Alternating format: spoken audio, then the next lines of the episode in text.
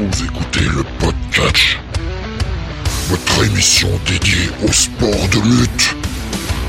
Chaque premier dimanche du mois sur comiccity.fr.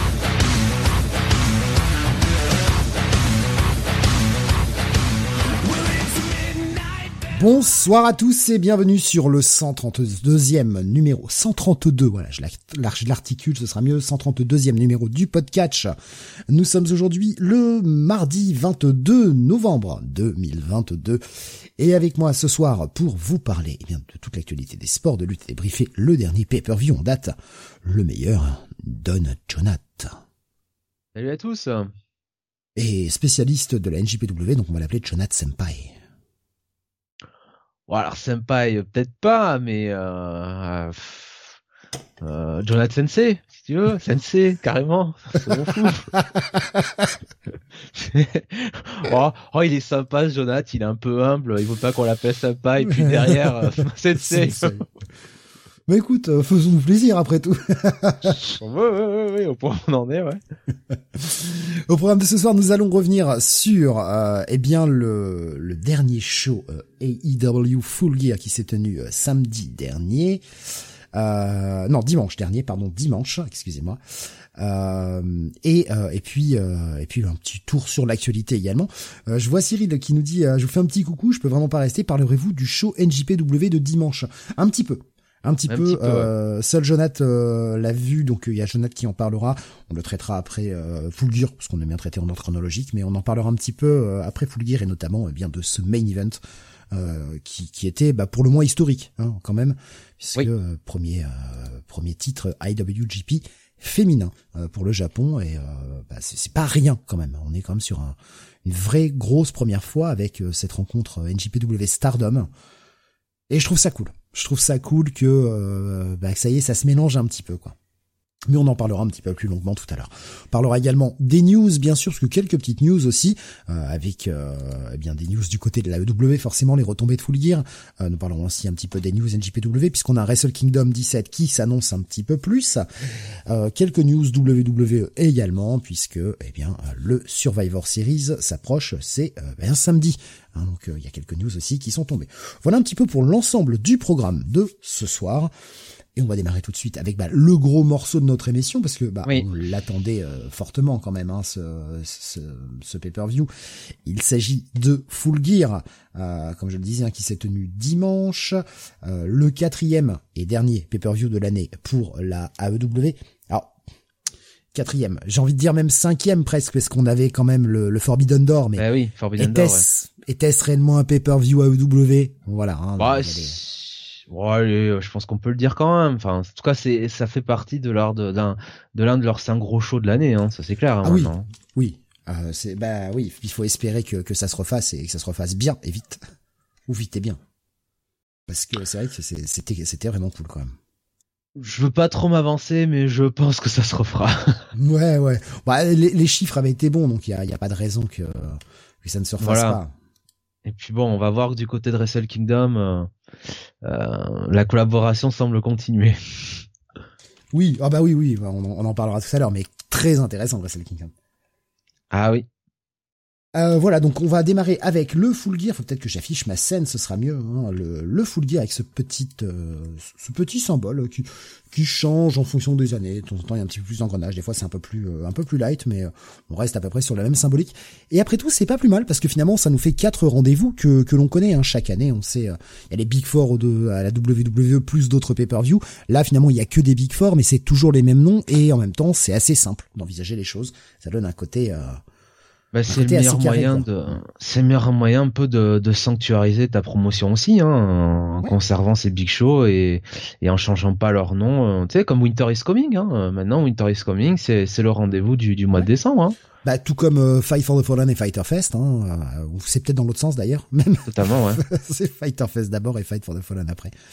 Il euh, y a des, il y a des petits trucs comme ça qui, qui reviennent régulièrement. Donc euh, ça permet d'asseoir un peu la marque et puis on va voir après aussi quelle sera l'expansion par la suite euh, concernant euh, concernant la EW. je pense que sans trop, on en parlera je pense un petit peu plus tard, mais on va voir aussi ce que va donner le ROH Final Battle puisque bah ça aussi, un pay-per-view ROH, on sait que c'est Tony Khan quand même qui gère la marque et que euh, bah, on attend toujours ce deal télé. Alors pour le moment, on a toujours des, des, des défenses de titres, on y viendra tout à l'heure, euh, des défenses de titres ROH au sein du, du pay-per-view AEW, mais euh, une fois que euh, ROH aura repris un véritable show télé et aura ses propres shows, est-ce qu'on continuera à avoir une porosité entre les deux? Ça reste à voir. Ça peut peut-être changer les choses aussi. Euh, en tout cas, c'est, enfin, il y a, y a du potentiel et il y a, il y a un gros potentiel pour l'avenir, hein, toujours du côté de la EW de ce côté-là, en tout cas. Euh, on avait donc une carte assez remplie, hein, euh, pas loin, pas mal, pas, pardon, euh, avec, je, vais y arriver. Putain, c'est difficile ce soir, la vache, je mélange les mots et tout. 13 matchs prévus pour ce soir, 13 matchs en comptant ceux du pré-show bien sûr, bon, sur lesquels on va passer assez rapidement. Enfin, c'est pas le pré-show, pardon. C'est, c'était le Zero Hour.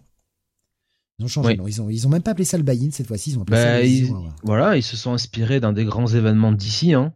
Bien sûr. Oh, mais Zero Hour, c'était cool. Ouais. Ouais, c'était cool le Zero Hour. Puis ça permettait de, de, de remettre, euh, de remettre certains trucs euh, euh, qui, qui clochaient, on va dire, avec à peu près après Crisis on Infinite Earth, bah on se rendait compte qu'il y avait quand même des choses qui marchaient plus trop. avec, bah il y a plus trop de multivers, mais en fait oui, mais en fait non. Donc bon, allez, un petit. De mémoire, c'est là où il y avait Parallax, non? Mmh. Tout à fait, c'est ça.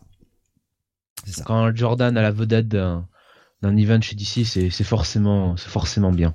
Et puis après, euh, ce qui avait suivi avec le Zero Months, hein, tous les tous les titres étaient euh, sortis leur numéro 0 euh, juste après, qui permettait de reposer les bases et de lancer quelques intrigues. Donc non, c'était pas trop mal Zero Hour quand même.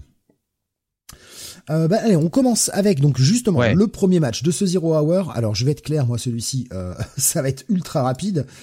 Euh, Orange Cassidy, les Best Friends, accompagnés de Rocky Romero et d'un partenaire mystère, face à The Factory.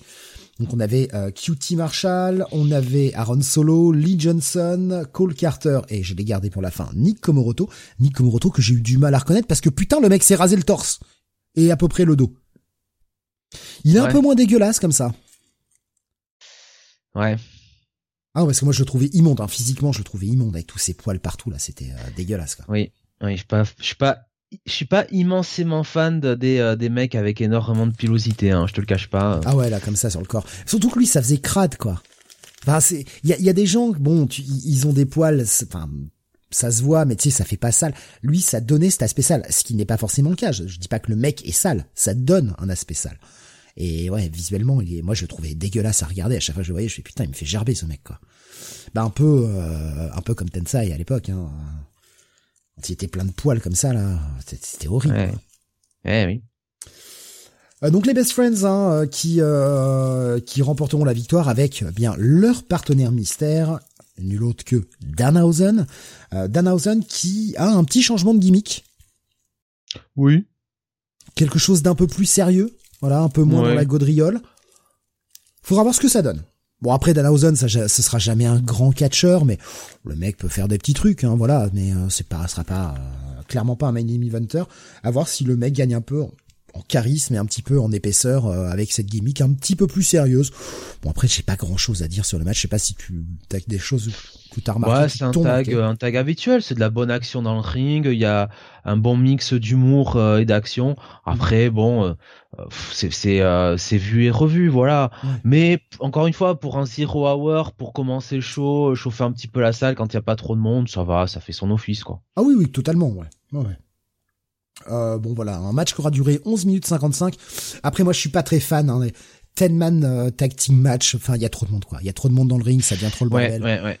Ça dépend, enfin si, vraiment t'as genre euh, tu vois des des des mecs type The Elite, Death Triangle tout ça qui savent worker ces matchs-là et qui sont super spectaculaires à la limite, tu vois, pourquoi pas un ten match, mais sinon, ouais, c'est, c'est beaucoup trop, quoi. Surtout quand t'as pas de, de storyline derrière, quoi, tu vois. Ouais. Euh, quand t'as, quand t'as, euh, bah, on va en parler, enfin, on va en parler, j'en sais rien, mais euh, samedi prochain, euh, ouais, samedi ou dimanche prochain, il y a le, il y a le Survivor Series, donc ça va être sous l'office du Wargames, et là, tu vas avoir des 55 qui ont peut-être, qui ont sans doute plus de substance, quoi, tu vois. Ah oui, bien sûr c'est pas la, la storyline derrière. Il y a plus d'impact émotionnel que euh, que là-dessus quoi. Bon. Et puis même la construction du match est différente puisque chacun, enfin il y en a deux qui sont dans la dans la cage au départ et puis après il y en a un qui rentre donc ça, crée une ambiance. Mais un peu comme euh, comme on avait eu bah, le, Blood and Guts hein, notamment à la W cet été où on n'est pas sur la même approche de match quand même. Là on est c'est plus un match à la façon NJP quoi ce, ce côté 5 contre 5. Voilà c'est ça. C'est le genre de match à NJP qui m'emmerde quoi perso.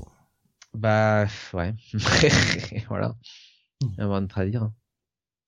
Euh, Bunny il perd son changement de gimmick en plein pay-per-view puisqu'on le voit normal en interview plus tard dans le show. J'avoue que bah, pour des raisons de timing, j'ai un peu zappé euh, tout ce qui était euh, promo package, euh, interview. Il y en a qu'une que j'ai regardée.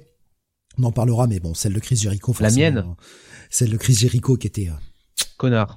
Ça paraît ah la mienne. Elle était, sublime. T'as ton interview laquelle? Quand? J'ai pas vu. Merde, j'ai zappé. Alors Jonathan, tu nous la débrief. Débrief nous la ah, C'est même Jeff qui me posait des questions. T'imagines le mec J'aime bien. Je vois tellement l'interview avec Jeff. Le mec pose des questions et fait les réponses en même temps, quoi.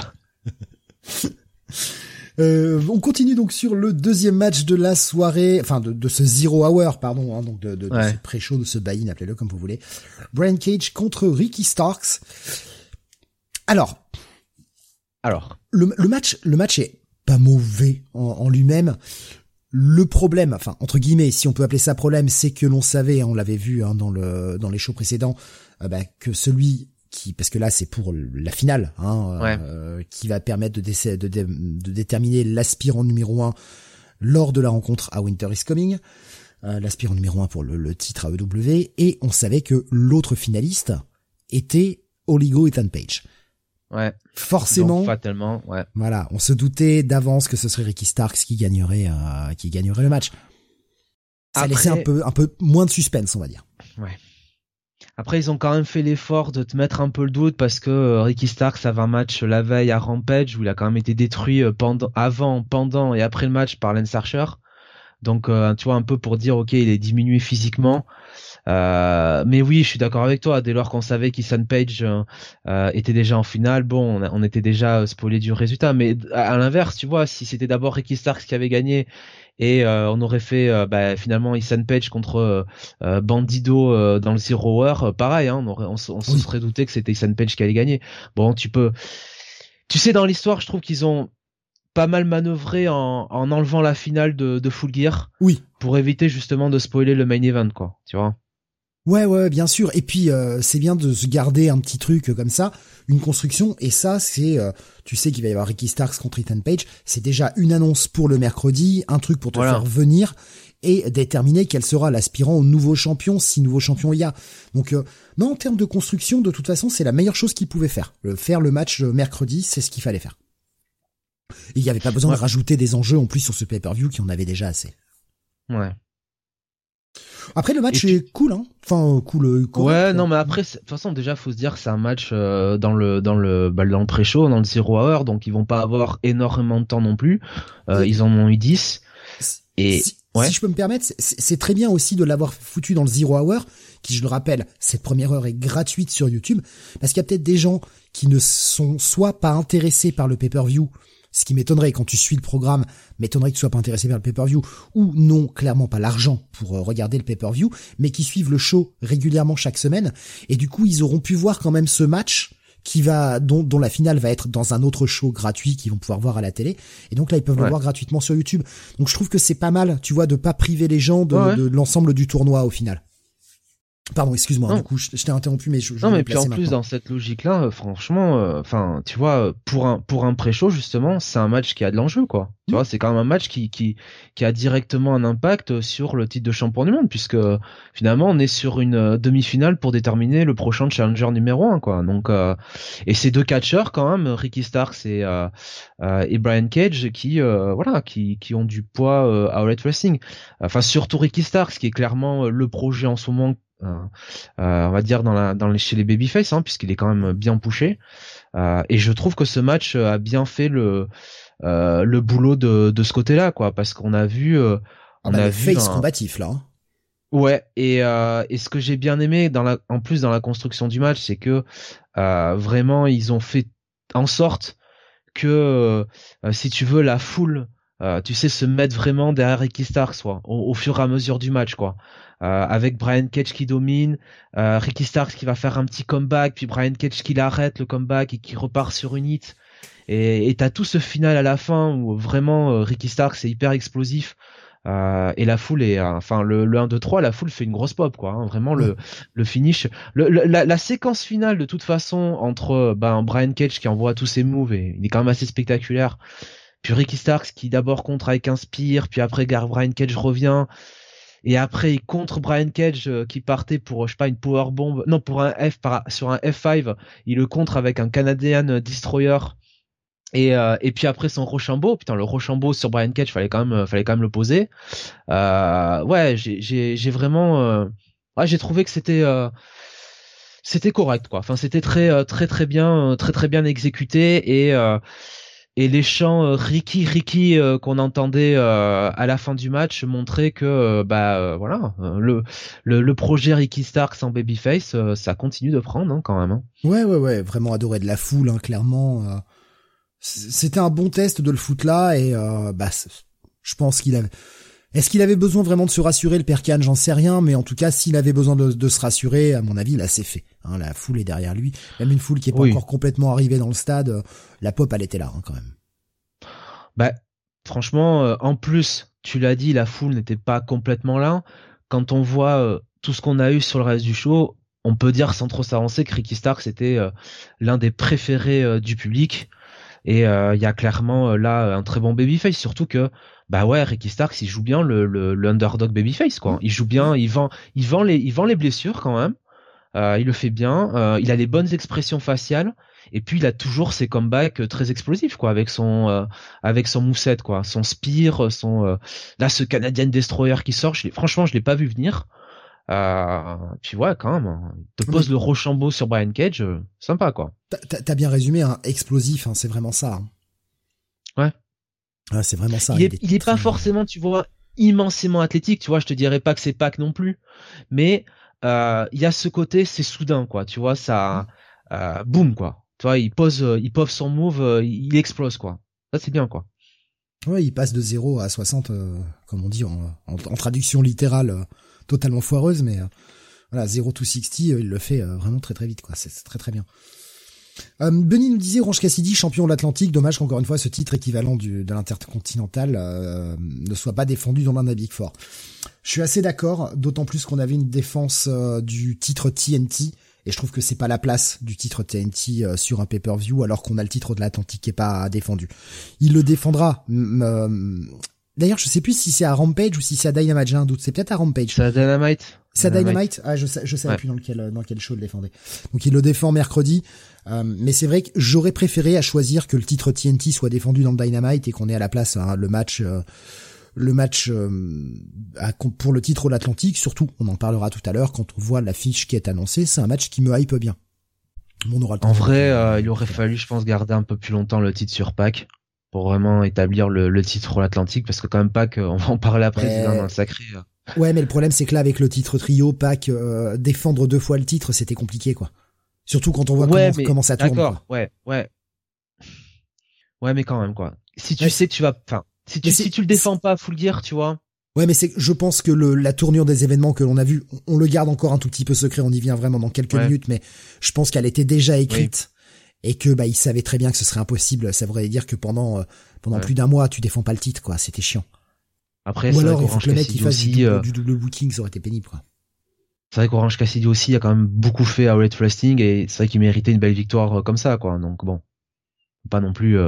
Benny qui nous dit surtout que niveau challenger, c'est pas ce qui manque. Miro, par exemple, il est où? Miro versus Orange, je dis oui, ou Rouge, ou Andrade s'il est encore là. Alors bah écoute, pour euh, Miro et Andrade, je peux te répondre tout de suite puisque j'ai vu passer. Alors je l'ai pas mis sur le sur le euh, sur le conducteur euh, parce que je, l'ai vu passer, mais je pensais pas que c'était une news qui méritait qu'on s'y attarde de trop. Mais puisque là la question est là, Miro comme Andrade, Tony Khan s'est quand même un peu exprimé et il laisse, il aimerait que certains catcheurs s'impliquent plus en sous-entendant assez fortement Miro et Andrade. Euh, Andrade, de toute façon, a fait un post sur Instagram avec un euh, au revoir et merci. Hein, donc euh, bon, clairement le mec se casse d'AEW, ça c'est clair. quant à Miro, apparemment, bah, le mec a pas l'air, je ne sais pas pour quelle raison, mais n'a pas l'air forcément très motivé pour travailler. Alors, est-ce que c'est que la EW n'a rien à lui proposer? Est-ce que c'est lui qui n'est peut-être pas en état, n'a pas envie? On n'en sait rien. Mais apparemment, alors encore une fois, il y a toujours deux versions à une histoire, mais de ce que disait Tony Khan, ça a pas l'air d'être lui qui empêche Miro de travailler. Maintenant, est-ce qu'il lui propose des choses et que ça ne plaît pas à Miro? Est-ce qu'il lui propose de la merde aussi et que Miro n'a pas envie de faire ça? J'en sais rien. Sais rien. bah écoute, euh, écoute, ça sera là de la place pour d'autres. Hein. Mm. C'est pas, pas le talent qui manque hein, dans cette euh, dans cette promotion. Benindi était dans le dernier pay-per-view. Ouais, il était dans le dernier pay-per-view. Le dernier pay-per-view, c'était il y a deux mois. Il s'en passe des choses en deux mois. Et euh, bah, il était en train d'entamer un programme avec euh, avec Malakai. Malakai est parti pour raison de dépression. Je pense que ça a peut-être un peu stoppé Miro dans son élan. Il avait pas envie de se lancer dans une autre storyline parce qu'il a envie de faire celle-ci. Enfin, j'en sais rien. Après, c'est le, le, truc de la OW. Ils nous ont toujours vendu que les mecs faisaient ce que faisaient ce qui leur faisait envie. Donc euh, peut-être que le mec a pas envie de se lancer dans un autre programme et de laisser tomber ce truc avec Malakai quoi. On l'a pas revu depuis, je crois pas. Je crois pas non. Je crois pas qu'on ait revu passer Miro. Ben, corrigez-nous si on se plante, mais euh, je crois pas qu'on l'ait vu depuis euh, bah, depuis que Malakai a pris sa pause quoi. donc ouais, bah, bon bon petit match hein, ce, ce Brian Cage, Ricky Starks. On, on va avoir une, quand même une bonne finale. Ethan Page contre Ricky Starks ça reste très qualitatif. Hein. Franchement, la relève niveau jeune euh, à la EW, elle est là. Continuons avec euh, troisième et dernier match de ce Zero Hour, euh, qui était donc Eddie Kingston face à Jun Akiyama.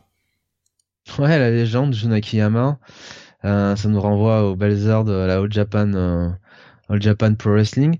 Euh, bah écoute, euh, un match comme on s'y attendait, quoi. Hein, euh, un mode justement All Japan Pro Wrestling où, où ça tabasse.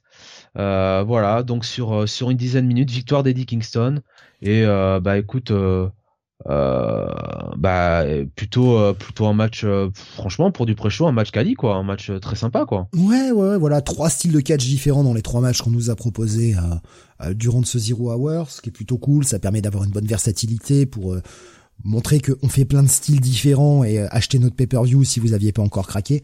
Voyez on va vous proposer des choses qualitatives. Si on vous propose ça en gratuit imaginez ce qu'on va vous proposer en payant. Non c'est bien. Après je suis moins rentré dans le match. C'est un peu disons que c'est un match comme je m'y attendais en fait. Voilà. C'est jamais mauvais. Euh, mais c'est pas le match qui va me faire vibrer. Disons que c'est moins le style de catch que j'aime le plus. Ouais. Euh, Et on le savait, c'était un match qui tenait énormément à cœur à Eddie Kingston. Euh, Jun Akiyama, il le voit comme un, un véritable sensei. Euh, euh, encore plus haut que Jonathan dans, dans, son estime à lui, mais il se trompe. Mais non, mais en vrai, euh, Jun Akiyama, alors c'est peut-être pas euh, l'un des noms qu'on retient le plus de, de cette époque-là, parce qu'on va plus retenir évidemment les Misawa, les Kobashi, les Kawada, les, les, les mecs comme ça. Mais mais oui, Jun Akiyama, c'était plus, on va dire euh, c'est plus la, la, relève entre guillemets si je puis dire mais il a fait le pont entre euh, entre entre deux générations quoi. Et euh, effectivement euh, euh, voilà c'est c'est quand même ouais c'est une légende quoi Junaki Yama quoi. Et ouais et, et Dick Kingston rêvait vraiment de l'affronter quoi. C'est pour lui c'était un véritable rêve quoi.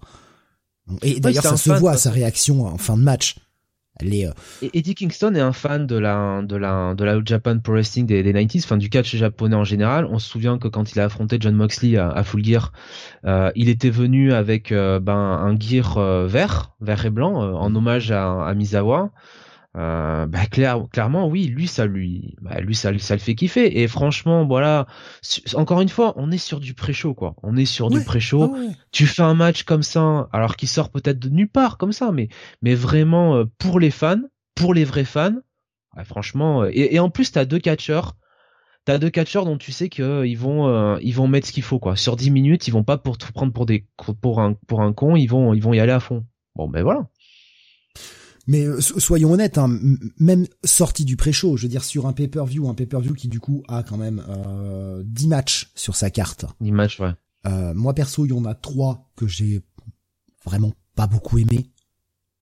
Je considère que du coup, 7 matchs que j'ai relativement aimé voir, totalement adoré pour certains, et on va y venir vraiment là aussi euh, dans, quelques instants. Je trouve que c'est un mien, show, évidemment. Bah, oui, évidemment.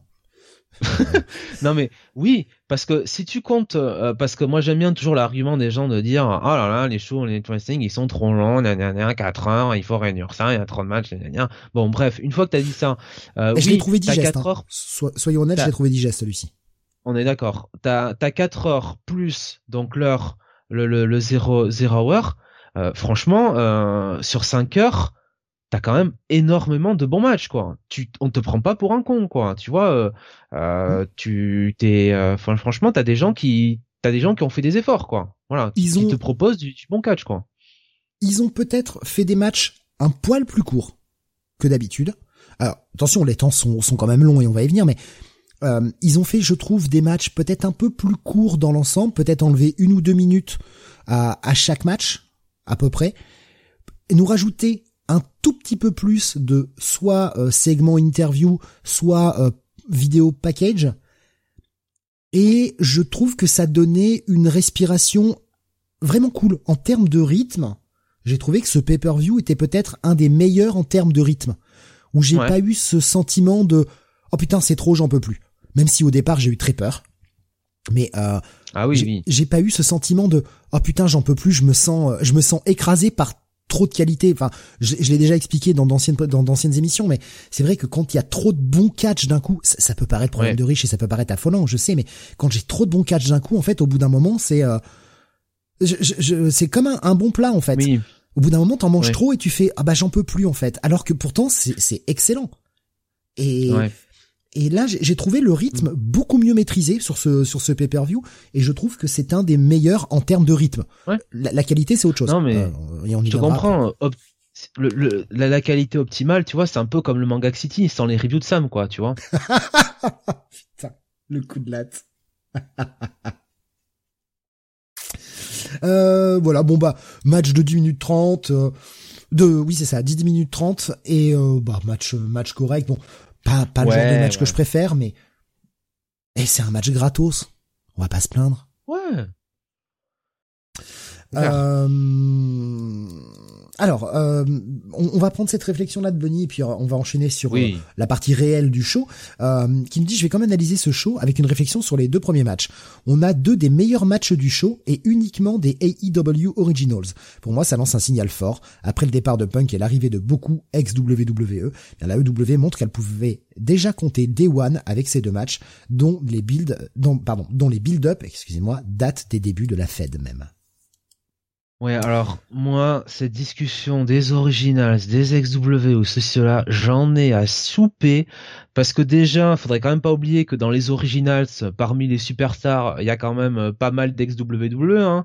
Jericho, euh, Moxley euh, et j'en passe, FTR. Moxley n'était pas là dès le départ. Moi, je le compterais pas dans les originals, tu vois. Ah bah, il arrive à Double, à Double or Nothing 2019, hein, donc le premier pay-per-view, hein, donc ouais, mais c'est quand même dur de faire. Ouais, mais il y avait déjà eu quelques shows euh, weekly, tu vois. Non, ah non, il commence avec euh, Double or Nothing, hein. 2019, hein. Ah non, non. Non, non. Ah il, y a il arrive à la fin du pay-per-view. Mais d'accord, mais il est vraiment. non, non, mais oui, non, mais oui, oui, oui, non, non, t'as raison. C'est, je, suis en train de me remémorer. C'est que 2019, ça me paraît, ça me paraît loin. Mais oui, effectivement, il arrive à la fin du pay-per-view. Il, a même un match. Alors, je sais plus si c'est à Fight for the Fallen ou Fighter Fest contre Joey Janela tout de suite après. Non, il est là de suite. Pac, Pac. Alors, il a pas pu avoir son match à Double or Nothing tout de suite parce qu'il y avait l'histoire avec la la Dragon Gate, vu qu'il était champion de la Dragon Gate, qu'il pouvait pas perdre. Mais Pac, il a il a il était là dès la conférence du 1er janvier, enfin ou euh, ou 4 janvier ou je sais pas là. Euh, à la conférence de presse. Enfin, il y a plein d'ex-WWE qui étaient là depuis le début et qui ont apporté énormément à cette promotion. Euh, des mecs comme hein, Danielson. soyons honnêtes, hein, Cody c'est un ex-WWE. Exactement, Cody, j'aurais dû commencer par lui. Mais des, mecs comme Danielson, des mecs comme CM Punk, alors on pense qu'on veut de CM Punk, mais c'est des mecs qui ont vraiment apporté de la valeur ajoutée. Adam Cole. Adam Cole aussi, bon, il malheureusement il est absent, mais moi ce débat des ex-WWE, Miro aussi quand il là, Miro il a fait des super choses. Euh, le débat des ex-WWE pour moi en fait, il existe, mais il faut le nuancer. Dans le sens que c'est pas Original Solid Wrestling face à XWE, c'est XWE qui sont, qui n'apportent pas, qui sont soit moyens, donc qui n'apportent pas de la valeur ajoutée, soit qui sont euh, totalement cuits comme les Hardy Boys. Là, oui, je suis d'accord que euh, les XW, ça n'a rien à faire là, Par exemple, les Hardy Boys, on n'avait pas à essayer de, de leur faire un, toute une storyline pour, euh, pour un run de, de, de champion, le dernier run, euh, tu vois, des Hardy Boys, parce que les mecs étaient cubouillis. Mais après, il y a plein d'ex-WWE qui ont apporté énormément. FTR, quoi, sans déconner. Donc pour moi, c'est c'est pas le souci. Après qu'on dise que sur ce show-là, Full Gear, il y a certains gros projets de Light Wrestling Day One euh, qui ont euh, été euh, hyper mis en avant, tu vois, qui ont vraiment vu une forme de d'ascension. Je vais pas dire finale, mais bah, on pense à Jungle Boy et forcément MJF, quoi. Enfin, on a commencé et fini les choses sur ça. Là, je là, je suis d'accord. Mais remettre encore en, tu vois, le, le débat sur les ex-W, tout ça, je trouve que si demain, si demain Asuka, elle est en fin de contrat, voilà, la WWE pour X ou telle raison n'en veut plus. Tony Khan, il doit pas la signer? Bah, tu vois ce que je veux dire? que si. Voilà, donc euh, c'est la meilleure quatre choses du monde ou presque. On fait quoi Surtout quand tu vois la gueule de la division féminine, excuse-moi. Hein, donc euh, moment... Même s'il y a eu peut-être un petit peu de positif dans, dans la soirée. Il y en a eu un petit peu. Euh, voilà, je honnêtement, moi j'ai sincèrement quatre matchs sur ce sur cette carte de 10 qui se détachent et qui qui sont au-dessus, mais vraiment au-dessus des, de, des des autres, dont un des matchs féminins de la soirée. Clairement. Et, euh, je crois qu'on a tous le même. Hein, oui, de toute façon. oui, bien sûr. Je je m'attendais à un bon match. Je vais être, je vais être clair, je m'attendais à un bon match. Je suis resté sur le cul devant un tel niveau de qualité. Ça écrase le reste de la division et d'une force. La division féminine. Alors, T'attendais un non-match là-dessus? Ah, non, ouais, je m'attendais, je m'attendais à un bon match, ouais. Je m'attendais à quelque chose. Ah, un bon match, j'ai compris, un, bon match. ah, bah excuse-moi, je parle encore un peu du nez, je suis désolé. Pardon, mais euh, je m'attendais à un bon match, mais je m'attendais pas à un tel niveau de qualité. Elles ont oui, voilà, donné. Pour, nos, pour nos auditeurs qui, qui, pour nos auditeurs qui trouvent que depuis 2008 euh, les avis de Steve sont un peu sont un peu mauvais, euh, il parlait du nez depuis 2018, depuis 2008. C'est pour ça que vous ne le compreniez pas. Je, je suis enrhumé depuis 2008. 13 ans que je suis oui, ça ne s'arrête jamais.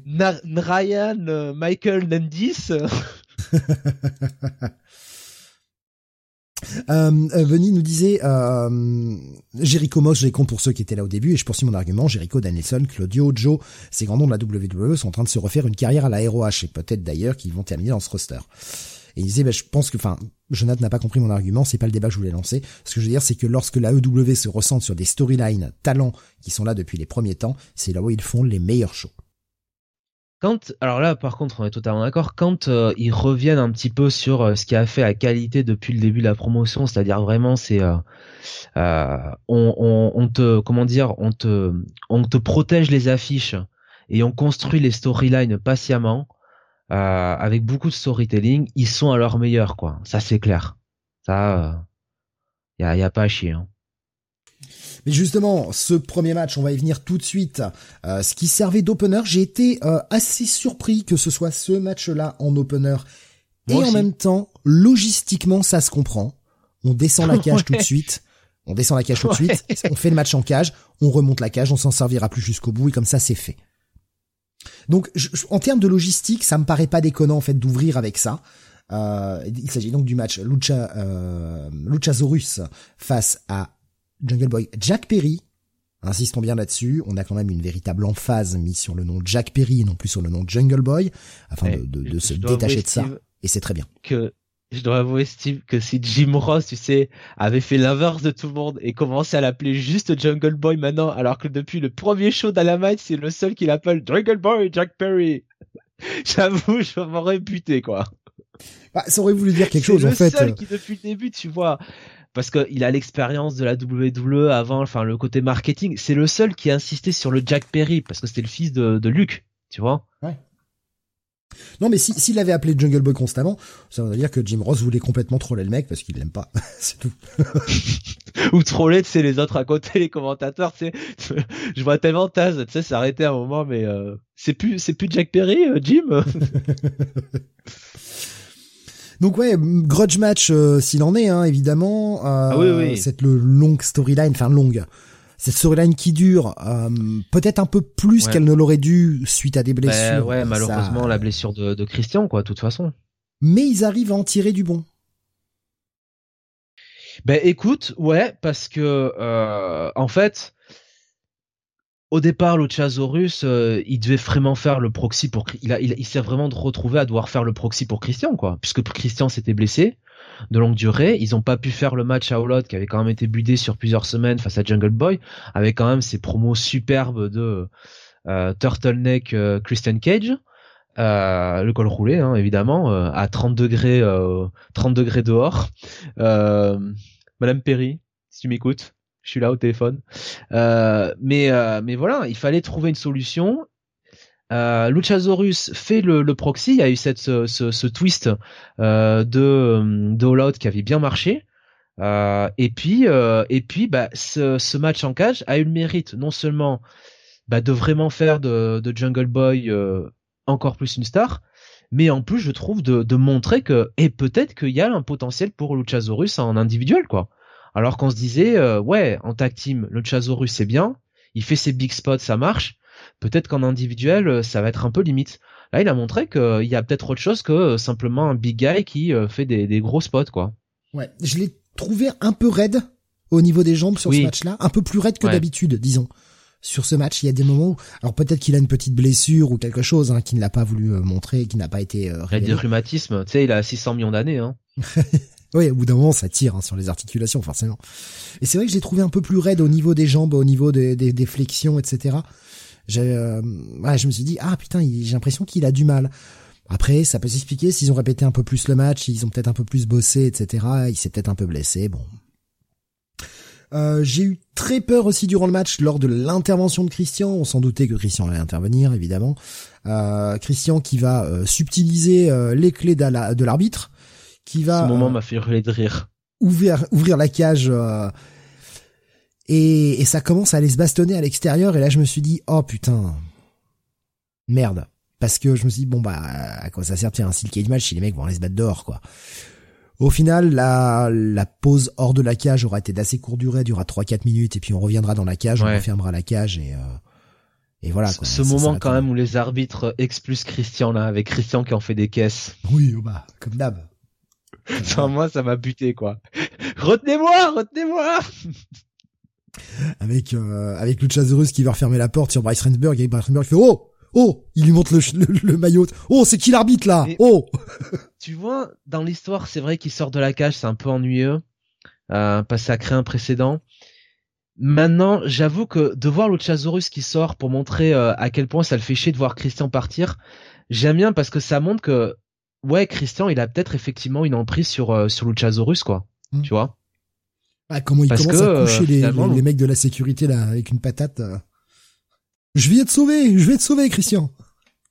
Ouais, ouais, non, mais tu vois, ça montre que hmm. euh, Christian, euh, voilà, a, de l'emprise sur Luchasaurus et, que quelque part, d'ailleurs, tout le début de match, quand Christian est, enfin, quand avant l'histoire de, de l'entrée dans la cage, tout le début de match, c'est vraiment Luchasaurus qui euh, qui domine totalement euh, euh, Jungle Boy. Et puis quand Christian part, c'est vraiment là que tu vois la l'armure se fend un peu quoi. Comme si ben ouais Christian il a il a de l'emprise sur Luchasaurus et et quelque part il lui donne une forme de conscience quoi, de confiance. Je m'attendais à ce que Christian réintervienne d'ici la fin du match, qu'il trouve un moyen de revenir ça aurait pas été étonnant. Et finalement, non, ils ont pas abusé là-dessus, ce qui est pas plus mal. On a pu avoir un match qui se termine vraiment entre les deux, et ça c'est très bien. Benny qui me disait du coup à la EW, on ne gagne pas en sortant de la cage, ça évite des fins de merde, comme entre McIntyre et Cross. De toute façon, c'est ils ont depuis le premier cage match euh, à Dynamite entre euh, Cody et Warlow, euh, ça a toujours été clair. pour gagner, c'est soit un tombé, euh, soit une soumission au centre du ring. Voilà, il y a que comme ça. Et ils ont fait trois cage matchs. Le deuxième étant euh, l'incroyable euh, Lucha Bros contre contre Young Bucks en dernier All Out. et, et à chaque fois c'est la même chose. Tu veux gagner, eh ben tu restes dans la cage. Et c'est logique.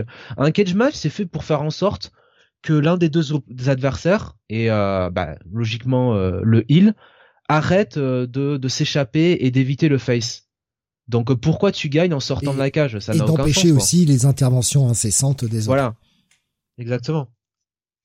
Donc euh, non, il, maîtrise bien le truc. Là en plus, le fait qu'il sorte Christian dès le début, bah voilà, tu, tu règles un peu le, tu règles un peu le, le problème. Et puis ouais, non, Franchement, le truc chiant, c'est que ça, ça permet l'introduction de. Ouais, voilà, ouais. De d'armes dans. Voilà. Ça, ça permet l'introduction d'armes dans le truc, ouais. Ouais, bon. En même temps, enfin, en même temps, c'est vrai que Luchasaurus prend l'avantage et il est vraiment dans ce mode, tu vois, je veux détruire de Jungle Boy, donc tu peux dire il est heal, ok, euh, euh, il sort, il met des chaises sur le ring, pourquoi pas, c'est pour tabasser encore plus Jungle Boy. Mais ouais, il y avait peut-être pas besoin, quoi. Voilà, il y avait peut-être pas besoin. Bon, ça fait le gros spot de la table, mais bon.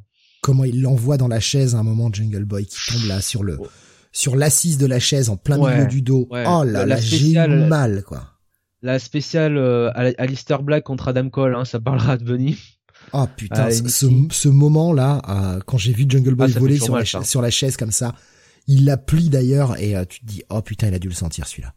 Ouais, Jungle Boy qui, qui se blade un petit peu hein, pour rendre le truc. Et après un blading sur un style cage match, moi ça me dérange pas. Un peu tôt peut-être, mais bon. un peu tôt effectivement au moins, enfin, le, le, bleeding, dans la chance qu'on a eue, c'est que euh, il a pas trop pissé le sang quand même, quoi, tu vois. Oui, il s'est pas raté, ouais. Voilà, ça a été, euh, ça a été assez soft, quoi. Il s'est pas fait Dustin Rhodes, quoi. Ouais. À la fin, il saigne plus, quoi, finalement. Pas, pas, pas, pas tellement. On voit une trace de sang, mais euh, c'est pas. Bah, le, sang a coagulé, ouais. Ouais, ça a coagulé. et finalement, le sang est quasiment sec. Hein. Il y a Benny qui nous dit, il y a eu aussi un Wardlow Spears en cage match. Un Warlow Spears en cage match? Ouais, D'ailleurs, Warlow ouais, un gars de la sécu qui passe entre la cage et le ring alors qu'il oui, n'a pas d'espace oui, oui, oui, oui, c'est vrai. il était fun celui-là aussi. Hein. Enfin, il était surtout fun pour la destruction dans le ring. Tu vois, en, trois ans, il surabuse pas des cage match hein, quand même. Hein.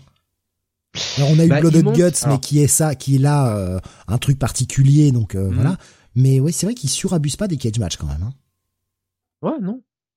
Eux qui pourtant aiment bien les trucs avec un peu de sang, trucs comme ça, ils en surabusent pas de ce genre de, de stipulation. C'est pas plus mal, ils le gardent pour des vraies, des vraies occasions. Et ce qui rend euh, le moment où t'as un steel cage match une véritable attraction euh, pour le, pour le show. Tu sens que quelque chose de spécial va se passer, quoi. Et là, euh, il y avait le fait de faire vraiment un grudge match avec, entre Jungle Boy et Luchasaurus.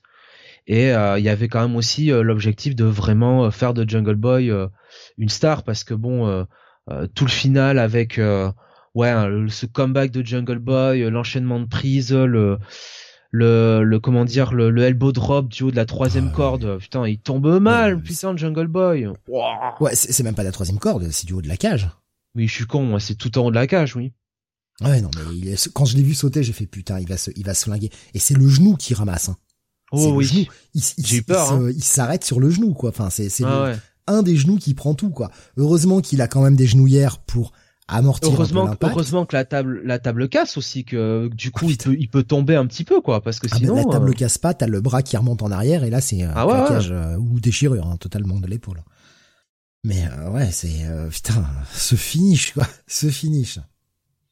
Donc bah voilà, victoire logique de, de Jack Perry sur le Chasaurus. C'est ce qu'il fallait évidemment, avec en plus bah la sœur de Jungle Boy donc forcément. Et Madame.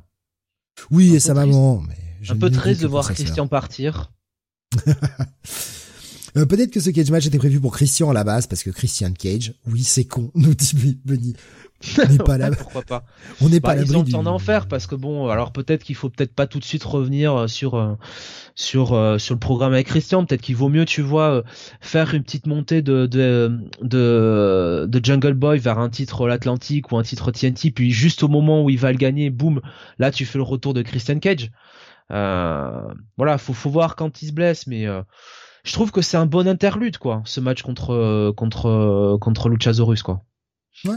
Moi, je verrais bien euh, Jack Perry prendre le, le, titre TNT pour faire un bon petit run de champion mid-card. Euh, Et puis, euh, et puis par la suite, euh, par la suite monter un peu plus sur le main event. Pour le moment, c'est c'est pas l'heure. Et puis ça gâcherait les autres. Donc voilà, pour le moment, c'est c'est pas le moment pour lui, mais on peut lui donner un titre. Donc très bon match. Euh, je sais pas si on a donné la durée d'ailleurs, 18 minutes 40 hein, pour pour ce premier match. Voilà, euh, très bonne entrée en matière, très bon, euh, ah très bon opener. Euh, tu te dis bon, bah voilà, on va souffler un peu. Ben non, ben non, on va pas te laisser souffler à la EW. franchement, ils ont ils ont vraiment débuté tambour battant. Euh, et pas forcément, tu vois, avec le match où on, euh, on attendait le plus de, le plus de, enfin, comment dire, de, de, de spectacle entre guillemets entre entre Jungle Boy et, et Luchasaurus. On attendait un bon match. Moi, je m'attendais pas à un aussi bon match. Hein, je dois être honnête. J'ai vraiment été surpris par la qualité de l'opener. Et derrière, comme tu dis, bah, boum, tout de suite, on t'envoie euh, Elite contre Death Triangle. Et là, tu sais que, bon, a priori, euh, tous les matchs qu'ils ont fait dans des combinaisons entre ces quatre, ces six là, euh, depuis les débuts d'Anamite, ça a été sans sas, donc forcément. Hein. Moi, je pensais vraiment que l'opener serait le, le titre H, tu vois. Je pensais qu'ils ouvriraient avec ça, un four-way, euh, avec quand même pas mal de star euh, Moi, je voyais bien. Je, je voyais bien Elite contre Death Triangle en fait. Tout de suite, l'Elite qui revient quoi en entrée. C'est vrai que ça aurait pu être, ça aurait pu être cool. Ils l'ont gardé en deuxième. Donc ce Death Triangle contre The Elite. Euh, pour euh, eh bien la Sature Trio, hein, la Sature qui leur a été euh, volée en quelque sorte hein, suite à l'affaire CM Punk.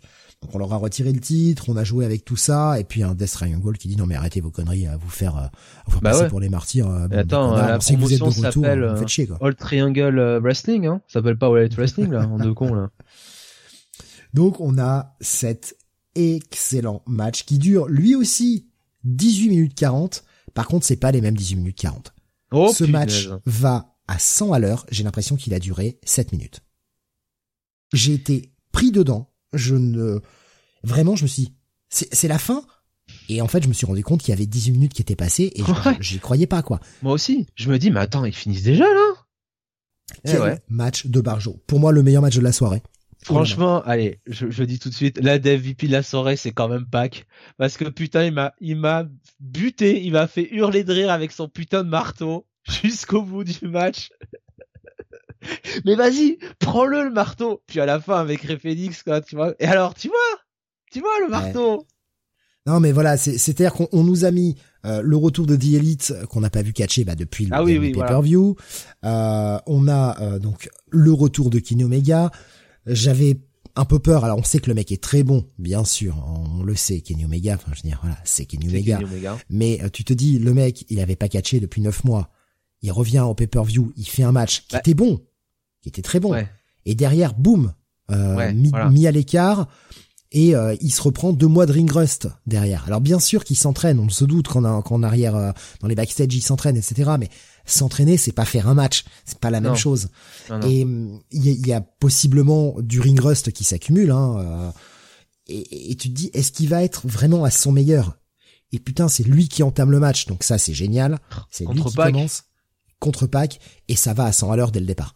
Et là, oh tu te dis, ok, bon bah non, en fait, il y a pas de ring rust hein, pour le père. La shape, la shape de Kenny Omega euh, au sommet de sa forme. En plus, bon, tu le vois rentrer, moi je le vois rentrer avec Don Callis, je me dis, ah c'est cool, il y a Don. Et, et puis quand même, parlons de l'entrée de, de The Elite, quoi. Voilà, j'allais y venir, mais vas-y, je t'en prie. Ouais, qui rentre donc sur euh, donc c'est le thème de, enfin c'est le titre de, de Kansas. Ouais, Wayward Son de Kansas, ouais. Ouais, parce que euh, les Young Bucks, je crois, avaient essayé de trademarker. Il y avait cette histoire comme quoi ils avaient essayé de trademarker Wayward Son. Euh, alors pourquoi il le traîne marqué, on savait pas trop. Bon, visiblement c'était pour le pour le thème d'entrée. Et effectivement, il rentre sur ce thème. Et c'est vrai que bon. Euh, alors bon, euh, le thème des Young Bucks et le thème de Kenny Omega, Rate Wrestling sont hyper engageants, sont, sont vraiment sont vraiment excellents. Mais là, c'est vrai qu'il y avait un côté de les voir revenir avec ce thème-là, je sais pas, il y avait un côté ouais hyper enthousiasmant quoi, tu vois. Mmh. Il y avait ce côté un peu rock des années 80 ah ok, euh, les, héros sont revenus quoi. Euh, c'est même les années 70 en fait, Way Watson. Ah pardon, ouais. Ah, c'est les années 70. C'est un, c'est un putain de, euh, c'est un putain d'hymne aux États-Unis. C'est un morceau ultra connu. Euh, donc voilà, un véritable rock classique. Hein, et, Non pardon, moi j'écoute que, que le que le metal et le, le death metal. Hein. Désolé. Et franchement, enfin c'est tu vois la foule, elle est à burne, elle connaît le morceau par cœur. Ouais, ils chantent, ils chantent avec un... Ils entendent les premières notes, ils sont fous. Je me demande s'ils sont pas encore plus fous sur ce putain de morceau que si ça avait été le thème euh, des Young Bucks ou de Kenny Omega. Je pense que la réaction elle est plus énorme parce qu'il y a la surprise qui arrive avec ce thème-là et il y a le fait que euh, bah, c'est un morceau ultra connu quoi. Et putain, oh, à la EW, ils hésitent pas à mettre la main à la poche pour se payer des thèmes. et, et d'ailleurs, on peut confirmer, ça, ça, a été confirmé depuis, hein, c'est news que j'avais rajouté. Euh, pour les matchs trio, l'élite rentrera euh, sur ce thème euh, tout le temps, hein, c'est officiel. Hein. Alors quand ce sera match des Young Bucks, ils rentreront sur leur titre, hein, et Kenny Omega pareil, il rentrera sur Battle Cry, mais sinon non, et ce sera Waywardson quand ils seront trio quoi. Voilà. Il y avait euh, Brian Alvarez qui expliquait hein, sur euh, sur son show que c'était apparemment aussi la musique que l'élite euh, utilisait, enfin en tout cas les Young Bucks utilisaient quand ils faisaient leur euh, leur show en, en, backyard wrestling quoi. Donc c'est vraiment un morceau qui leur tient à cœur aussi depuis très longtemps. Ouais, bah ils en parlent de toute façon depuis depuis depuis longtemps hein, sur leur sur leur sur leur comment dire leur vlog enfin tu vois sur The Bing tout ça enfin bon c'est un c'est un truc qui est connu quoi après moi je te je me cache pas je te cache pas que euh, vu les paroles de la chanson je pense qu'il y avait euh, il y avait derrière là autre chose quoi. Il y avait une petite signification quand même. Bien sûr complètement. Donc euh, non non franchement déjà la super entrée les mecs sont sont ultra in shape enfin c'est la folie. Et bah, le match démarre mais à fond et ne s'arrêtera jamais. Jamais. Il y a des spots dans tous les sens. Putain les mecs sont vraiment les meilleurs du monde quoi Nick Jackson contre Ray Phoenix encore, putain, ça match de manière incroyable, ça toujours. Ouais. Mais les six là, il y a, pas un mec à... Bah il y en a pas un, non, ils sont tous, ils sont tous ultra quoi. Enfin ils sont tous ultra forts quoi. Y a rien Ouais. Extrêmement cool aussi le Cerro Miedio de de, de Pentagone. Euh, il l'utilise pas à outrance comme il a pu le faire malheureusement trop souvent. Il le fait un peu sur la fin, il le fait deux trois fois sur la fin mais il l'utilise pas dès le début du match avec euh, dès qu'il y a un moment de creux, Sigaro Miedo pour faire euh, pour faire popper la foule. Il y en a pas besoin. C'est ça devient ça devient presque ça devenait presque artificiel à la fin euh, ce qu'il avait tendance à faire. Et là là le mec l'utilise à bon escient sur la fin du match. La foule pop comme elle devrait et la foule est pas gavée de l'entendre et de voir le crier 50 fois durant un seul match quoi. Donc non, franchement, le, rythme est parfait. On est proche de la perfection sur un match comme ça, quoi. Et puis putain les bumps, les gars, les bumps. Et en plus, ces petits bâtards vont jouer avec la storyline, la storyline qui nous a été euh, teasée depuis euh, quelques semaines maintenant, avec un pack qui est totalement heal, qui utilise son marteau, qui veut qui entraîner... Oui, qui est complètement cinglé, c'est clair. Et qui veut entraîner Ray Phoenix du côté euh, du côté heal, avec un, un Ray Phoenix qui lui, maintenant, veut gagner à la loyale. Et on a, on a cette séquence déjà, on a ce, ce, premier fusil de Chekhov en plein milieu du match, où tu te dis, bah, il lui passe le marteau, rappel à la storyline et tout, c'est cool. Et Ray Phoenix, il regarde, il hésite et tout, puis au bout d'un moment, il jette le marteau. Je non, non, c'est bon, vas-y, je, gagne, je gagne comme un vrai, quoi. Ça marche pas, le match continue, etc. Et à la fin, il se retrouve pris en position, prêt à se prendre un vitrigueur. Pac lui refile le marteau. Et là, Phoenix n'a pas d'autre choix pour s'en sortir que d'utiliser eh le marteau. Putain, mais qu'est-ce que euh, c'est bien écrit, merde, quoi. Parce que en plus, tu vois, euh, on, peut même pas tout à fait dire que c'est un heel turn de Ray Phoenix parce que il est dans une position où il n'y a pas le choix. Soit il part un One Winged Angel et euh, il fait perdre son équipe, enfin son équipe perd en tout cas, soit ben il utilise le marteau et il fait gagner son équipe. Et même quand à la, fin c'est pas que ouais. Et la réaction de Ray Phoenix qui du coup gagne le match, le Death Triangle gagne le match déjà surprise je m'attendais à ce que The Elite le reprenne. Non, c'est Death Triangle qui gagne le match. Et on a un Phoenix qui se dégoûte lui-même et qui ne va pas célébrer avec Pentagon et, et, et, euh, Pac. sur le ring. Il est hors du ring, il les regarde de travers et il a honte de ce qu'il a fait. Ouais. Putain, mais c'est super comme écriture, ça. Merde, c'est vraiment super. Et Pac qui en fait des casses. Et, tu vois, tu vois le marteau, putain. C'est bon, ça. Ouais, mais c'est génial. Du coup, va-t-on partir? Parce que moi, ce que je, ce que j'envisageais, alors c'est vrai, j'ai pas partagé mes, pro, mes mes pronos sur le Discord parce que malheureusement j'ai pas eu le temps, mais euh, ce que j'envisageais, c'était donc une victoire de The Elite avec justement ce coup du marteau qui revenait et une véritable scission qui s'opérait dans le Death Triangle euh, avec un avec soit un, un phénix qui se fait jeter Death Triangle parce qu'il veut pas tourner ou un pack qui se fait jeter parce que il force trop quoi mais qu'il y aurait une véritable scission du Death Triangle. Pourquoi pas comme tu le... Alors je sais plus si on en parlait en émission ou si on en parlait en off entre nous. Euh, c'était dans l'émission euh, que, que la possibilité d'un ajout de bandido, c'était une bonne idée en fait. Et euh, je, je, voyais vraiment un truc comme ça, et pas du tout. Ils sont partis sur un chemin différent. Ils arrivent à nous surprendre tout en restant logique. Il y a rien que ça te sort en disant ah ouais tiens c'est comme ça maintenant. Ah bah ok bah super. Non non il y a toujours c'est toujours ultra logique, c'est toujours hyper bien écrit Putain, y a rien à dire là-dessus, quoi. C'est propre, bordel de merde. Qu'est-ce que c'est propre?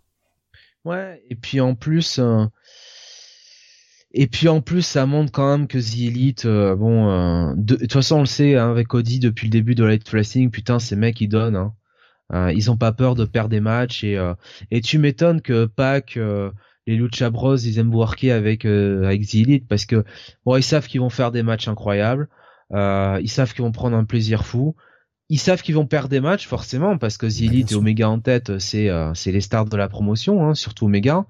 Mais ils savent aussi qu'ils vont gagner quoi. Et là ils ont quand même gagné à Full Gear quoi. Donc euh, non c'est cool. On a Lunatic Enigma sur euh, sur sur YouTube pardon qui nous dit ce fut de la belle danse chorégraphiée ce match met-il avec un, un, petit clin d'œil. Moi perso ça me dérange pas et je pense que vu le vu le talent des mecs, je me suis vraiment posé la question en regardant ce match à quel point c'est chorégraphié en fait à quel point ils ont répété les spots? Il y a certains spots, oui, qu'ils ont euh, qu'ils ont répété moment, ce moment de super kick où les mecs, euh, les quatre mecs tombent et puis se relèvent en même temps. Ça, j'imagine que ce sont des passes qui sont répétées euh, au préalable et qui sont prévues. Mais je pense que les mecs sont tellement bons qu'ils improvisent une bonne partie du match au fur et à mesure. Je suis pas certain que tout soit écrit. Non, mais ils connaissent. Hein, ils ont worké beaucoup ensemble. Ils connaissent les les spots des uns et des autres. Ils le collent dans le match, quoi. Voilà. Euh, il nous disait également euh, la fin du match était bien en effet. Ouais, c'est vrai que la fin du match elle est cool. Il y avait Bunny qui nous disait euh, euh, vous parlez pas des chants fuck CM Punk? Non, on n'en a pas encore parlé effectivement. Euh, lorsque le match commence entre Kenny et Phoenix, euh, et c'est incroyable vu la pop de Punk au début août lorsqu'il revient pour sauver Mox d'un beat-up. certains experts, met-il entre guillemets, pensaient que la foule allait réclamer Punk. Bah, c'est l'inverse total. Ouais. Et je pense que c'est pas étonnant au vu de ce qui s'est passé. On verra, on verra à Chicago mercredi. Ça sera très intéressant. Effectivement. Euh, de toute façon, euh, clairement, l'élite euh, était over as fuck. Et tout le monde était content de revoir l'élite parce que putain, il y a, rien à faire. Mais les Young Bucks, c'est la meilleure tag team de leur génération ou l'une des meilleures tactiques de leur génération, comme vous voulez. Et Omega, putain, ce mec, voilà, c'est c'est un monstre quoi. Voilà, dans le ring, il est incroyable. Ouais, non, mais il a, il a rien perdu. Hein. C'est ça qui est fou. Il a vraiment rien perdu. Hein. Moi, j'étais vraiment très inquiet. Et rien perdu. Non, non, franchement. ouais. Non, non. Euh, donc ouais, pour, pour moi, clairement, mon match préféré de la soirée. Continuons avec le Peace Break. je sais, c'est salaud, mais euh, c'était attendu. Ça, c'était attendu après euh, deux gros matchs euh, hyper intenses. Il fallait quelque chose pour se poser un peu. Et c'était le match qui me faisait, euh, je, le dis tout de suite, le plus chier sur la carte. Jade Cargill face à Nyla Rose. À base de storyline à la merde, euh, avec une Nyla Rose qui a volé la ceinture hein, de, de, Jade Cargill. Et euh, Jade Cargill qui arrive pas à la récupérer, qui fait ah mais je récupérer mon titre. Bah viens, on va s'affronter, il faut le dire. Je suis désolé, Jade Cargill, ça marche pas. Putain, mais euh, j'ai trouvé Nyla Rose vraiment au-dessus dans ce match. Putain, c'est elle qui tient le match. L'autre, elle est bonne à rien, quoi. Je, je vraiment.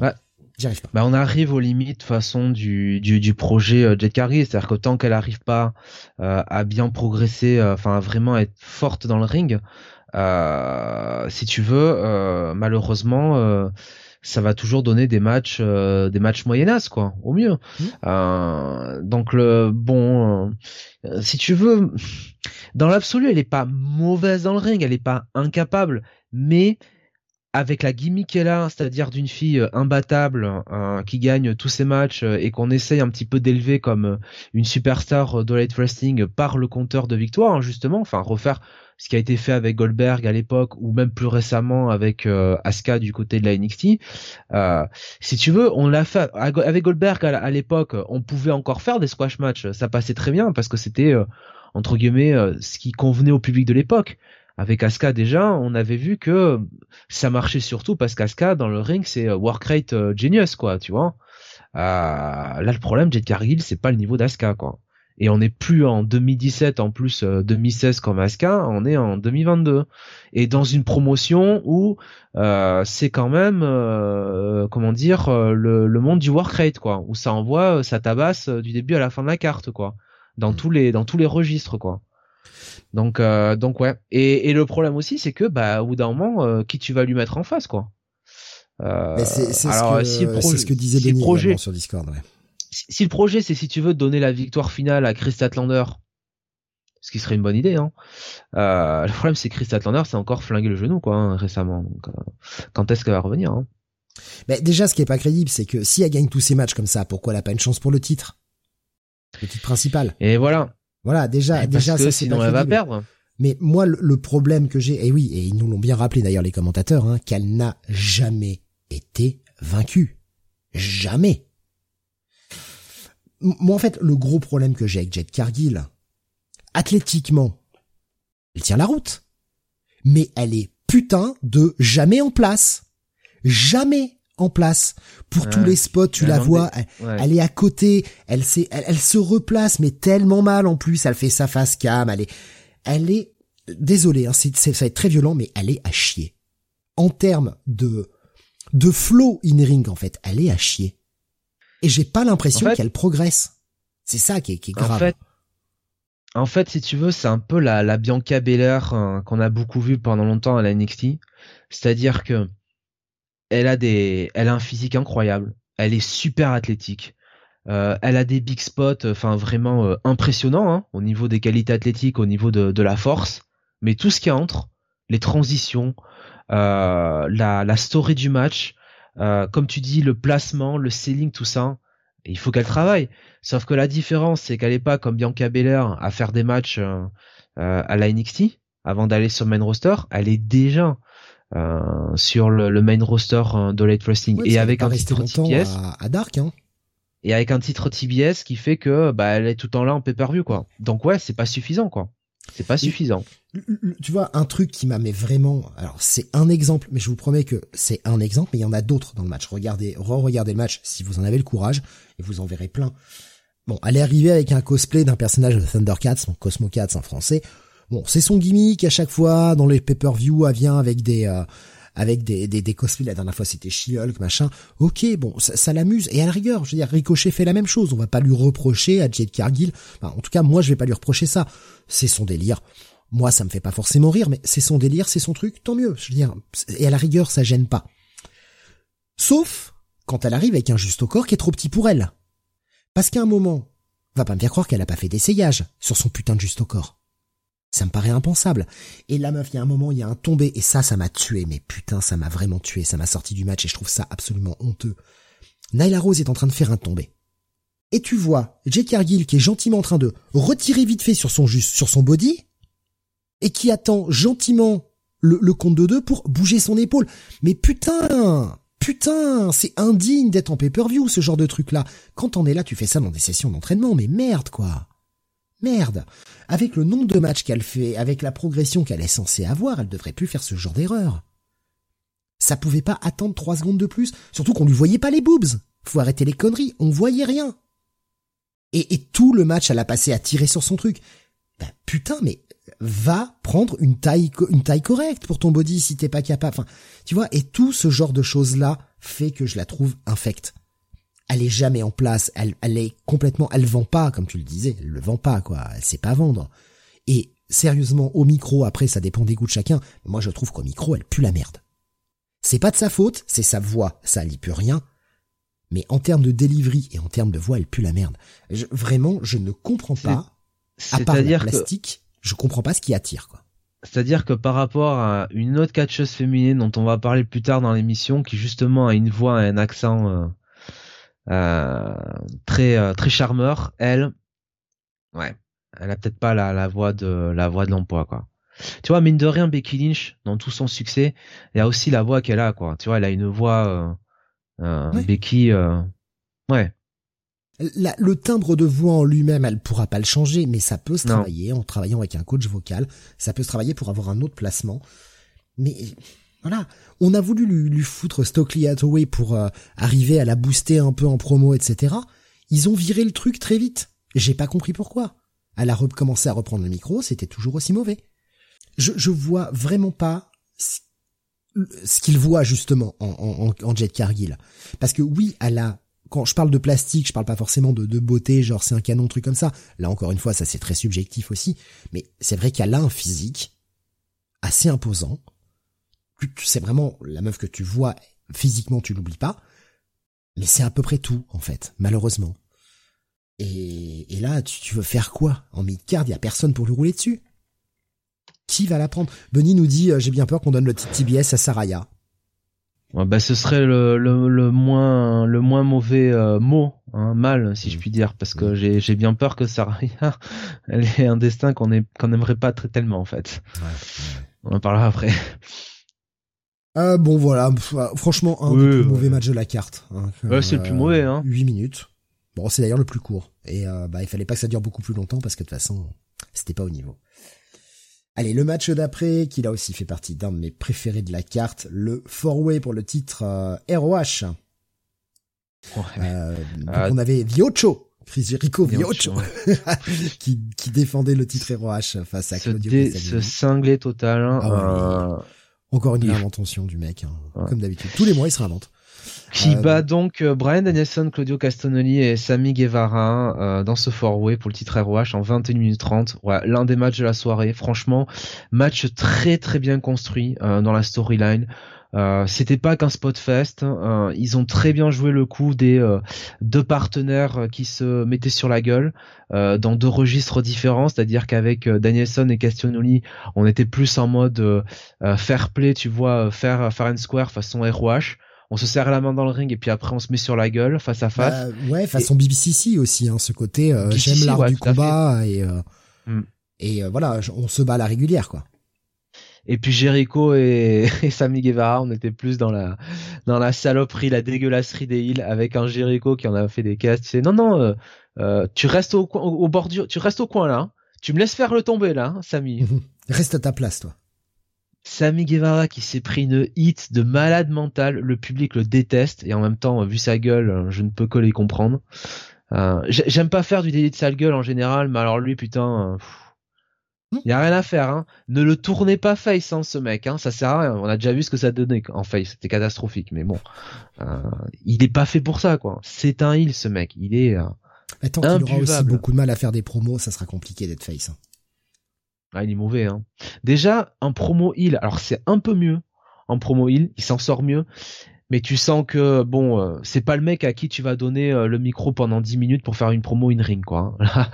ou même 5 minutes quoi. Tu vois, c'est pas MJF, euh, euh, c'est pas c'est pas Ricky Starks aussi. Hein, si on reste dans les les gros projets de Light Wrestling quoi, tu sens qu'il a vraiment besoin de, de travailler là-dessus quoi. Et en face c'est pire quoi. En face c'est oh voilà, il a il a du mal dans la compréhension de la psychologie aussi. Donc et puis il m'a l'air un peu, tu vois, d'un mec assez assez sensible quoi, par rapport à ce que la la, foule, euh, tu vois, lui envoie comme réaction quoi.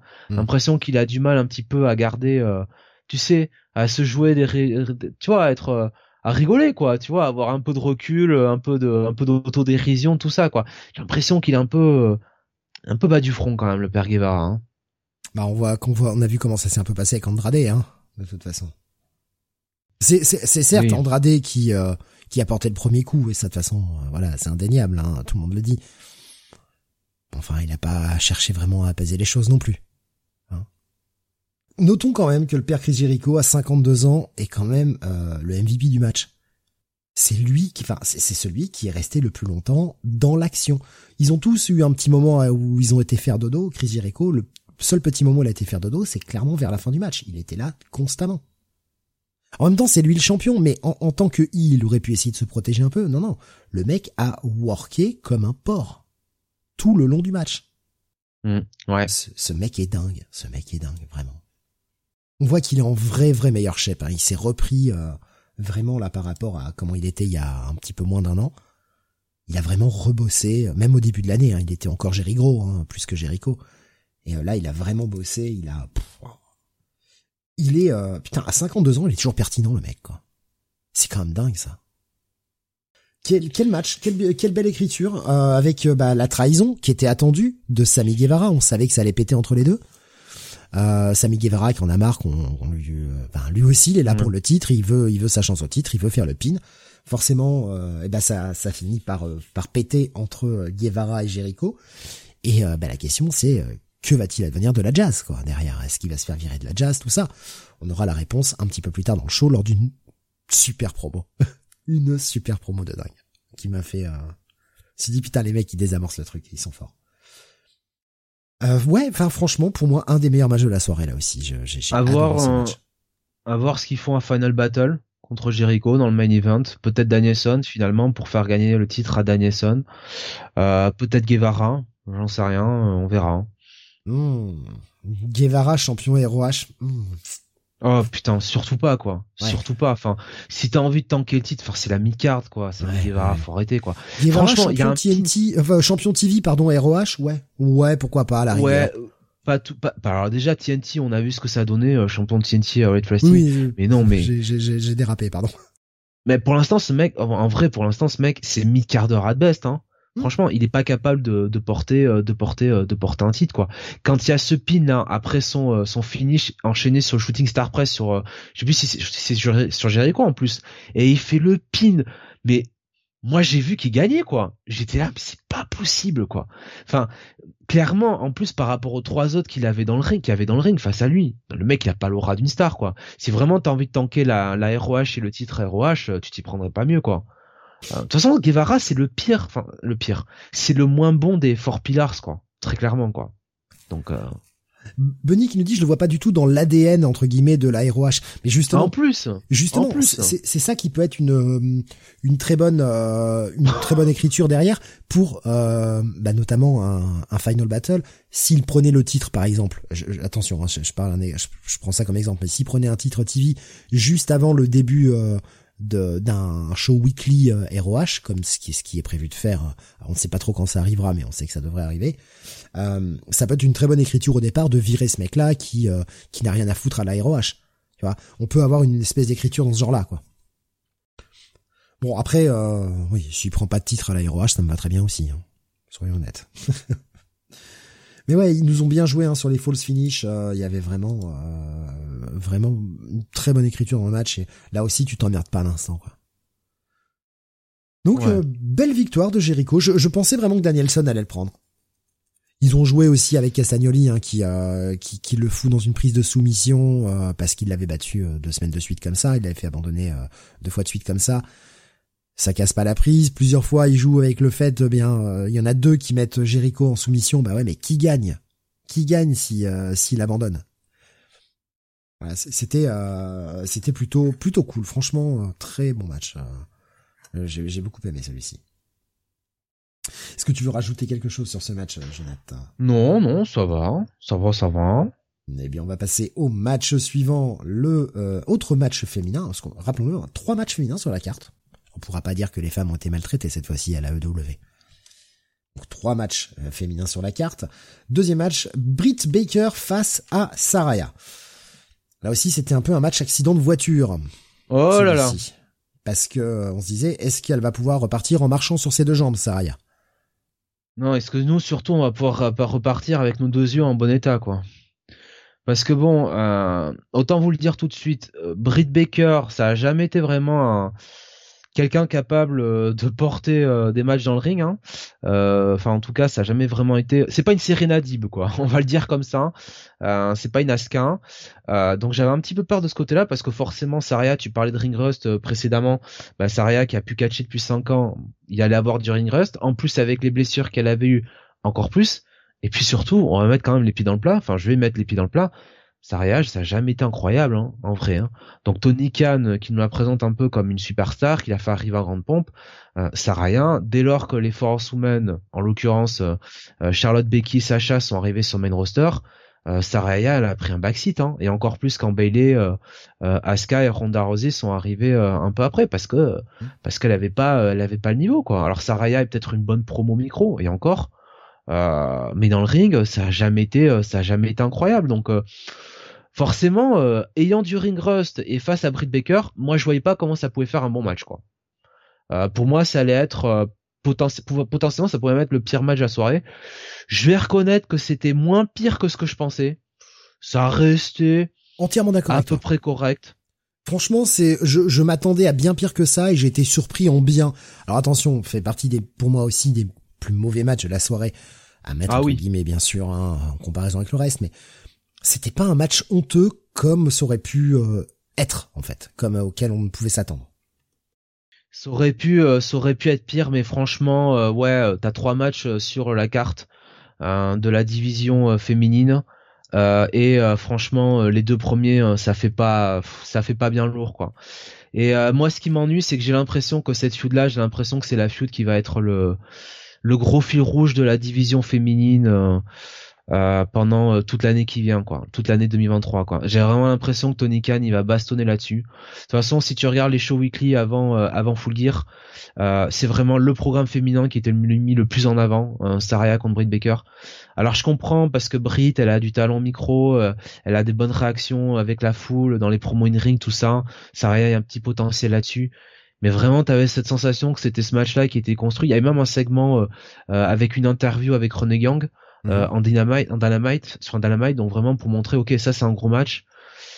Il y avait vraiment cette sensation que c'était le big match de la soirée de la division féminine, et franchement, euh, franchement, ça pèse pas lourd par rapport à ce qui vient après, quoi. Et moi, c'est ça qui me fait peur, c'est que j'ai l'impression que ce qui vient après, ça va juste être, si tu veux, le, comment dire, euh, euh, une manière indirecte d'entretenir euh, ce cette feud entre Saraya et, et Britt Baker qui n'est pas terminée, quoi. Oh bah et franchement, clair que c'est pas terminé là, vu comment. Franchement, moi, si vraiment Saraya, c'est autour d'elle, alors on sait que Tony Khan aime beaucoup Britt Baker, c'est une chose. Euh, mais au moins Britt a eu le mérite de se mettre over euh, à la à, Wrestling, hein, malgré euh, ses limites dans le ring. Mais si vraiment on va construire la division féminine autour de Saraya et Britt Baker là en 2023, ça va être dur, hein. Ça va être très dur, hein. Je te le dis tout de suite, dans, dans, les choses, on va dire, qui m'ont un peu gêné dans le match, le match fait 12 minutes 30 on aurait pu facilement, je pense, amputer deux bonnes minutes du match sans le desservir parce qu'elles étaient quand même un peu cramées toutes les deux à la fin. Et puis il y avait tout l'aspect émotionnel, quoi. Tu sentais euh, sur le début de match que Saraya, elle était tellement émue que fatalement, euh, tu rajoutes euh, l'enjeu du match. Elle arrive, elle est déjà en train de chialer, quoi. Ouais, Et t'as vu, t'as vu le faux pas à la fin? Est-ce que t'as as vu le, faux pas à la fin?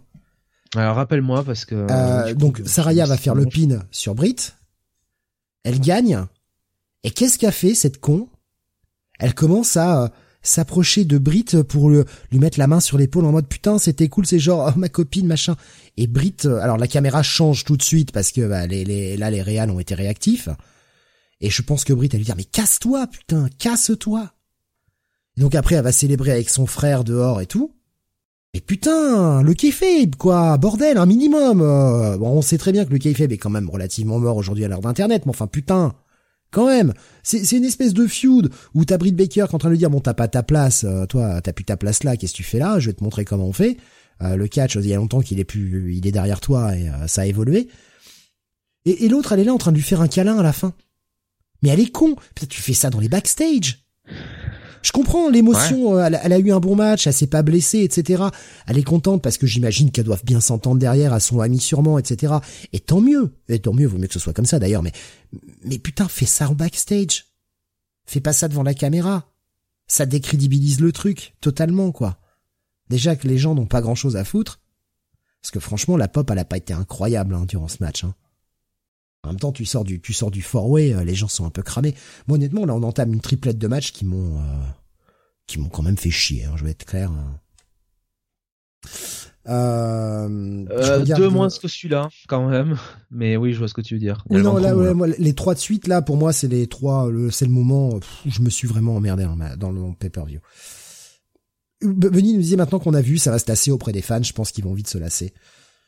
Oui, je mais me demande s'ils sont pas déjà un peu lassés quand je vois la, la réaction. Non, mais déjà, il y a les réactions dans le match et euh, donc euh, ils se sont euh, ils se sont vite lassés hein, je pense qu'ils voient bien les fans de Elite Wrestling en plus tu peux pas les prendre pour des cons au niveau du work rate bah c'est en général des fans connaisseurs. Et si ça voit pas dans le ring ça va pas réagir quoi. Non moi la question c'est surtout Tony Khan quoi. Parce que Tony Khan s'il a envie de te pousser Saraya il va la pousser hein. Jeff Hardy qui était complètement cramoise à la WWE qui partait à la moitié d'un match en rien à branler il allait quand même il allait quand même finir champion euh, par équipe. Hein. ils ont quand même battu les Young Bucks alors que le mec il est arrivé euh, au mieux bourré, au mieux euh, shooté à, All Out hein, face aux Bucks. Hein. Souvenons-nous hein, de cette entrée et cette sortie lunaire. Hein. Donc avec ses chaussures là. Sa chaussure pas lacée là. Bah ouais, quand tu sors du match en te disant putain Matardi ça a été le meilleur des Hardy Boys quoi, c'est te dire hein. Le mec qui gagne, qui court dans le public en mode je me barre et puis en fait je reviens. Et puis après il fait non mais c'était un troll à la comme à la WWE. ouais, c'est ça. Ouais, non mais c'était un troll quand j'ai pris la voiture euh, sur l'autoroute à 10h du matin et que je zigzaguais en fait. Euh, non non je faisais je, faisais je regardais juste les suspensions de la voiture quoi. Je faisais semblant, je faisais semblant monsieur monsieur l'agent. Je vous jure, j'ai fait semblant de marcher pas droit. C'était pour le, pour le lol, quoi. Vous voyez, c'est pour le personnage. Ah ouais. c'est ça. Ouais. Euh, Benny me dit, j'ai pas été gêné par ça, par le, ce, dont je parlais euh, la fin du match. Je l'ai vu plus comme une marque de respect de Saraya après le match que Britt l'envoie chier, c'est son perso. Euh, c'est comme plus tard les regards entre Wardlow et Hobbs. Saraya voulu montrer son respect, Britt l'a rejeté. Ah, moi je pense pas. Hein. Franchement, la façon dont Britt la rejette, c'est elle la pousse, mais pas, elle la pousse pas en mode genre casse-toi, non, elle la pousse en genre pas maintenant. Moi, ce que j'ai vu, c'était plus, c'est pas maintenant qu'il faut faire ça, quoi. C'est juste que bah, l'autre, elle a été, elle a été envahie par l'émotion, comme on se foutait de la gueule euh, de l'autre qui pleurait là après ses matchs, hein, en mode ah je suis trop contente, euh, et que ça casse tout quoi. Il y a un temps pour tout. Je comprends que tu puisses être envahi par l'émotion et et son émotion, elle est compréhensible. Elle pensait ne jamais pouvoir recatcher, ça fait 5 ans qu'elle a pas catché, mais à un moment, faut aussi être professionnel. Mais c'est surtout Steve que toute cette feud, en vrai, dans les, les promos, tu comprenais pas. Saraya arrive, Brit est une face, euh, est une île, pardon. Saraya arrive comme une face. Déjà, elle fait des promos euh, en mode, euh, ouais, moi de toute façon, j'ai tout fait, j'ai tout headliné. toi, t'es une parvenue, Brit Baker. On te l'a tout donné sur un sur un plateau d'argent. Brit qui forcément nous fait la promo. Bah non, je me suis battu pour ce que j'ai à Red Facing. Et le public, il se met quand même derrière Brit, hein par rapport à, à Saraya. Et là, euh, t'arrives en mode, oh, je suis trop ému, euh, c'est mon retour sur le ça. Enfin, dans la psychologie, ça va pas, quoi. Enfin, tu vois, il y a, y, a, y a un truc qui va pas, mais bah, de toute façon, ça ne pouvait pas aller ce match-là, quoi. Enfin, franchement, euh, honnête, hein. Le public aime Brit. Le public adore Brit parce que elle, a tout d'une très bonne entertaineuse. Alors je sais que ça peut être un gros mot hein. pour certains, hein, comme CM Punk euh, dire que les entertainers. Euh, non, c'est une très bonne entertaineuse. Elle marche bien avec la foule. La foule adore la huée parce qu'elle joue la conne et la foule en est consciente. Les gens ont aussi vu et n'ont pas oublié tout ce qu'elle a fait durant la pandémie où la meuf a worké comme une malade avec son nez pété machin et tout. Et elle a fait les choses. Et oui, les gens savent que c'est pas la meilleure dans le ring Britt Baker, mais elle est là, elle a une présence, les gens l'aiment malgré malgré son personnage.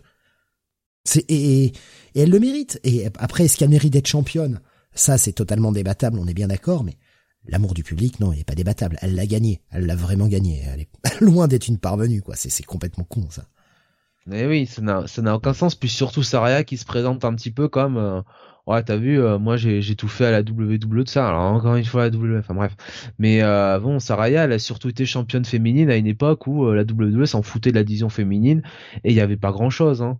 Bah, voilà encore une fois hein, diva diva women quoi voilà. Bah, je crois que c'était encore le titre diva à l'époque hein, qu'a porté une fois que les Four Horsewomen sont arrivés bon t'as vite vu la différence hein. Donc bon moi je veux bien hein, mais bon hmm.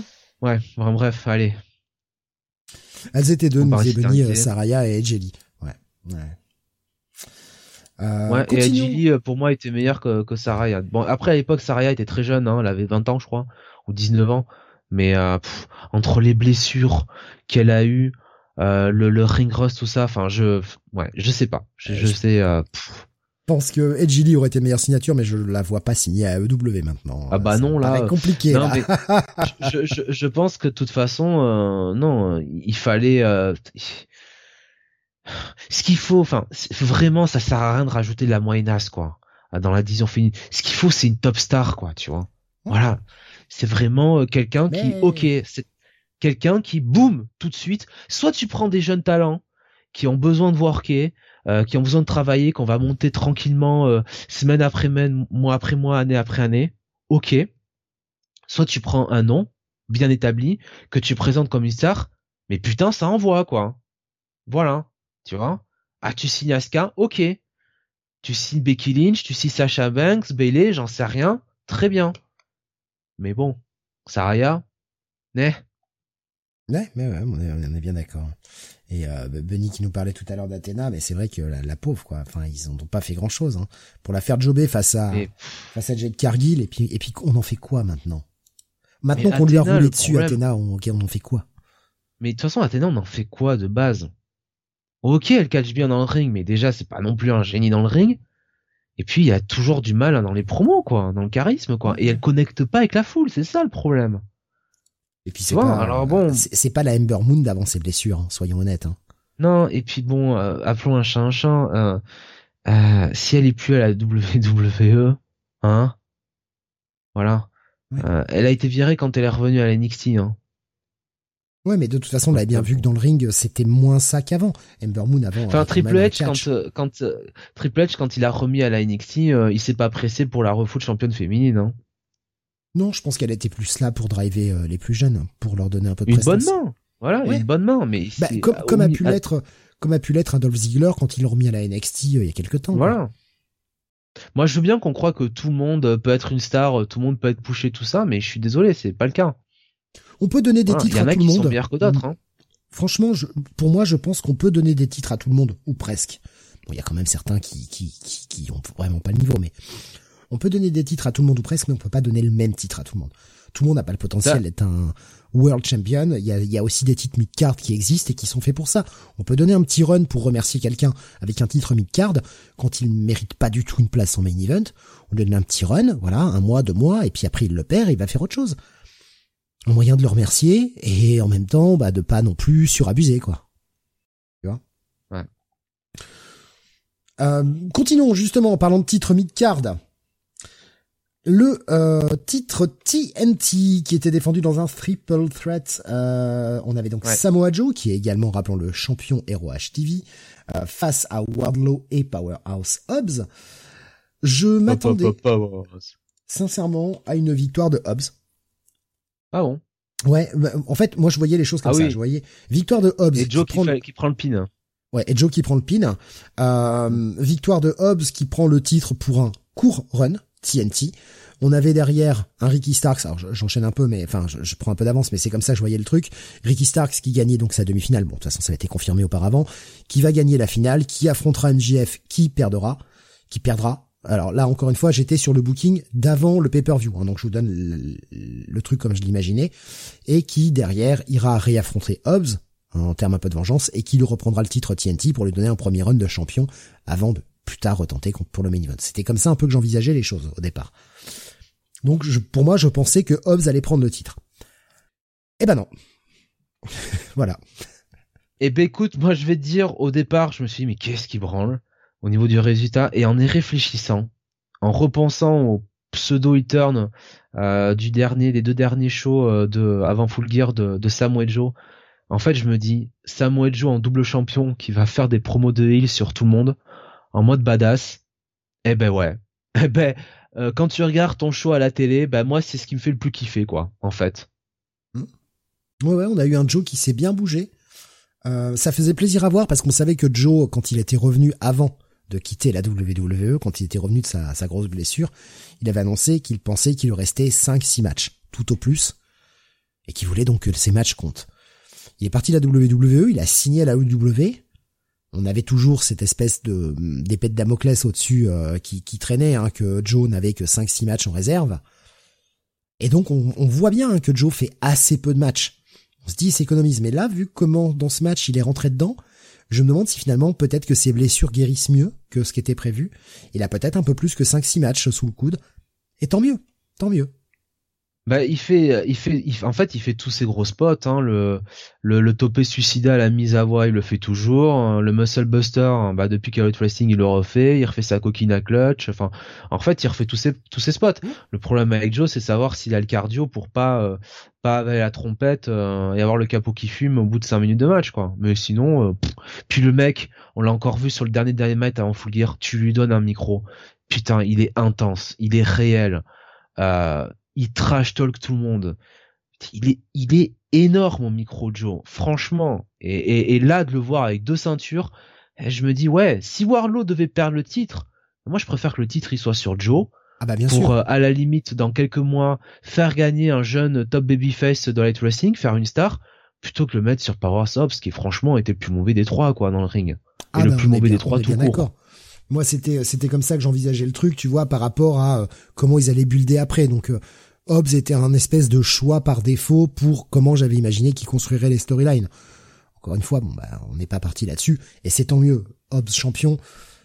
Le titre TNT, on en parlait avec elle quand on regardait le pay-per-view, mais c'est vrai que le titre TNT, euh, putain, cette dernière année, euh, bah, c'est quand même de la merde. Quoi.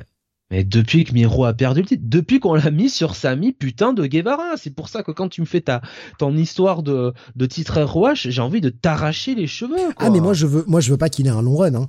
Un petit run d'un mois ou mais deux. Je veux pas qu'il ait de run du tout. il, va non mais il va humilier le, le lineage de, du titre ROH. Voilà, il a transformé le titre ROH, le titre ROH, ah, euh, le titre TNT. Moi, moi, je veux pas lui, moi je veux pas lui donner le ROH, hein, je veux lui donner le ROH TV pas le ROH ah, main, très bien, pas le World, pas le ROH tout court. Ah mais oui, mais c'est ce que je disais tout à l'heure, hein, pas, pas le ROH World, le ROH TV, hein, d'accord. la main card, le, le, le, pas la, le pas le main event, hein, la, la mid card. Le titre TNT allait très bien. Cody, Brody Lee, Rocody, euh, Darby, Miro, impeccable. Jusqu'à Miro qui en plus nous sortait le meilleur run sur le titre TNT qui était énorme. Tout allait bien. Et puis après, Sammy Guevara, oh là là. Et puis après, Scorpio Sky, oh là là, parce que le projet Scorpio Sky aussi, encore une idée fumeuse là de Tony Khan. Hein. On voyait à 10 km que ça allait pas marcher. Il l'a fait quand même. Euh, Warlow, ben... Je trouve Scorpio Sky meilleur en face qu'en heel. Je trouve Scorpio Sky meilleur quand il est pas champion TNT tout court. Je trouve que Scorpio Sky est meilleur quand il est pas là. bah écoute. non mais je, je trouve qu'il fonctionne mieux en, en espèce de, de babyface euh, un peu combatif qu'en espèce de heel comme ils comme ils l'ont mis là. Pour moi ça marchait pas.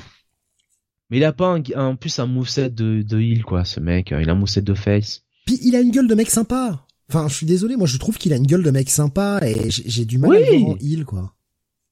Non, t'as raison. Scorpio Sky était très bien en tag, me dit Benny. Ouais, alors en tag, oui, bien sûr. Là, on parlait pour un run solo, hein. Euh, mais euh, ouais, en tag, euh, oui, bien sûr. vaut mieux qu'il soit en tag. Benny nous dit également, Joe c'est juste le moins con des trois, les deux autres ont oublié qu'en triple threat il n'y a pas de DQ, et voir Wardlow participer à un vrai match, enfin, j'ai pu constater qu'il savait faire des swanton et autres saltos. Ouais, je l'ai pas trouvé par contre très à l'aise dans un match à trois. Ou c'est peut-être moi, j'étais peut-être un peu moins concentré sur ce match, mais je l'ai pas trouvé super à l'aise. Bon, ou c'est peut-être avec Hobbs que ça marche pas, hein, Wardlow. Bah, de toute façon, le problème de Wardlow, c'est toujours le même. Il a des super gros spots. Bon, les powerbombs, il les passe euh, à l'aise. Il est très athlétique. Franchement, son Whisper in the Wind, là, euh, quand il monte sa troisième corde, son saut, là, euh, bah, en gros, il le fait mieux que Jeff Hardy au sommet de son art. en même temps, Jeff Hardy, ça a été surtout un backyard wrestler. Hein n'ayons pas peur des mots. Forcément, quand un technicien comme Warlow le fait, bah il le fait beaucoup mieux. Euh, donc non non, Warlow, on sait qu'il est capable de Jeff Hardy quelque part. Je suis pas sûr. Je sais pas, hein, non, ça sans doute. Euh, ça, j'ai sans doute du mal avec les mecs qui dansent comme des cons, alors qu'ils ont, alors qu'il y a leur frère euh, qui est en train de se faire exploser dans le ring, quoi. Tu vois, par exemple, euh, pour le premier soir où t'arrives à Dynamite, quoi. Tu sais, Matardi, il est en train de ramasser ses dents au centre du ring, et l'autre, il arrive, il fait sa musique, il fait sa danse. ta Ah merde, c'est pas mon thème, WWE, donc je suis pas en rythme. Cronas quand même, putain. Bref, euh, non mais Warlow, euh, il a, il a les gros spots, il, a vraiment du, catch très spectaculaire, il progresse, mais c'est toujours la même chose. Si tu veux casser le plafond de verre pour passer de, on va dire pseudo midcard à vrai main eventer à Wrestling, il faut que t'envoies dans le ring.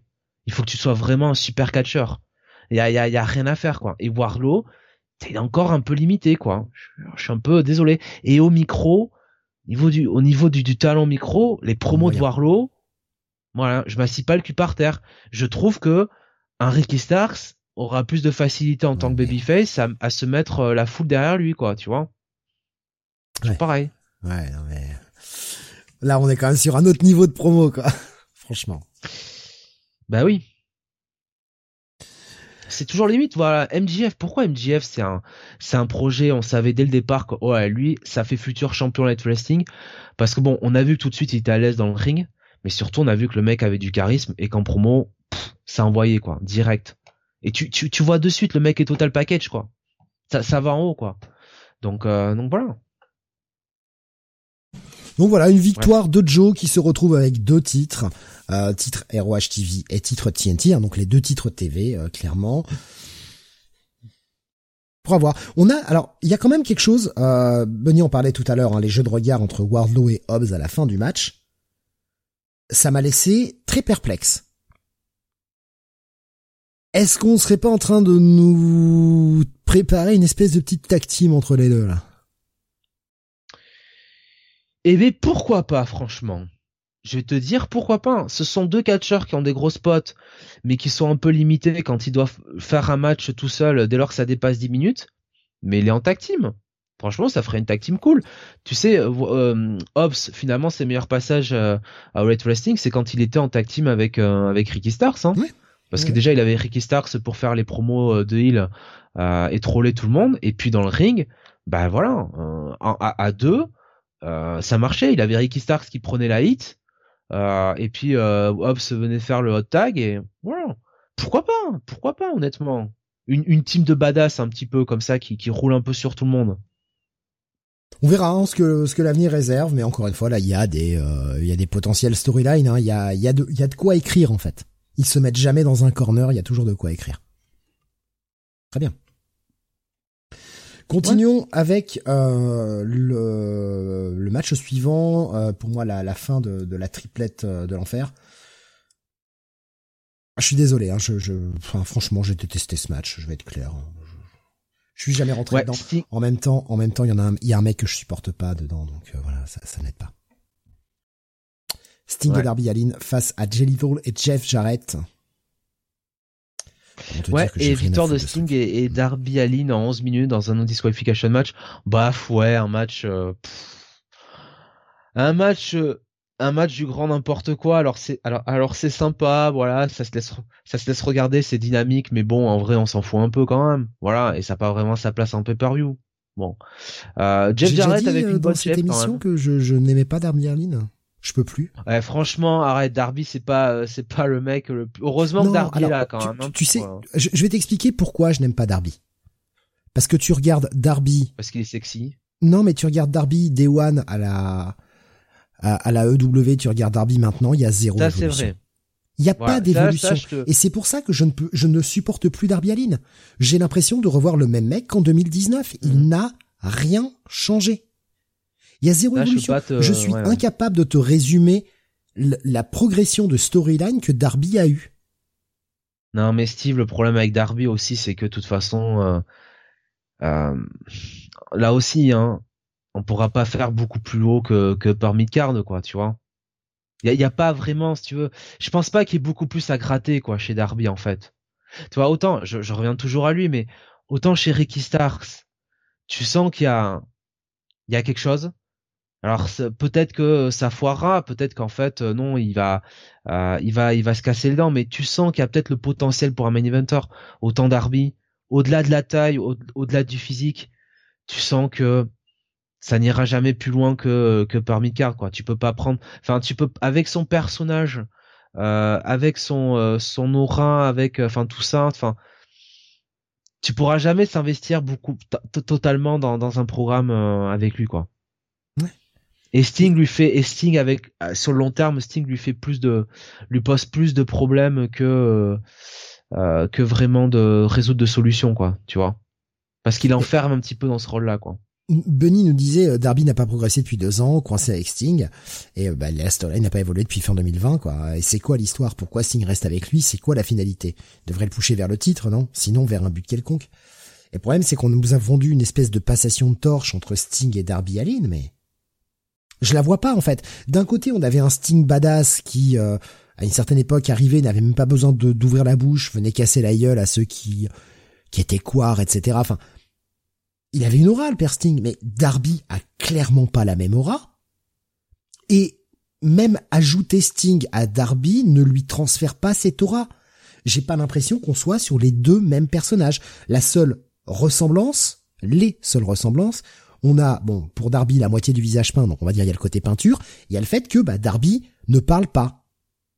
Voilà, voilà les deux choses qui font qu'il ressemble à Sting. Mais c'est quand même le putain de Sting du pauvre. Alors oui, il a un moveset, le père Darby, mais Darby va claquer sur un ring. À faire ses conneries de spot de taré, il va claquer sur un ring. J'ai pas envie de voir un mec se détruire, en fait, moi, ça, ça m'intéresse pas, quoi. Et, pourtant, il, il, a du talent, le petit gars. Enfin, je veux dire, il est loin d'être mauvais. Alors, ce sera jamais peut-être un main, eventer, mais il est loin d'être mauvais le, le, le, Darby, quoi. Ben quand euh, quand il a fait son match, son fameux match d'MGF il y a un an à Full Gear, où là il était vraiment dans un mode catcheur technicien, euh, catcheur, on va dire, je vais pas dire normal parce qu'il y avait toujours quand même des gros spots, mais plus un catcheur traditionnel plus qu'un espèce de ouais de de backyarder bah putain, ouais, Darby, il était vachement plus pertinent, quoi. Donc euh, bon. il fait il fait du surplace et le problème c'est que vu que le reste est-ce qu'il fait du, est-ce qu'il fait du surplace ou est-ce qu'il peut pas faire plus?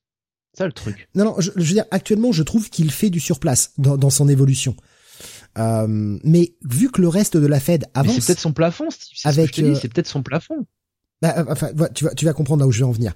le, ah, fait que pour moi il fait du qu'il fait du surplace, là où ça rend les choses plus graves, c'est que même s'il fait du surplace, son niveau est bon. Attention, je, je dis pas qu'il est mauvais catcheur. Je dis juste que moi je le supporte plus en fait. Ça y est, c'est terminé. Je veux dire, la rupture, il y a longtemps qu'elle a été consommée et ça m'a pas réconcilié avec ce match. Mais le fait qu'il n'avance pas, qu'il n'évolue pas, tandis que tout le reste de la Fed avance. Alors des fois, certains vont progresser, vont régresser, etc. Mais il y a de, il y a, y a pas d'immobilisme. En fait, l'immobilisme de Darby Allin fait que ça se donne l'impression qu'il recule tu ne vois pas d'évolution sur le personnage. Les autres ont des storylines qui avancent, leur catch s'améliore, leur promo in ring s'améliore. Lui, y a rien. Et donc, si lui, il reste toujours immobile alors que les autres avancent, au final, il recule. Ça lui rend pas service. Tout ça ne lui rend pas service et c'est dommage. J'entendais dire qu'il voulait soi-disant prendre une petite pause. Ça pourrait être pas mal. Ça peut être pas mal qu'il prenne une petite pause et qu'il revienne peut-être avec un nouveau personnage qui... On verra. Euh, il, a du potentiel, le con. C'est ça le problème.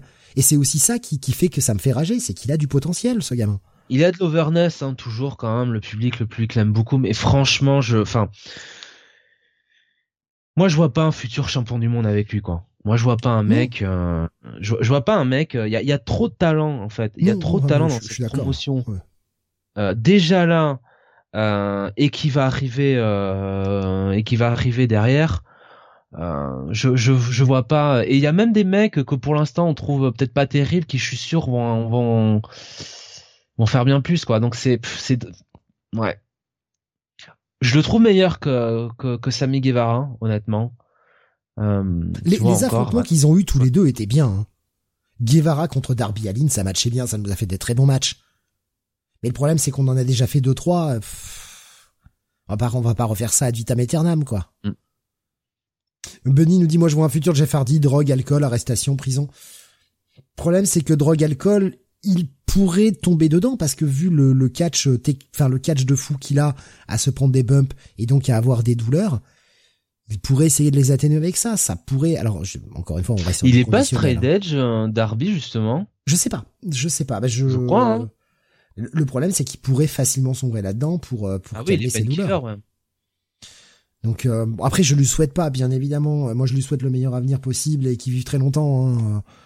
Mais moi, il me fait peur. Franchement, il me fait peur. Et, et vu qu'il continue de faire le con comme ça, il est straight edge. Hein, je te confirme. Hein, il a dit qu'il était bah, straight edge.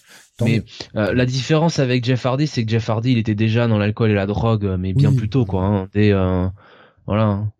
faut pas, faut pas se leurrer. Hein. Lui a peut-être eu une meilleure force de caractère, on le sait. Hein, Darby a pas une vie facile, mais euh, le, père Jeff Hardy a pas une vie facile non plus. Mais bah lui, il a peut-être moins de force de caractère à se réfugier euh, dans des psychotropes. La, drogue et l'alcool pour pour pour Jeff Hardy, euh, en, toute objectivité, c'est pas c'était pas c'était pas pour les bumps hein, d'abord. C'est tout simplement les expériences de vie, tout ça. Hein, donc voilà. Hein. Ouais ouais pour pour calmer pour calmer tout ça. Hein, et... Pour se faire se faire plaisir, hein, pour un chat un chat. Hein, Voilà. Ouais, pour s'évader aussi de sa vie de merde, hein, euh, clairement. On sait que ça n'a pas été simple. Hein. bon. Ouais, avoir Matardi comme grand frère. Hein. On a eu alors le spot de la guitare qu'on attendait tous, hein, euh, le spot de la guitare, et ben non, et ben Jeff Jarrett il a tapé dans le dos de Darby. Hein. là encore, on est sur le, le, spot déjà de, de, Jeff Hardy. Bon, j'avoue que le spot de Jeff Hardy avec Sting qui est derrière, c'est con, hein.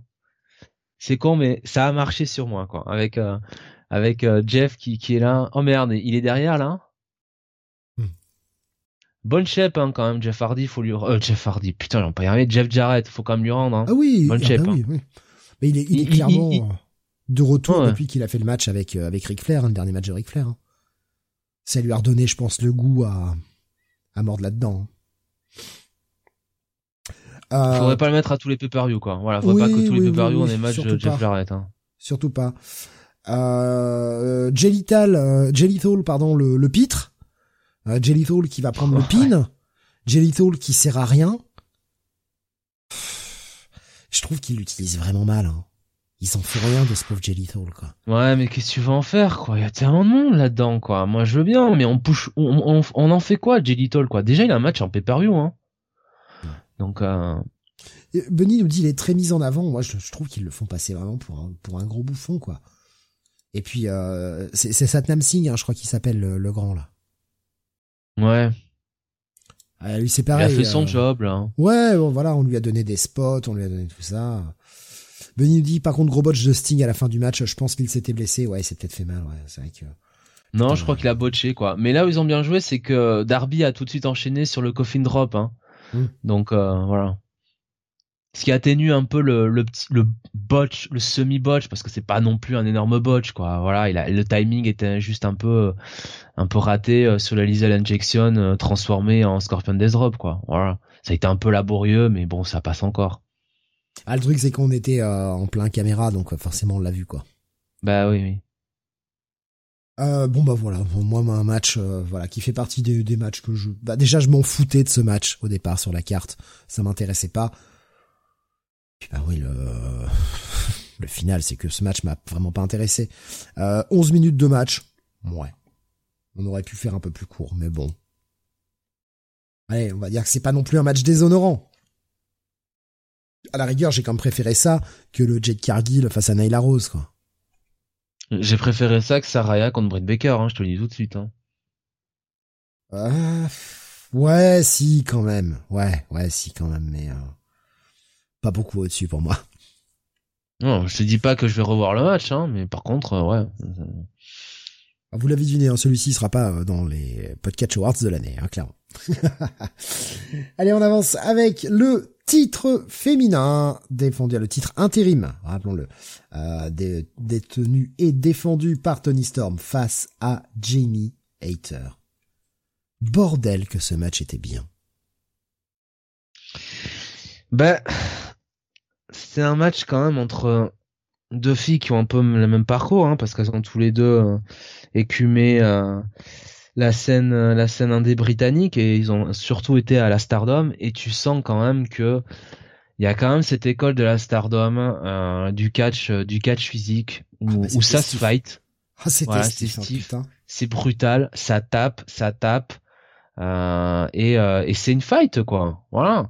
Et, et fatalement, bah quand t'as deux catcheuses qui sont qui sont dans cette logique là et qui sont et qui opèrent en plus à cette vitesse-là, tu vois tout de suite la différence par rapport aux deux autres matchs, quoi.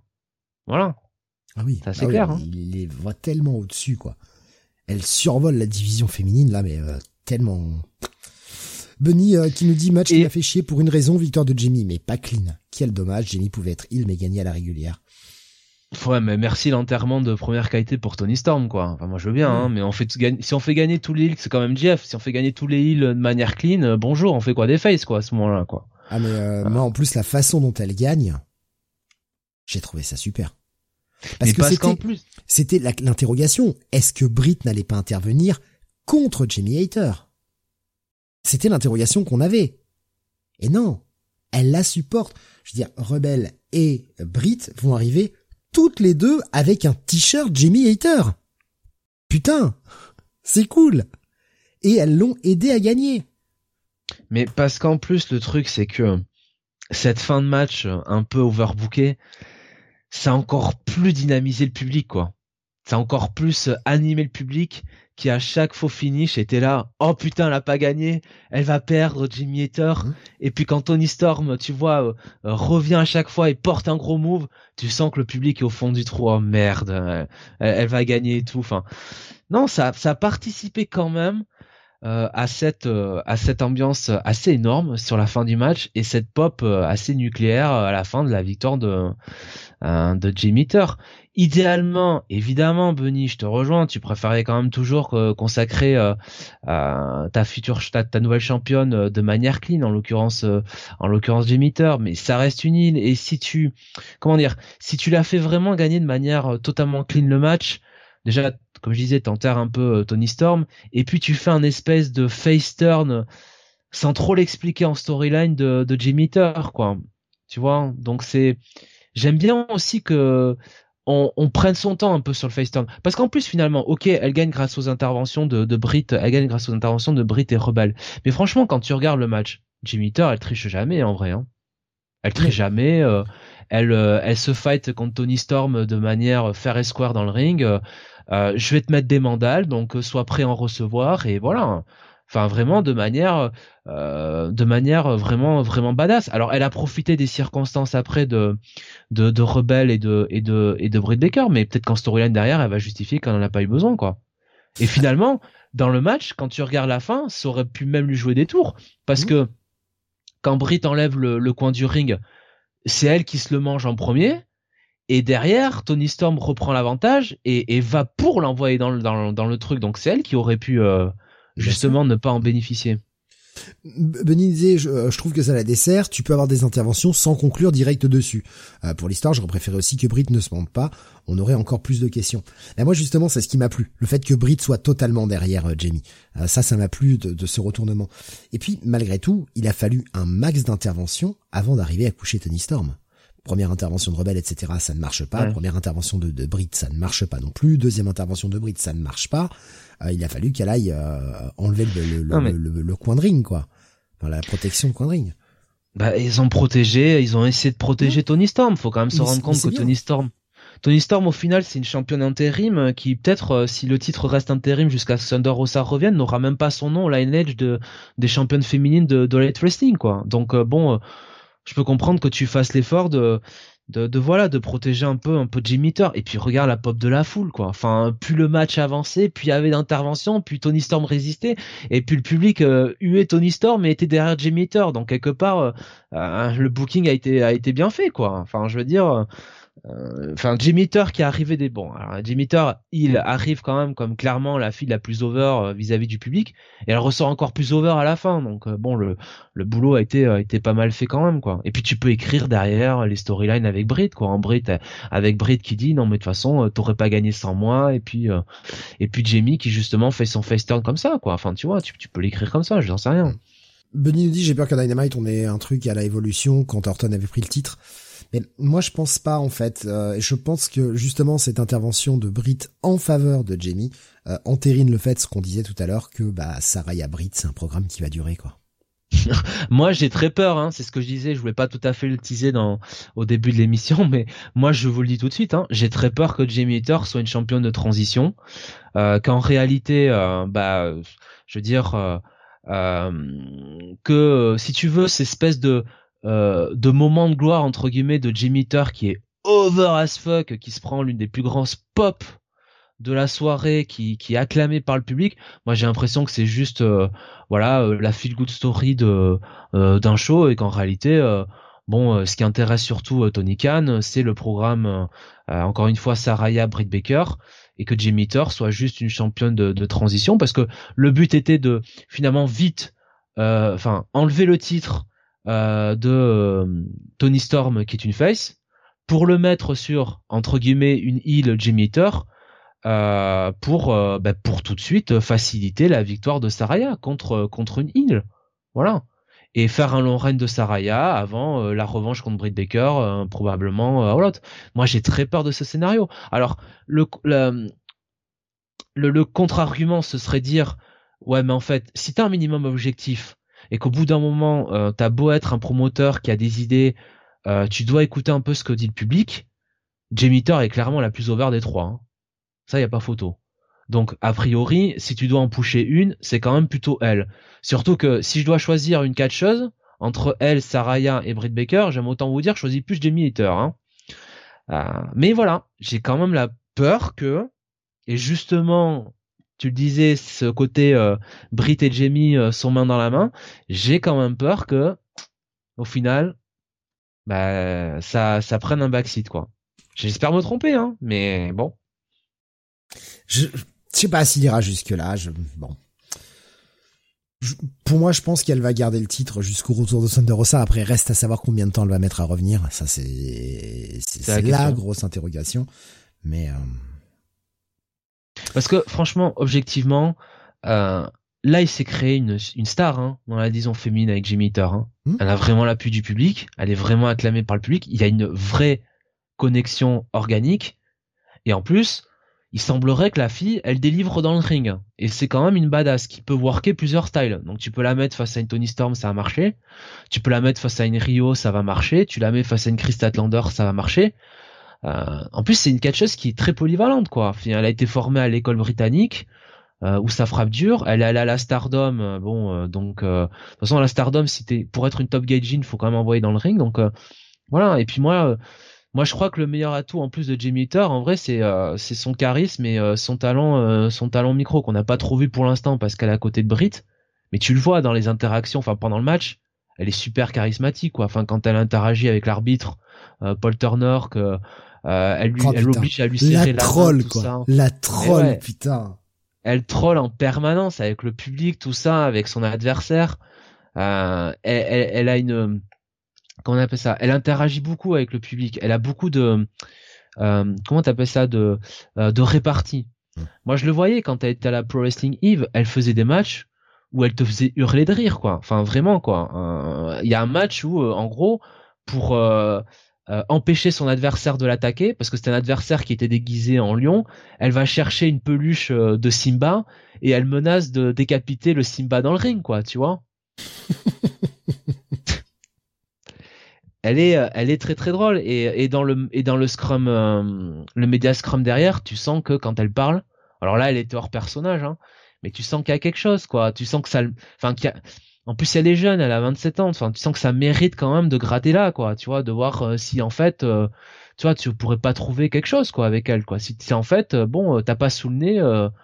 ouais, quelqu'un qui pourrait vraiment te dynamiter cette division quoi. Mais j'ai peur encore une fois que non, euh, ce soit pas ça, euh, ce soit pas ça l'idée, quoi. Ouais. On, verra bien. En tout cas, moi, je suis très content du résultat. Je suis très content qu'on lui donne enfin sa chance, qu'on la mette un peu sur la map euh, réellement. c'est ce que le public attendait, c'est ce que le public voulait. Voilà. Et, puis voilà. On... Et puis elles ont pas, elles ont pas, elles ont pas desservi du tout quoi. Un match de 15 minutes qui était vraiment bien rempli, comme tu l'as dit, un match très stiff, un match où elles se sont pas elles ont pas fait semblant, elles se sont pas économisées, elles ont tout donné. Putain, mais quel match vraiment cool. J'ai l'impression, enfin, pour moi en tout cas, on a vu un des meilleurs matchs féminins de la EW là. Ah oui, très clairement, et en pay-per-view, euh, en pay-per-view encore plus. Puis le public était dedans, quoi, jusqu'à la fin, quoi, et de plus en plus. Donc ça veut dire au bout d'un moment que parce que Saraya contre Britt Baker, euh, bon, le public, euh, bon, il s'est vite, euh, s'est vite endormi, quoi. Donc ça prouve que aussi ça, ça a plu, ça a plu plus. Au bout d'un moment, bon, Tony Khan, on loue ses qualités pour un petit peu faire du booking à long terme et avoir des idées sur les différents champions qu'il peut, qu'il peut avoir, mais bon, euh, quand tu as une telle, une telle réaction avec le public, euh, il faut écouter. Et là, pour le coup, il a écouté puisqu'il a, euh, c'est c'est c'est Jimmy qui a qui a gagné. Donc donc ça c'est bien, mais il faudra que ce soit ce soit suivi des faits, quoi. Tu vois, qu'elle soit vraiment pushée dans Dynamite, qu'elle ait des promos in ring. Par exemple, si je vois Dynamite que bon, elle arrive et qu'en fait c'est Britt qui fait la promo à sa place, tu vois, ça a commencé à m'agacer, quoi. Bien sûr. Déjà. À moins que et alors là, Tony Khan, euh, il est couillu as fuck. Ils se disent, euh, en fait, euh, je vais pas vous faire Orton, Orton Triple H ou ou Batista Triple H avec avec Jimmy Hitter et Britt Baker. Je vais vous refaire ce qu'a fait la WWE, alors de manière involontaire évidemment, mais ce qu'a fait la WWE avec Becky Lynch et Charlotte. Souviens-toi, le fameux heel turn de Becky Lynch. Euh, quand la WWE s'était dit que c'était une très bonne idée de tourner euh, tourner Hill, euh, Becky Lynch, que Charlotte c'était une super babyface et tout, puis que le public ne voulait pas en entendre, en entendre, entendre voulait rien entendre de ça.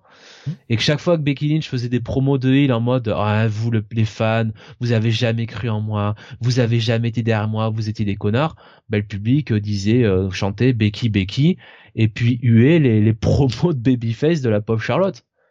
Si Tony Khan faisait un peu la même chose en mode sciemment, si tu veux, dans le booking, il fait exprès de toujours mettre Brit, tu sais, qui prend le spotlight devant Jamie Hater et euh, Jamie Hater qui pète un câble en heal et qu'en fait ça sert encore plus son overness. C'est risqué parce que le public de, de, de est différent de, de, de la WWE. Mais tu vois, ce serait drôle quoi. On avait Benny hein, justement qui nous disait Jamie c'est la béquille de la EW, hein, c'est ce qu'il nous disait euh, précédemment également. Il y a de ça, ouais, il y a de ça. Hein. Alors après, euh, bon, je sais pas si elle a le le talent micro de la mère Becky, parce que la mère Becky quand elle en veut, quand elle veut euh, au micro, c'est il y en a peu qui sont de son niveau. Je pense qu'elle peut. en vrai, je pense qu'elle peut, hein, Jimmy enfin sur ce qu'elle a montré avant dans ce parcours sur la scène indé, mais en tout cas, en tout cas, ce qui vient pour elle, c'est qu'elle a la connexion avec le public, quoi, euh, la connexion organique. Mais euh, si euh, si c'est pas suivi d'effet au niveau du booking de Tony Khan, bon, ça peut aussi ça peut aussi vite s'étioler, quoi. Donc. Nox nous disait public moins mainstream et plus fan de catch. Oui, pour le, oui, oui, oui. Après bon, quand on voit MJF à la, fin, bon. Oui, non, mais qui connaît la scène indé, qui sait un mm. petit peu, enfin voilà, qui, qui est pas un public tout venant, quoi disons que c'est quand même bien avec Jimmy Hater parce que bon alors c'est une fille qui était là euh, bon qui était toujours à la Stardom et qui euh, avait fait les premiers shows de, de Dynamite hein, en 2019 puis après bon euh, elle était repartie à la Stardom. Il y avait la pandémie tout ça. Elle est revenue en pour le premier Rampage hein, finalement. C'était l'arrivée du premier Rampage en août 2011 d'ailleurs à l'époque elle avait les cheveux teintés enfin teintés en, en, en roux donc il y avait des gens sur Twitter qui disaient merde, mais sérieusement, merde, ils ont signé Becky Lynch à Red Wrestling. Euh, en fait, ce qui est bien, c'est que là aussi, on est quand même sur euh, sur une fille qui est partie d'en bas, quoi. Tu vois, en Red Wrestling, quoi. Enfin, c'est pas une fille qui est vraiment arrivée comme une star. Elle est arrivée, bon, avec euh, avec Brit un peu en sidekick, et puis elle s'est construite au fur et à mesure, quoi. Et puis elle a le physique. Mais c'est ça aussi, c'est-à-dire que alors je vais pas faire de body shaming euh, avec elle, mais je sais pas si t'as remarqué, mais son gear a un peu changé par rapport à d'habitude. Euh... Non, j'ai pas fait attention.